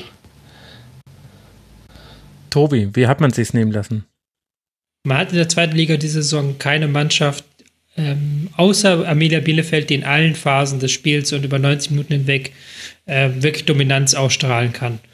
Und beim HSV war es wie so oft in dieser Saison sind zwei Dinge zusammengekommen. Einerseits konnte man nicht auf die taktische Umstellung des Gegners reagieren, als der VfB Stuttgart nach der Pause umgestellt hat ähm, von einem sehr wirren System, das man zu Beginn hatte, das ich gar nicht jetzt näher thematisieren will, aber da waren sehr viele Spieler auf Positionen eingesetzt worden, die in dieser Saison noch nie auf diesen Positionen gespielt haben. Ähm, in der zweiten nennen hat man dann sehr viel einen Schreuder bauen. Ja, einen Schröder bauen, genau, ja. Ähm, in, der, in der Disziplin hat dann ähm, der VfB in der zweiten Halbzeit nachgebessert und ein relativ klassisches Rautending gespielt und haben es dann besser unter Druck gesetzt, die Hamburger. Aber die konnten halt nicht reagieren auf diese ähm, taktischen Wechsel. Hm. Und das zweite Ding, was sie beim HSV durch die Saison zieht, sind saublöde individuelle Fehler. In dem Fall war es Hand, der in der 88 Minute beim Stand von 2 zu 2, einem Ergebnis, mit dem der HSV sehr gut hätte leben können in diesem Spiel. Man wäre immer noch in der Tabelle vor Stuttgart geblieben. Ähm, das hat man dann nicht gemacht und er wird dann um Risiko spielen, hat dann hat sich auskontern lassen. Also diese Fehler ziehen sich ja auch durch die, durch die HSV-Saison. Hm. Ja, man, man, muss aber dazu auch sagen, ich meine, heute waren ja auch äh, wieder ähm, zumindest, also Bielefeld nicht, aber auch Heidenheim im Einsatz und äh, ich weiß gar nicht, wann, wann es das zuletzt gab, dass Stuttgart, Hamburg und Heidenheim dreifach gepunktet haben, falls es das überhaupt schon in dieser Saison gab. Gefühlt gab es das noch nicht. Ähm, aber das waren ja heute alles andere als souveräne Vorstellungen von beiden Mannschaften wieder. Also äh, ich glaube, Timo Letschert hat beim HSV einen rabenschwarzen Tag erwischt äh, und es wird wohl heilfroh sein, dass, dass ähm, Kin Zombie äh, mit, mit zwei Toren Hamburg dann noch gerettet hat. Und auf Stuttgarter Seite muss man natürlich sagen, dass du auf eine Dresdner Mannschaft äh, getroffen bist, die noch ähm, bislang nach der Corona-Pause kein Pflichtspiel absolviert hat. Und dafür fand ich, hat Dresden sogar verhältnismäßig gut gemacht. Ähm, es, es, wird, es wird wirklich, glaube ich, eng bis zum, bis zum letzten Spieltag in der zweiten Liga. Tatsächlich äh, hat also ne, sowohl der HSV als auch Bielefeld spielen noch gegen Dynamo Dresden. Ähm, ja, und vielleicht könnte tatsächlich das, das spannendste Duell aber das am 33. Spieltag sein. Da empfängt nämlich Heidenheim dann den HSV. Und ähm, ja, ehrlich gesagt muss ich sagen, für, für Frank Schmidt und, und Heidenheim, äh, unabhängig davon, ob man jetzt Heidenheim in der, in der Bundesliga will, aber ähm, ach, Heidenheim auf drei und Stuttgart auf zwei, warum denn nicht? Also Warum ich sag mal so, ein Geisterspiel, wo man die Trainer gut hört zwischen dem SC Freiburg und dem Heidenheim, das hätte durchaus Unterhaltungswert.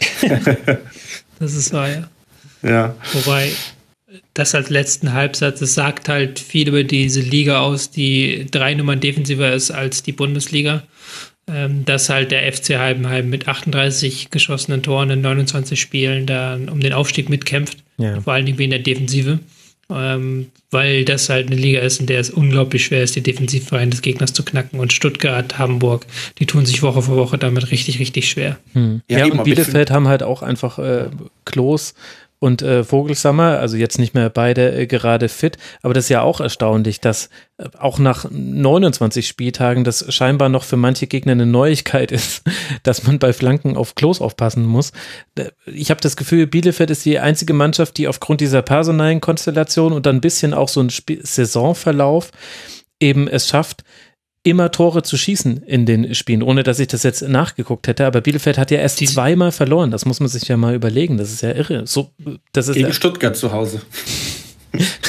Und das war auch lächerlich. Das war lächerlich. Also das war ein Platzverweis und irgendwie ein Last-Minute-Sieg und das Spiel hätte. Stimmt, da war ich sogar im Stadion, ja. Ja, ja, das hätte Stuttgart unter Walter eigentlich Ach auch. Gott, das äh, waren Zeiten, als man noch im Stadion war. Ver, ver, ver, ja, ähm, verli verlieren müssen damals auch. Aber Stuttgart hätte tatsächlich auch ach, drei bis vier andere Spiele unter Tim Walter auch verlieren müssen. Aber das ist jetzt ein anderes Thema. Ähm, Bielefeld ist einfach richtig stabil in allen ja. Spielphasen. Also ja. die haben richtig stabiles, tiefes Pressing, die haben gutes, hohes Pressing, die haben Ballzirkulation immer wieder über den Torwart. Ähm, jetzt bin ich gerade, äh, die haben vorne mit großen Mann, den sie mit hohen Flanken füttern können, können aber auch mit Tempo in den Strafraum gehen.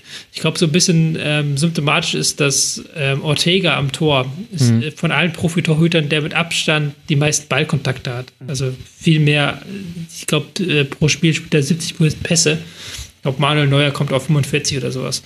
Aber das ist schon deutlich. Da merkst du halt schon, dass diese Mannschaft auch Fußball spielen kann und auch den Gegner dominieren kann und auch will. Könnt ihr mir erklären, warum jetzt im Spiel HSV gegen Wien Wiesbaden nicht Heuer Fernandes, sondern Jan Pollersbeck gespielt hat? Also laut Dieter Hecking waren das Leistungsgründe. Auch seltsame Leistungsgründe, weil Heuer Fernandes, man hat zuletzt wieder sehr stark mit Torwartkette gespielt. Das heißt, Heuer Fernandes mhm. ist sehr weit vorgerückt und hat sich ins Spielaufbau eingeschaltet. Das hat Pollersbeck aber heute gar nicht getan und Heuer Fernandes hat es auch zuvor sehr gut getan. Und es war jetzt nicht so, dass da Heuer Fernandes war jetzt diese Saison nicht fehleranfällig besonders. Er hat auch nicht mega gut gehalten, muss man sagen. Also er hat jetzt nicht so, dass er reihenweise Punkte gerettet hat, aber dass er jetzt der Fehler-Sündenbock war, kann man auch nicht sehen. Andererseits, heute Pollersbeck hat wirklich eine gute Leistung gezeigt und hat dem HSV auch den Sieg gerettet in der letzten halben Stunde, weil er einige Bälle noch gehalten hat. Hm. Vielleicht hat Dieter Hecking auch seinen inneren Christian Titz entdeckt. Ja, ja gut, bei Hacking, da bin ich ja schon wieder, aber ich sehe sehr wenig zweite Liga, deswegen ist das jetzt quasi halt ganz gefährliches Halbwissen, aber Tobi darf das jetzt dann abfangen mit seiner Kernkompetenz HSV, die er ja hat. Wenn ich lese, Tobi, in einer Analyse von dir, dass der HSV so ein wichtiges Spiel wie beim VfB verliert, weil er keinen Plan B hat, dann hört sich das für mich nach einem typischen Hacking-Problem an. Genauso war das doch in der Endphase bei Gladbach und in der Endphase bei Wolfsburg auch. Kann man das so verallgemeinern oder tue ich ihm da Unrecht? Nö, du tust ihm nicht unrecht. Das ist auch die, wenn man es auf einen, kurzen, knackigen Nenner bringen will, die Analyse der Saison. Der HSV hat einen sehr guten Plan A. Der HSV hat eine sehr, sehr gute linke Seite, wo sie heute auch wieder alle drei Tore über links ähm, eingeleitet haben. Sie haben sehr gutes Kombinationsspiel mit einem Kontakt. Wenn sie es schaffen, dass Kittel irgendwie ins Dribbling kommt auf links und dann Leibold hinterlaufen kann, dann sind sie immer gefährlich. Und sobald sie das nicht mehr schaffen, haben sie keinen Plan B. Und das war heute so, das war gegen Stuttgart so, das ist in jeder Woche so. Und das ist halt ein massives Problem des HSV. Ach Mensch. Und dann ist natürlich der Abstiegskampf auch spannend in der zweiten Liga. Da steckt gerade der erste FC Nürnberg in der Bredouille. Zwei Punkte trennen ihn noch vom Relegationsplatz. Das ist, ja. Ja, statt jetzt, glaube ich, Relegation Karlsruhe SC gegen 1860 München. Und dann ohne Zuschauer. Aber mit Enis Benhatira. Eben, und, und äh, in der dritten Liga geht es ja noch weiter. In der dritten Liga ist die Tabellenkonstellation ja noch geiler. Also wenn, wenn du das jetzt hier schon mit reinwirfst, äh, dann muss ich das noch auch noch kurz zitieren, weil dadurch, dass die 60er nämlich das 0 zu 2 zu Hause gegen Duisburg, den Tabellenführer, mhm. noch gedreht haben, ist da die aktuelle Tabellenkonstellation. Erster Platz Duisburg 47, zweiter Platz Haching 47, dritter Platz 60, 45 Punkte und jetzt vier Mannschaften mit 44 Punkten Punkten. Waldhof Mannheim, die, die zweiten der Bayern, die Bayern-Amateure, Eintracht Braunschweig und die Würzburger Kickers. Also in der dritten Liga wird es noch knallen, da wird es richtig abgehen. Vor allem danach kommen noch vier, vier Teams mit 42 Punkten. Das heißt, du hast von Tabellenplatz 11 bis zum Tabellenplatz 3 hast du eine Spanne von drei Punkten. Blöd gefragt, wenn jetzt Bayern München zwei Liga-Gewinner wird, dürfen steigt der vierte dann in, ja, auf. Genau. Ja, die dürfen nicht aufsteigen und dann wird es einfach weitergegeben. Ja, genau, genau. Okay. So soll es ja auch sein. Ist ja schon eine Frage, ob die überhaupt in der dritten Liga spielen müssen. So gern ich äh, die Bayern Amateure habe privat, äh, nehmen sie doch anderen Vereinen da echt einen Platz weg. Das muss man sagen. Zum Beispiel dem VfB 2. Ja, genau, das war der, an den ich da gedacht habe. Sehr schön, Noah, sehr schön. Ich würde sagen, damit äh, beschließen wir diesen Spieltag. Oder äh, ja, Tobi, wenn du jetzt noch über äh, dritte Darf schottische Liga. Ein Thema, aber wir das. Klar. Nee, das nicht. Ich möchte jetzt über Politik reden, auch wenn das ah, okay. vielleicht ja, gar nicht so ja. reingehört, aber in die Geschichte. Ich möchte es einmal zumindest noch erwähnt haben mit dieser Rasenfunk-Schlusskonferenz, dass wir an diesem Wochenende in der Bundesliga den ähm, politische Statements von mehreren Spielern hatten. Ähm, alle haben sich bezogen auf die gerade abfinden, äh, gerade stattfindenden Proteste in den USA, wo es um Polizeigewalt gegen Afroamerikaner geht. Ähm, sich da ähm, West McKenney hat, glaube ich, als erstes mit einer Armbinde mhm. gemacht am Samstag. Ähm, am Sancho Sonntag war es, war es dann genau Saint ja, heute waren Saint Janso und ähm, Hakimi hatten ein Shirt an, die das sie beim Jubeln gezeigt haben mit einer Botschaft ähm, der Solidarität und ähm, Markus Thüram, der nach seinem Torjubel nochmal den Kniefall von Colin Kaepernick, dem ähm, US-amerikanischen Quarterback, ehemals San Francisco 49ers, der sich auch mit diesem Kniefall gegen ähm, Polizeigewalt ausgesprochen hat. Den hat Thüram nachgeahmt. Und ich kann da vielleicht auch noch Marco Rose zitieren, der, der nach dem Spiel sich dazu tatsächlich auch nochmal geäußert hat. Und er hat gesagt, ich stehe hinter meinem Jungen, wenn man sich öffentlich gegen Rassismus stellt, dann ist das schwer in Ordnung. Ja. Ja, definitiv auch äh, gute Aktion. Ich bin gespannt, wie das DFB Sportgericht äh, damit umgeht. Ich hoffe, dass man es so macht wie in vergleichbaren Fällen, äh, dass man nur noch mal dran erinnert, dass keine politischen Äußerungen erwünscht sind, aber ansonsten nichts einleitet. Ich hoffe sehr, dass das so ist. Ähm, auch danke, dass du es nochmal angesprochen hast. Äh, konntest du nicht wissen, Tobi, ich hatte es ganz am Anfang in dem aufgezeichneten, in der Begrüßung hatte ich es auch schon mal kurz angesprochen, aber nicht so ausführlich wie jetzt. Da bin ich froh darüber. Ich würde mir nur wünschen, also so, so gut ich es da finde, da jetzt nicht wegzugucken und sich da auch zu solidarisieren, finde ich, dass es auch schon nochmal einfacher ist, sich mit mit Problemen in einem anderen Land auseinanderzusetzen als mit Problemen im eigenen Land. Und ich würde mir wünschen, dass die Art und Weise, wie jetzt die Bundesliga-Vereine das auch selbst weitergetragen haben, in Zitaten, in Bildern, die sie gepostet haben in den sozialen Netzwerken, das hätte ich gerne auch bei allen anderen Solidaritätsaktionen, die es dann vielleicht auch mal mit einem deutschen Bezug gibt. Hier sollen ja auch gewisse Dinge passiert sein, in Hanau, in anderen Orten. Und da glaube ich, sollten wir alle sehr genau hingucken, ob die Bundesliga-Vereine sich dann auch noch so klar positionieren. Und wenn sie es tun, dann ist da ja alles wunderbar. Muss man natürlich auch erwähnen, dass zum Beispiel mit Westen McKenney jetzt jemand äh, US-Staatsbürger ist, der da auch selbst betroffen ist.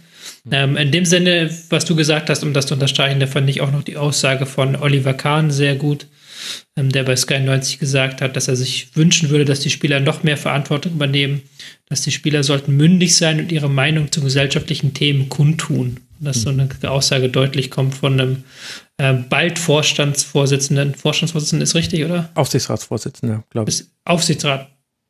Sollte nicht Vorstandsvorsitzender nee, Vorstandsvorsitzender. Nee, du hast recht. Ja, hast recht, ja. Entschuldigung. Genau. Ähm, das FC Bayern, das ist schon eine gewichtige Aussage, die ich gerne gehört habe. Mhm. Die man dann vor allem im Zweifelsfall auch gut wieder rausholen kann. Das kann man auch wieder gut rausholen. Und die, ähm, was ja auch äh, so ein Vorwurf ist an die Spieler, dass sie sich nicht äußern und dass sie so gleichförmig sind und ähm, denen diese Themen egal sind. Das haben sie jetzt auch mal wieder ein bisschen bewiesen, dass dem nicht so ist. Mhm. Ja, und gleichzeitig aber halt auch wieder vor allem diejenigen, die davon persönlich vielleicht auch schon eher betroffen waren. Und, und ich kann nicht anders, aber ich muss auch nochmal darauf hinweisen, dass es halt auch einfach eine gewisse Note hat, wenn bei Schalke 04 der erste Spieler sich äh, damit äh, solidarisiert. Und letztlich sprechen wir hier über Rassismus, das ist das äh, zugrunde liegende Problem. Und da hat Schalke 04 einfach mit Clemens Tönnies und seinen Aussagen einen besonderen Hintergrund, ohne dass die beiden Dinge jetzt miteinander zu tun hätten, aber ich kann mich nicht davon lösen, an sowas auch zu denken, wenn ich dann sehe, ein Weston McKenney solidarisiert sich. Und ich finde es dann umso besser, dass das passiert und höre dann aber auch ganz genau hin, was alle Verantwortlichen sagen, weil ich eben finde, dass sie in dem letzten Fall, in dem es bei der eigenen Haustür, vor der eigenen Haustür passiert ist, eher so eine Mogelpackungslösung äh, gefunden haben, die ja auch zu einigen Austritten aus dem Schalker Ethiksrat äh, geführt hat im Nachgang, wenn ich mich jetzt gerade richtig erinnere. Ja, also da hat man sich noch angehalten. Ja, korrekt. Und vor allen Dingen, wenn dann auch immer, sage ich mal, in der Vergangenheit bestimmte Fälle eben runtergespielt werden oder gar nicht thematisiert werden, dann könnte man doch zumindest jetzt auch vielleicht sagen, ähm, es soll sich ja durch jetzt auch das, was, was in Corona passiert ist, ist nochmal vielleicht ein, ein, anderes Thema, aber es soll sich ja angeblich so das ein oder andere ändern. Und äh, mein Gott, also wieso denn nicht ein bisschen mehr Transparenz und ein bisschen mehr Klarheit und ein bisschen mehr Meinung vorangehen, auch von den Spielern und ja, wenn das Oliver Kahn so gesagt hat mit der Mündigkeit, dann äh, können wir nur hoffen, dass das auch Bestand hat bei Bayern und bei den anderen Clubs auch. Ja, wir werden da jetzt genau hingucken und da passieren äh, schlimme Sachen. Sind sie schon immer, aber gerade, glaube ich, kochen manche Dinge auch nochmal über. Da ist vielleicht auch Corona tatsächlich der Benzinkanister, der nochmal ins Feuer geschwissen wird. Ja, wir solidarisieren uns auch, wenn das überhaupt äh, wichtig wäre. Ich finde es aber gut, dass wir darüber noch gesprochen haben. Dann lasst uns auf dieser Note enden. Ich danke euch beiden sehr herzlich, dass ihr euch wieder mal die Zeit genommen habt äh, für den Rasenfunk. Ich möchte nochmal darauf hinweisen, weil jetzt ist es eh schon egal. Der Schlüssel zum Spiel ist das Buch von Tobias Escher. Man kann ihm auch als Ed Tobias Escher auf Twitter folgen. Tobi, danke dir, dass du mal wieder mit dabei warst im Rasenfunk. Vielen Dank für die Einladung. Und äh, danke ebenfalls an Noah Platschko von t-online.de at Plachinho auf Twitter. Wenn ihr ihm dort folgt, werdet ihr erleben, wie er ekstatisch den Aufstieg des VfB kommentieren wird, wenn er denn mal kommt. Ich sage nicht in welchem Jahr, nur. danke dir, ich dass bin, du da warst. Ich bin und bleibe neutral und äh, ich danke dir auch. ich danke naja. dir für die Einladung. Es hat wie immer Spaß gemacht. Das freut mich sehr. Mir hat es auch großen Spaß gemacht. Danke auch nochmal an Jana Lange für ihren Einblick in den Frauenfußball. Das war ein sehr interessantes Segment und danke euch, lieben Hörerinnen und Hörern, für eure Aufmerksamkeit. Ich habe noch einen äh, Podcast, äh, den ich empfehlen kann, und zwar Der Anhalter ist ein fantastisches äh, Format vom, jetzt bin ich mir gerade nicht mal sicher, ich glaube vom WDR. Ja, es müsste der WDR sein, Der Anhalter. Ein sehr, sehr guter Podcast. Es wird die Geschichte eines Anhalters erzählt, es geht aber um viel, viel mehr. Letztlich geht es um Ah, nee, ich möchte es nicht zu sehr spoilern. Hört euch einfach diese sieben Folgen an. Sie lohnen sich. Ich habe sie neulich an einem Tag durchgesuchtet und danach war dann auch alles im Haus geputzt und eingekauft und so weiter. So soll das sein. In diesem Sinne, ich wünsche euch eine gute Woche, liebe Hörerinnen und Hörer, und dann hören wir uns nach dem 30. Bundesligaspieltag wieder. Bis dahin, habt eine gute Zeit. Macht's gut. Ciao.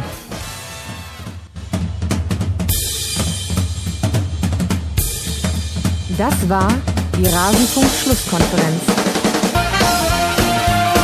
Wir gehen nun zurück in die angeschlossenen Funkhäuser.